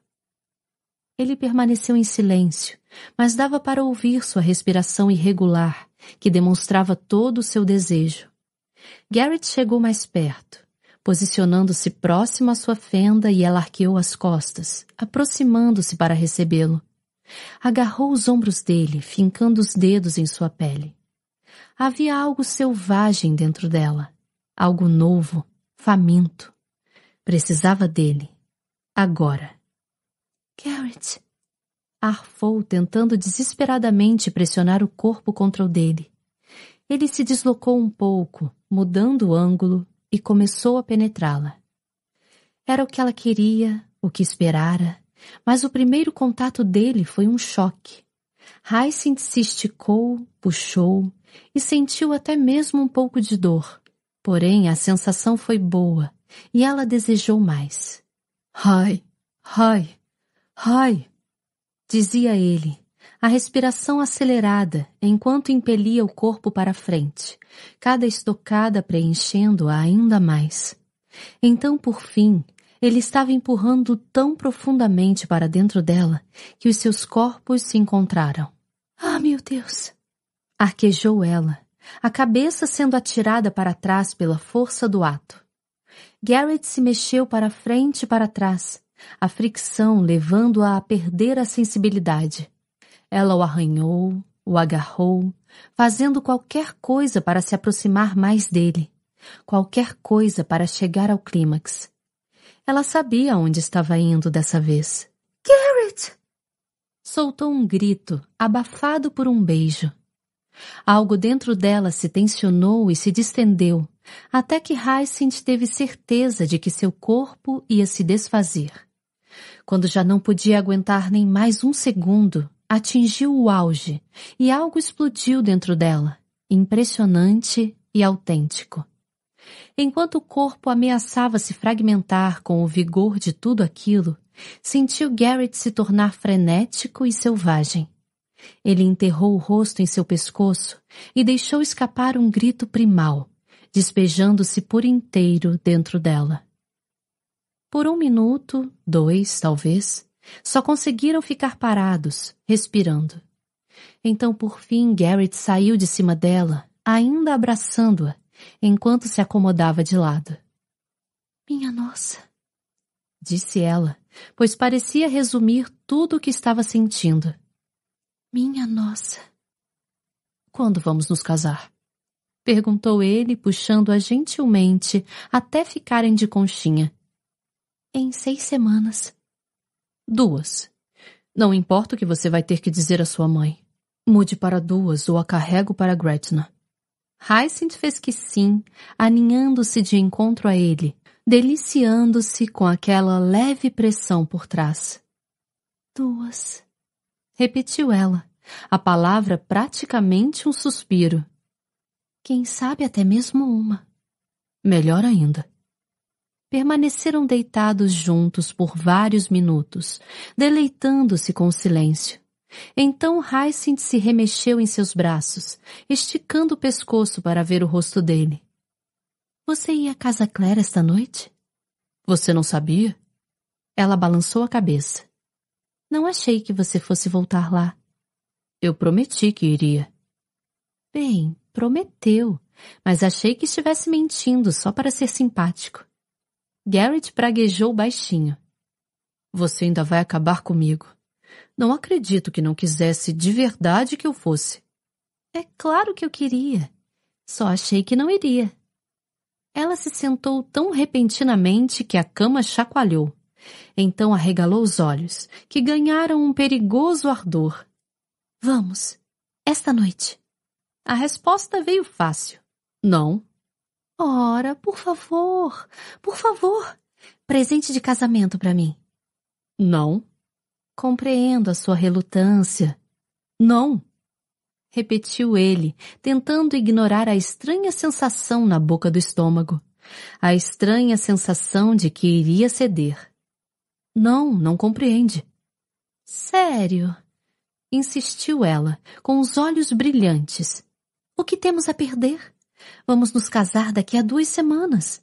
Ele ergueu a sobrancelha. Na semana que vem. Ela se corrigiu. Na semana que vem, eu prometo. Ele ponderou o argumento. Era de fato tentador. Por favor, você sabe que quer. Por que me sinto como se estivesse de volta à universidade, na companhia do meu amigo mais degenerado que tenta me convencer que eu preciso beber mais três copos de gin? E por que você iria querer ser amigo de um degenerado? Indagou ela. Então sorriu com travessa curiosidade. Você bebeu? Garrett pensou se seria sensato responder. Não desejava que ela soubesse dos seus excessos estudantis. Mas se isso fosse desviá-la do assunto das joias e... Vamos! instigou ela. Eu sei que você quer. E eu sei o que quero fazer. Sussurrou ele, apertando-lhe o traseiro. E não é isso. Você não quer as joias? Ele se pôs a acariciá-la. Uhum. Garrett! exclamou ela, tentando se soltar. Garrett sim ou Garrett não! Cortou ela com firmeza, de alguma forma se desvencilhando e se contorcendo até o outro lado da cama. Garrett, não.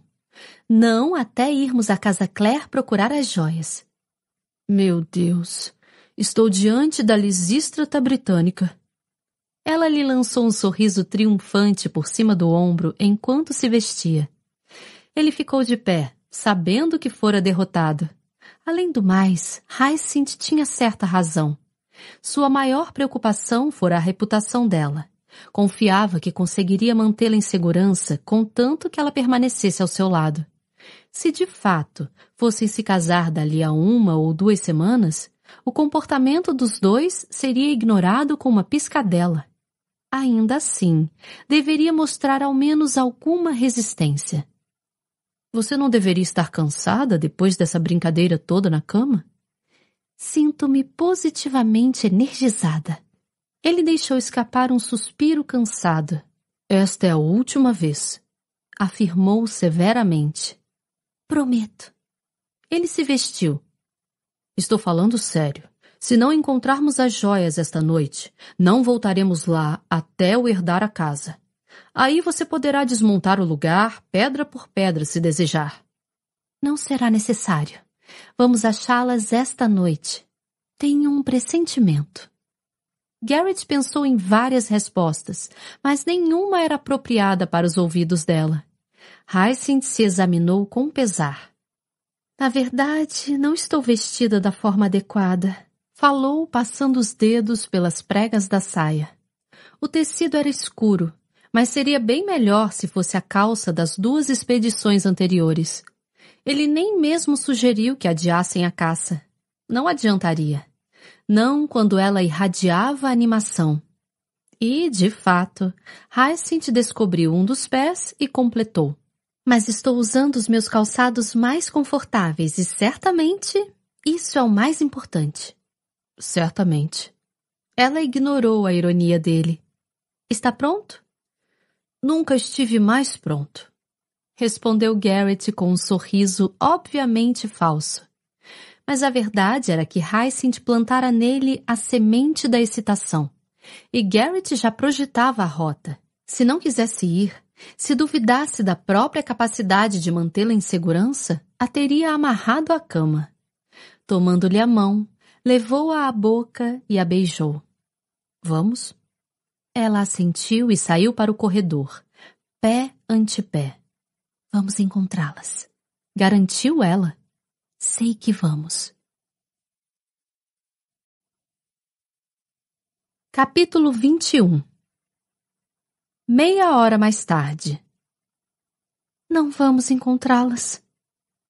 Com as mãos plantadas nos quadris, Hyacinth examinava o quarto da baronesa. Haviam levado quinze minutos para chegar à casa Claire. cinco entrando furtivamente pela janela defeituosa e caminhando até o quarto, e mais dez buscando cada esconderijo e cada canto. As joias não estavam em lugar nenhum. Não era do feitio de Hyacinth admitir a derrota. Na verdade, era algo tão atípico que a frase não vamos encontrá-las fora enunciada num tom de surpresa. Nunca lhe ocorrera que não encontrariam as pedras. Ela imaginara a cena cem vezes, pensara no esquema todo até o fim, e nem mesmo uma vez vira a si mesma de mãos abanando. Parecia que tinha dado de cara com uma parede de tijolos. Talvez tivesse sido tolamente otimista. Talvez tivesse sido apenas cega. Você vai desistir? Indagou Garrett, erguendo os olhos. Estava agachado ao lado da cama, em busca de painéis na parede de trás da cabeceira. Ele soou não satisfeito exatamente, mas um tanto resignado. Sabia que não encontrariam nada, ou ao menos tivera quase certeza. E viera aquela noite apenas para agradá-la. Hyacinth decidiu que o amava ainda mais por isso. Mas agora, a expressão dele, o seu aspecto, a sua voz pareciam dizer somente uma coisa. Nós tentamos e perdemos. Será que podíamos seguir em frente com a nossa vida? Não havia sorriso de satisfação, nenhum ar de sabe-tudo. Só um olhar fixo de pura praticidade e, talvez, apenas um ligeiro desapontamento, como se uma pequena parte dele esperasse queimar a língua. Hyacinth? Falou Garrett, já que ela não respondeu. Eu... bem... Ela não sabia o que dizer. Não temos muito tempo. Ele a interrompeu, assumindo uma expressão decidida. Não havia mais tempo para ela refletir. Garrett ficou de pé, esfregando as mãos para tirar a poeira. O quarto da baronesa estava fechado e não parecia ser limpo regularmente. Esta noite é a reunião mensal do barão com o Clube de Criadores de Cães de Caça. Criadores de cães de caça? Em Londres? Reúnem-se na última terça-feira do mês, sem falta. Fazem isso há anos, para se manterem a par das práticas pertinentes enquanto estão em Londres.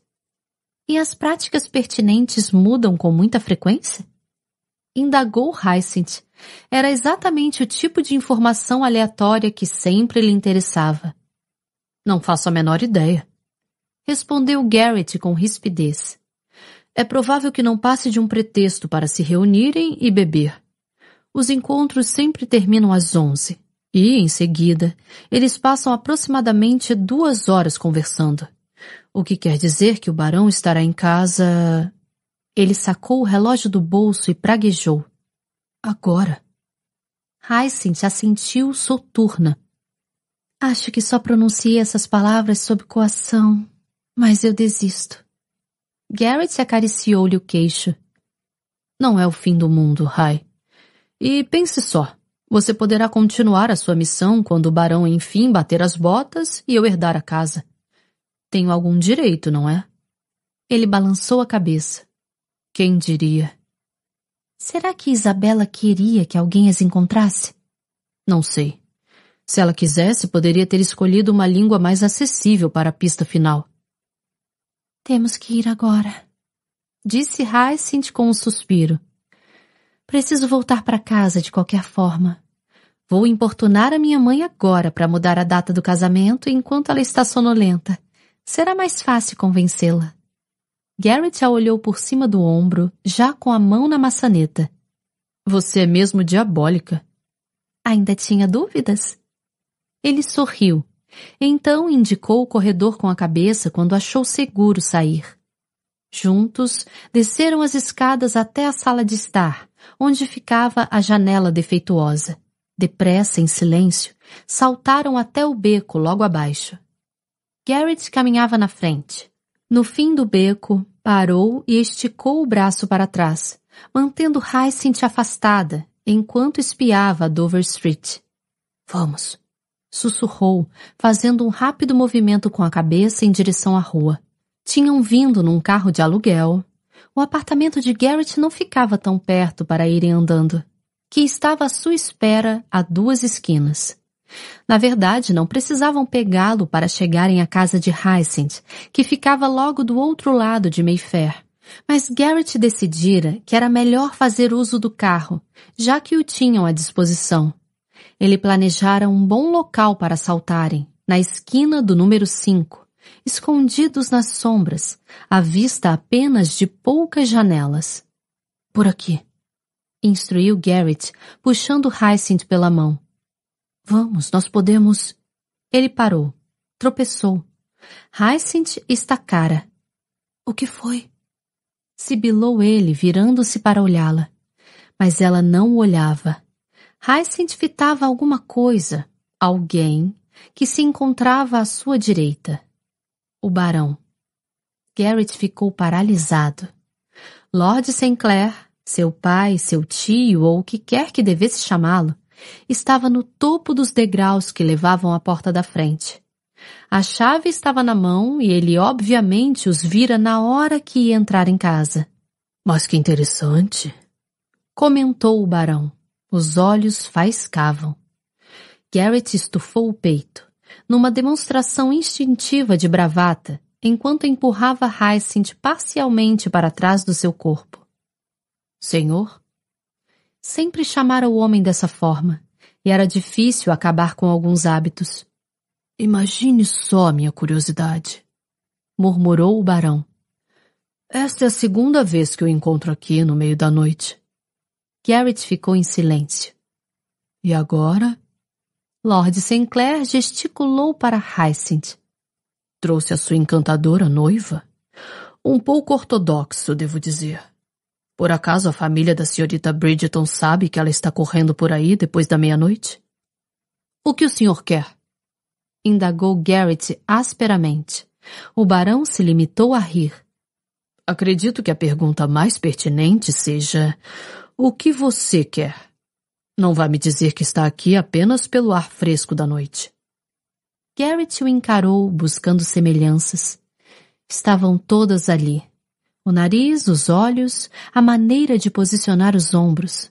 Era por isso que, até aquele dia fatídico no escritório do barão, Nunca imaginara ser um bastardo. Sentira-se muito confuso na infância, tratado com tanto desdém pelo pai. Quando crescera o suficiente para compreender um pouco do que acontecia entre homens e mulheres, ele devaneara. A infidelidade da mãe parecia ser uma explicação plausível para o comportamento paterno. Mas ele rejeitara a ideia todas as vezes. Havia aquele maldito nariz Sinclair bem no meio do seu rosto. Então o barão o olhara dentro dos olhos e lhe dissera que não era seu pai, que não podia ser, que o nariz era mera coincidência. Garrett acreditara nele. O barão era muitas coisas, mas não burro. Nenhum dos dois imaginara que o nariz fosse algo mais do que uma coincidência, que Garrett talvez fosse um Sinclair no fim das contas. O barão amava o irmão?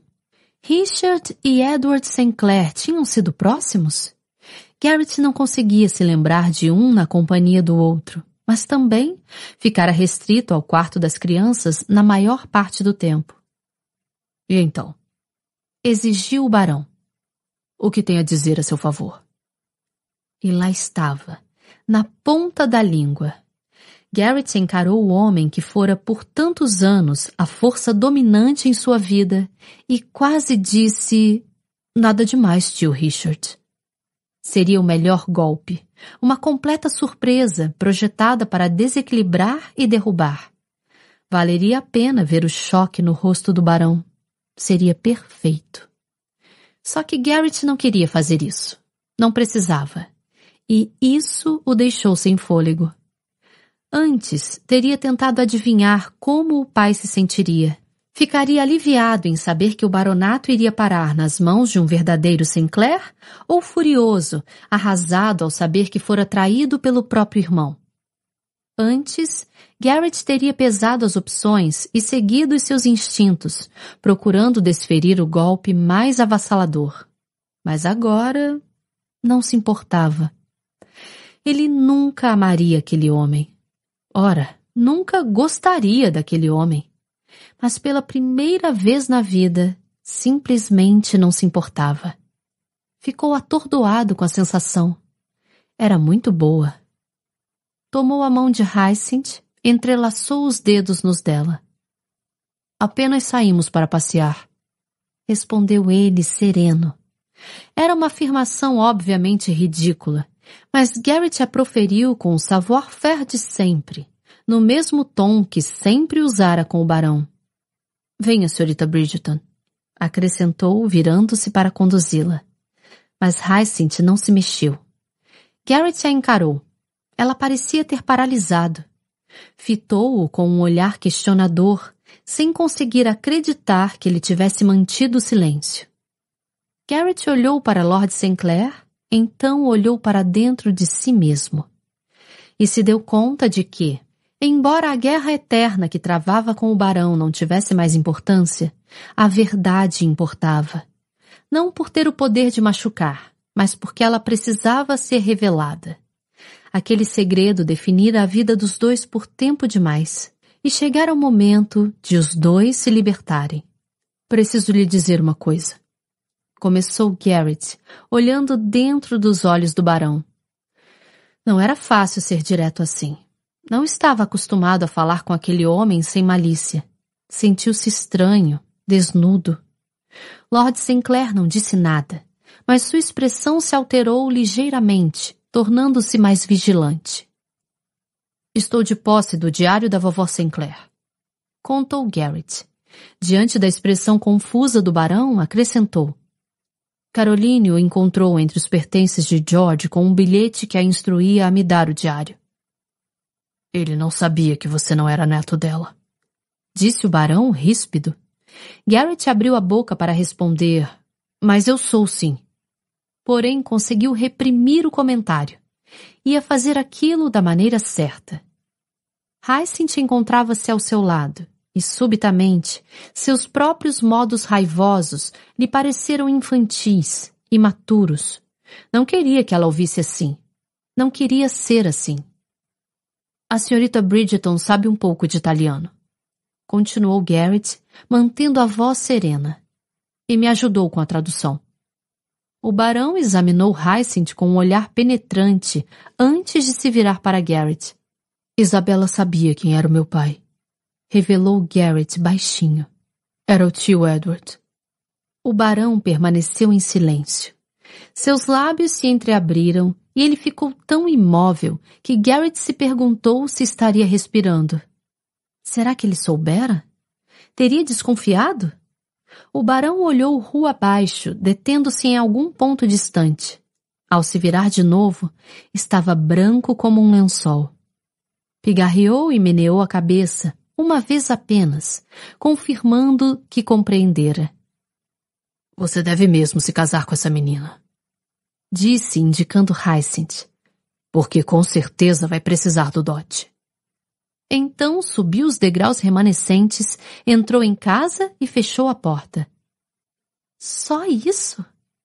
Perguntou Hyacinth após permanecer um instante de queixo caído. É só isso que ele vai dizer? Garrett começou a se sacudir. Demorou um pouco para se dar conta de que estava rindo. Rindo. Ele não pode fazer isso. Protestou Hyacinth, os olhos brilhando de indignação. Você acaba de revelar o maior segredo da vida de vocês e a única coisa que ele faz é. Você está rindo? Garrett balançou a cabeça, embora estivesse claro que ria. O que há de tão engraçado? Perguntou Hyacinth desconfiada. E a sua expressão se mostrou tão... ela. Isso só o fez rir mais ainda. O que há de tão engraçado? Repetiu ela, só que dessa vez estava quase sorrindo. Garrett! Persistiu, puxando a sua manga. Me diga! Ele deu de ombros, impotente. Eu estou feliz. Ele se divertira ao longo da vida e certamente tivera muitos momentos felizes, mas havia muito tempo que não sentia aquilo. Felicidade plena. Quase se esquecera da sensação. Ela colocou a mão abruptamente em sua testa. Você está com febre? Estou ótimo. Ele a tomou nos braços. Estou mais do que ótimo. Garrett! Arquejou Hyacinth tentando se esquivar, enquanto ele a agarrava para um beijo. Você enlouqueceu? Estamos no meio da Dover Street e é... Ele a interrompeu com um beijo. É o meio da noite, concluiu ela atabalhoadamente. Garrett abriu um sorriso diabólico. Mas eu vou me casar com você na semana que vem, lembra? Lembro, mas... E por falar nisso, Hyacinth ficou de boca aberta ao vê-lo se abaixar sobre um dos joelhos. O que é que você está fazendo? Guinchou ela, olhando freneticamente para os dois lados. Lord Sinclair devia estar espiando-os, e só Deus sabia quem mais. Alguém vai ver. Cochichou ela. Garrett não pareceu se importar nem um pouco. As pessoas vão dizer que estamos apaixonados. Eu. Minha nossa, como uma mulher podia contestar algo desse tipo? Hyacinth Bridgeton. Continuou ele, tomando-lhe a mão. Você quer se casar comigo? Ela piscou, confusa. Eu já disse que sim. Mas, como você mesma disse, não lhe pedi em casamento pelos motivos certos. Em grande parte eram os motivos certos, mas nem todos. Eu. Eu. Ela tropeçava nas palavras, engasgando com a emoção. Ele a fitava com os olhos faiscantes sob a luz tênue dos postes. Eu estou lhe pedindo que se case comigo porque a amo. Porque não consigo imaginar a vida sem você. Quero ver o seu rosto de manhã, depois à noite e cem vezes ao longo do dia. Quero envelhecer com você, quero rir com você e suspirar para os meus amigos, reclamando que você é mandona, mesmo sabendo, secretamente, que sou o homem mais sortudo da cidade. O quê? Um homem precisa manter as aparências. Vou ser universalmente detestado se todos se derem conta da sua perfeição. Ah. Mais uma vez, como uma mulher podia contestar algo desse tipo? Então seu olhar se tornou sério. Quero que você forme comigo uma família. Quero que seja minha esposa. Ele a olhava com um amor e devoção tão cristalinos que ela não soube o que fazer. Aqueles sentimentos pareciam abraçá-la, pareciam fluir como poesia, música. Ele sorriu e ela só conseguiu retribuir o sorriso. Mal estava ciente das faces molhadas. Hyacinth, Hyacinth. Ela assentiu. Ou, pelo menos, achou que tinha assentido. Ele apertou a sua mão enquanto se colocava de pé. Nunca pensei que precisaria lhe pedir isso, mas pelo amor de Deus, diga alguma coisa. Sim, respondeu ela, atirando-se em seus braços. Sim. Epílogo Alguns momentos para nos atualizarmos. Quatro dias após o término de nossa história, Garrett se encontrou com Lord Rutham. O conde não considerava que o noivado comprometia Sinclair. Em especial, depois de saber que Lady Bridgeton prometera tutelar uma das meninas Rutham mais novas durante a temporada seguinte.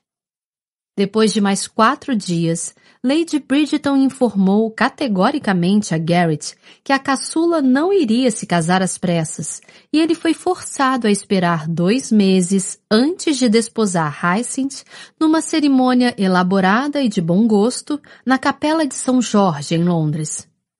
Onze meses depois disso, Hyacinth deu à luz um menino saudável, batizado de George. Após dois anos, foram abençoados com uma menina, Isabela. Quatro anos depois, Lord Sinclair caiu do cavalo durante uma caça à raposa e morreu instantaneamente.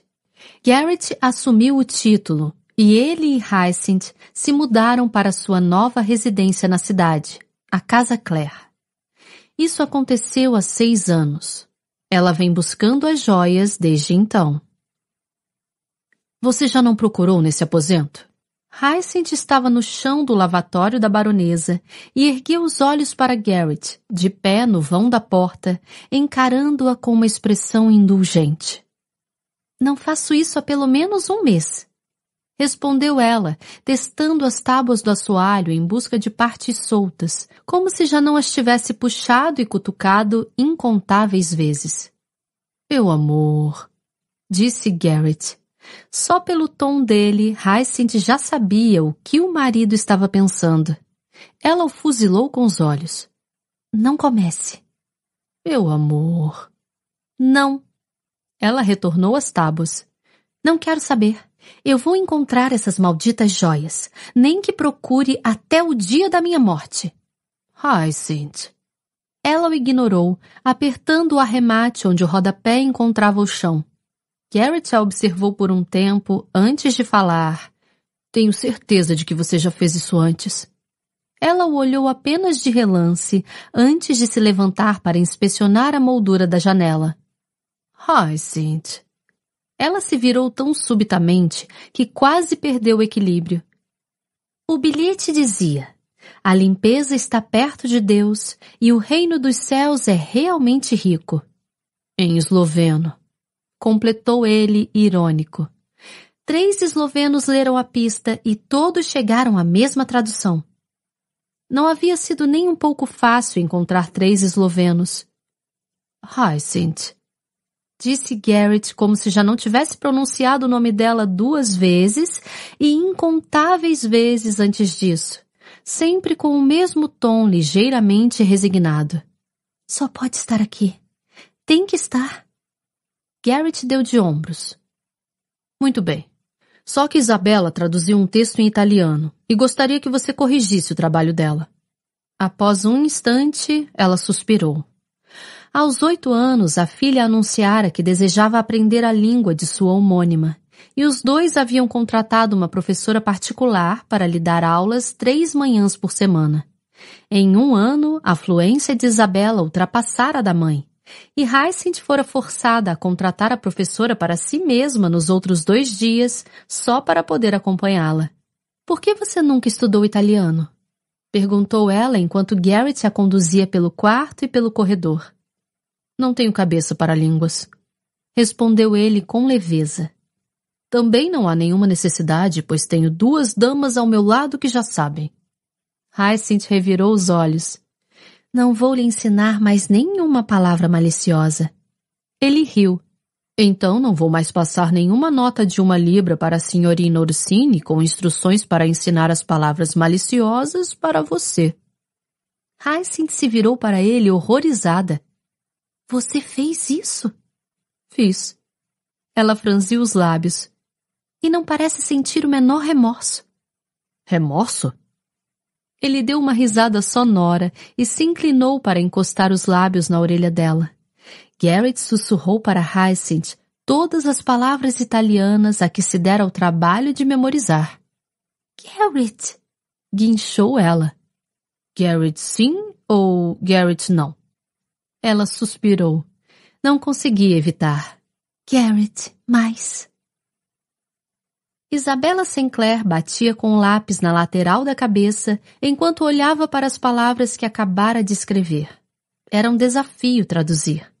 O sentido literal nunca soava muito exato, então era preciso escolher as expressões com grande cuidado. Mas aquilo ela olhou para a página aberta do discurso em torno alle cose che stanno in sull'acqua, o che in quella si muovono de Galileu. Aquilo era perfeito. Perfeito, perfeito, perfeito. Suas três palavras preferidas. Olhou para a porta esperando que a mãe surgisse. Isabela adorava traduzir textos científicos porque Hyacinth sempre parecia tropeçar nas palavras técnicas e era, é claro, muito divertido observá-la fingir que sabia mais italiano do que a filha. Não que Isabela fosse mesquinha. Ela franziu os lábios ao pensar nisso. A única pessoa que adorava mais do que a mãe era a bisavó Danbury, que apesar de estar numa cadeira com rodas, ainda era capaz de usar a bengala com quase a mesma precisão que a língua. Isabela sorriu. Quando crescesse, queria ser, em primeiro lugar, exatamente como a mãe, e em seguida, exatamente como a Bisa. Suspirou. Seria uma vida maravilhosa. Mas por que ela estava demorando tanto? Já haviam se passado séculos desde que mandara o pai descer. É claro que Isabela o amava com igual fervor. Só que Garrett não passava de um homem, e ela não podia aspirar a crescer e ser como ele um dia. Fez uma careta. A mãe e o pai provavelmente estavam de risadinhas e cochichos, escondidos em algum canto escuro. Minha nossa, era muito vergonhoso. Isabela se levantou, resignando-se a uma longa espera. Aproveitaria para usar o lavatório. Pousando o lápis com cuidado, olhou uma última vez em direção à porta e atravessou o quarto. Enfurnado no topo, sob os beirais da velha mansão, era o seu cômodo preferido da casa, algo um tanto inesperado. Em algum momento do passado, alguém obviamente se afeiçoara ao pequeno aposento, e ele fora decorado no que ela presumia ser um estilo oriental meio festivo. Havia lindos azuis e turquesas tremeluzentes e amarelos que pareciam riscos de puro sol. Se fosse grande o suficiente, Isabela teria arrastado uma cama lá para dentro e chamado de quarto. Achava divertido que o mais lindo cômodo da casa, na sua singela opinião, fosse o mais humilde. O lavatório do quarto das crianças? Só mesmo a ala dos empregados tinha menos prestígio. Isabela fez o que tinha que fazer. Colocou o urinol de volta no canto e se dirigiu mais uma vez à porta. Porém, antes que chegasse até lá, algo lhe chamou a atenção. Uma rachadura entre dois azulejos. Isso não estava aí antes, murmurou a menina. Ela se abaixou, depois se sentou para inspecionar a rachadura que ia do chão ao topo do primeiro azulejo, com o tamanho de uns 30 centímetros. Não era o tipo de coisa que a maioria das pessoas notaria, mas Isabela fazia parte da minoria. Notava tudo. E aquilo, de alguma forma, era novo. Frustrada por não poder se aproximar muito, ficou de bruços, com a face encostada no chão. Hum. Cutucou o azulejo que se encontrava à direita da rachadura. Então o da esquerda. Hum. Por que uma rachadura se abriria na parede do seu lavatório? A casa Claire tinha bem mais de cem anos e não havia como ter se deslocado e se acomodado recentemente. Embora Isabela tivesse ouvido falar que havia lugares distantes onde a terra se deslocava e sacudia, isso não acontecia num lugar civilizado como Londres. Será que tinha chutado a parede sem se dar conta? Será que tinha deixado alguma coisa cair? Cutucou outra vez. E outra vez. Quando estava prestes a dar um murro, lembrou que o lavatório da mãe ficava diretamente abaixo do seu. Se fizesse barulho demais, ela subiria para saber o que a filha estava fazendo. Embora tivesse mandado o pai atrás da mãe havia milênios, podia apostar que ela continuava no lavatório. E, quando a mãe entrava no lavatório, bem, ou saía em um minuto ou ficava lá dentro durante uma hora. Era a coisa mais estranha. Portanto, Isabela não queria fazer muito barulho. Os pais certamente não aprovariam que ela demolisse a casa. Mas talvez um golpezinho de nada. Cantarolou uma canção infantil para decidir qual azulejo atacar. Escolheu da esquerda e bateu nele com um pouco mais de força. Nada aconteceu. Enfiou a unha na beirada da rachadura e a enterrou lá dentro. Um pedaço de gesso ficou preso debaixo da unha. Hum, talvez se conseguisse aumentar a rachadura, Perscrutou a penteadeira até avistar um pente de prata. Talvez aquilo funcionasse. Pegou-o e posicionou o último dente cautelosamente próximo à beirada. Então, com movimentos precisos, puxou-o para trás e foi batendo no gesso que corria por entre os azulejos. A rachadura foi serpenteando para cima, bem diante dos seus olhos. Repetiu o processo, dessa vez acima do azulejo da esquerda. Nada. Tentou acima do da direita. E com mais força. Isabela sufocou um grito quando a rachadura atravessou o gesso até percorrer todo o topo do azulejo. Ela fez o mesmo procedimento mais algumas vezes até a rachadura descer pelo outro lado. Com a respiração suspensa, a menina enfiou as unhas em cada uma das extremidades do azulejo e puxou. Remexeu para frente e para trás, balançou e chacoalhou, forçando o máximo possível. Então, com um rangido e um gemido que lhe lembrou a bisavó se movimentando quando conseguia se levantar da cadeira com rodas, o azulejo cedeu. Isabela o baixou cuidadosamente e olhou para o que ficara no lugar. Onde não deveria haver nada além de parede, estava um pequeno compartimento de poucos centímetros. Isabela enfiou a mão, juntando os dedos de maneira a espichar a mão como uma pinça. Sentiu algo macio, como veludo. Puxou aquilo para fora. Era uma bolsinha amarrada com uma corda macia e sedosa. Isabela se impertigou rapidamente, cruzando as pernas para se sentar. Enfiou um dedo na bolsinha para afrouxá-la. Então, com a mão direita, virou-a de cabeça para baixo para despejar o conteúdo na mão esquerda. Ah, meu! Isabela conteve o grito. Um verdadeiro jorro de diamantes despencou na sua mão. Era um colar e uma pulseira.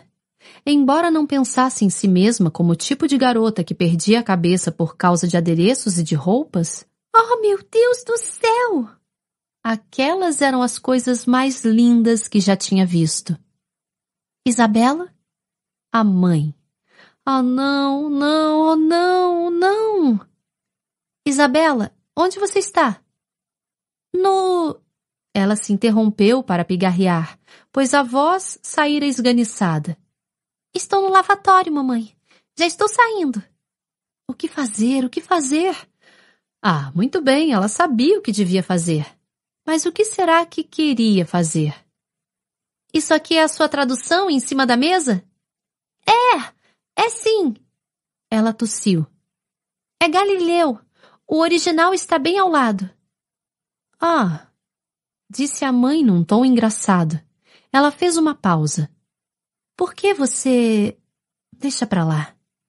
Isabela olhou desesperada para as joias. Precisava decidir o que fazer numa questão de segundos.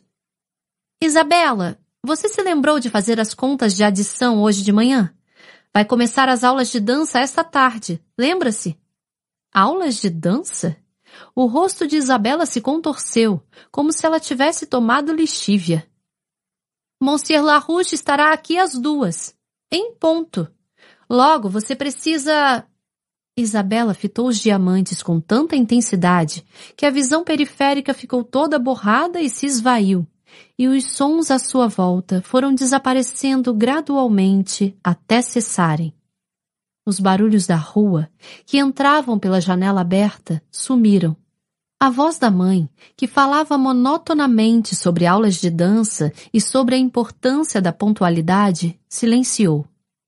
Tudo se foi, exceto o ruído do sangue que corria nos seus ouvidos e o som rápido e irregular da própria respiração. Então Isabela sorriu e os colocou de volta onde os encontrara.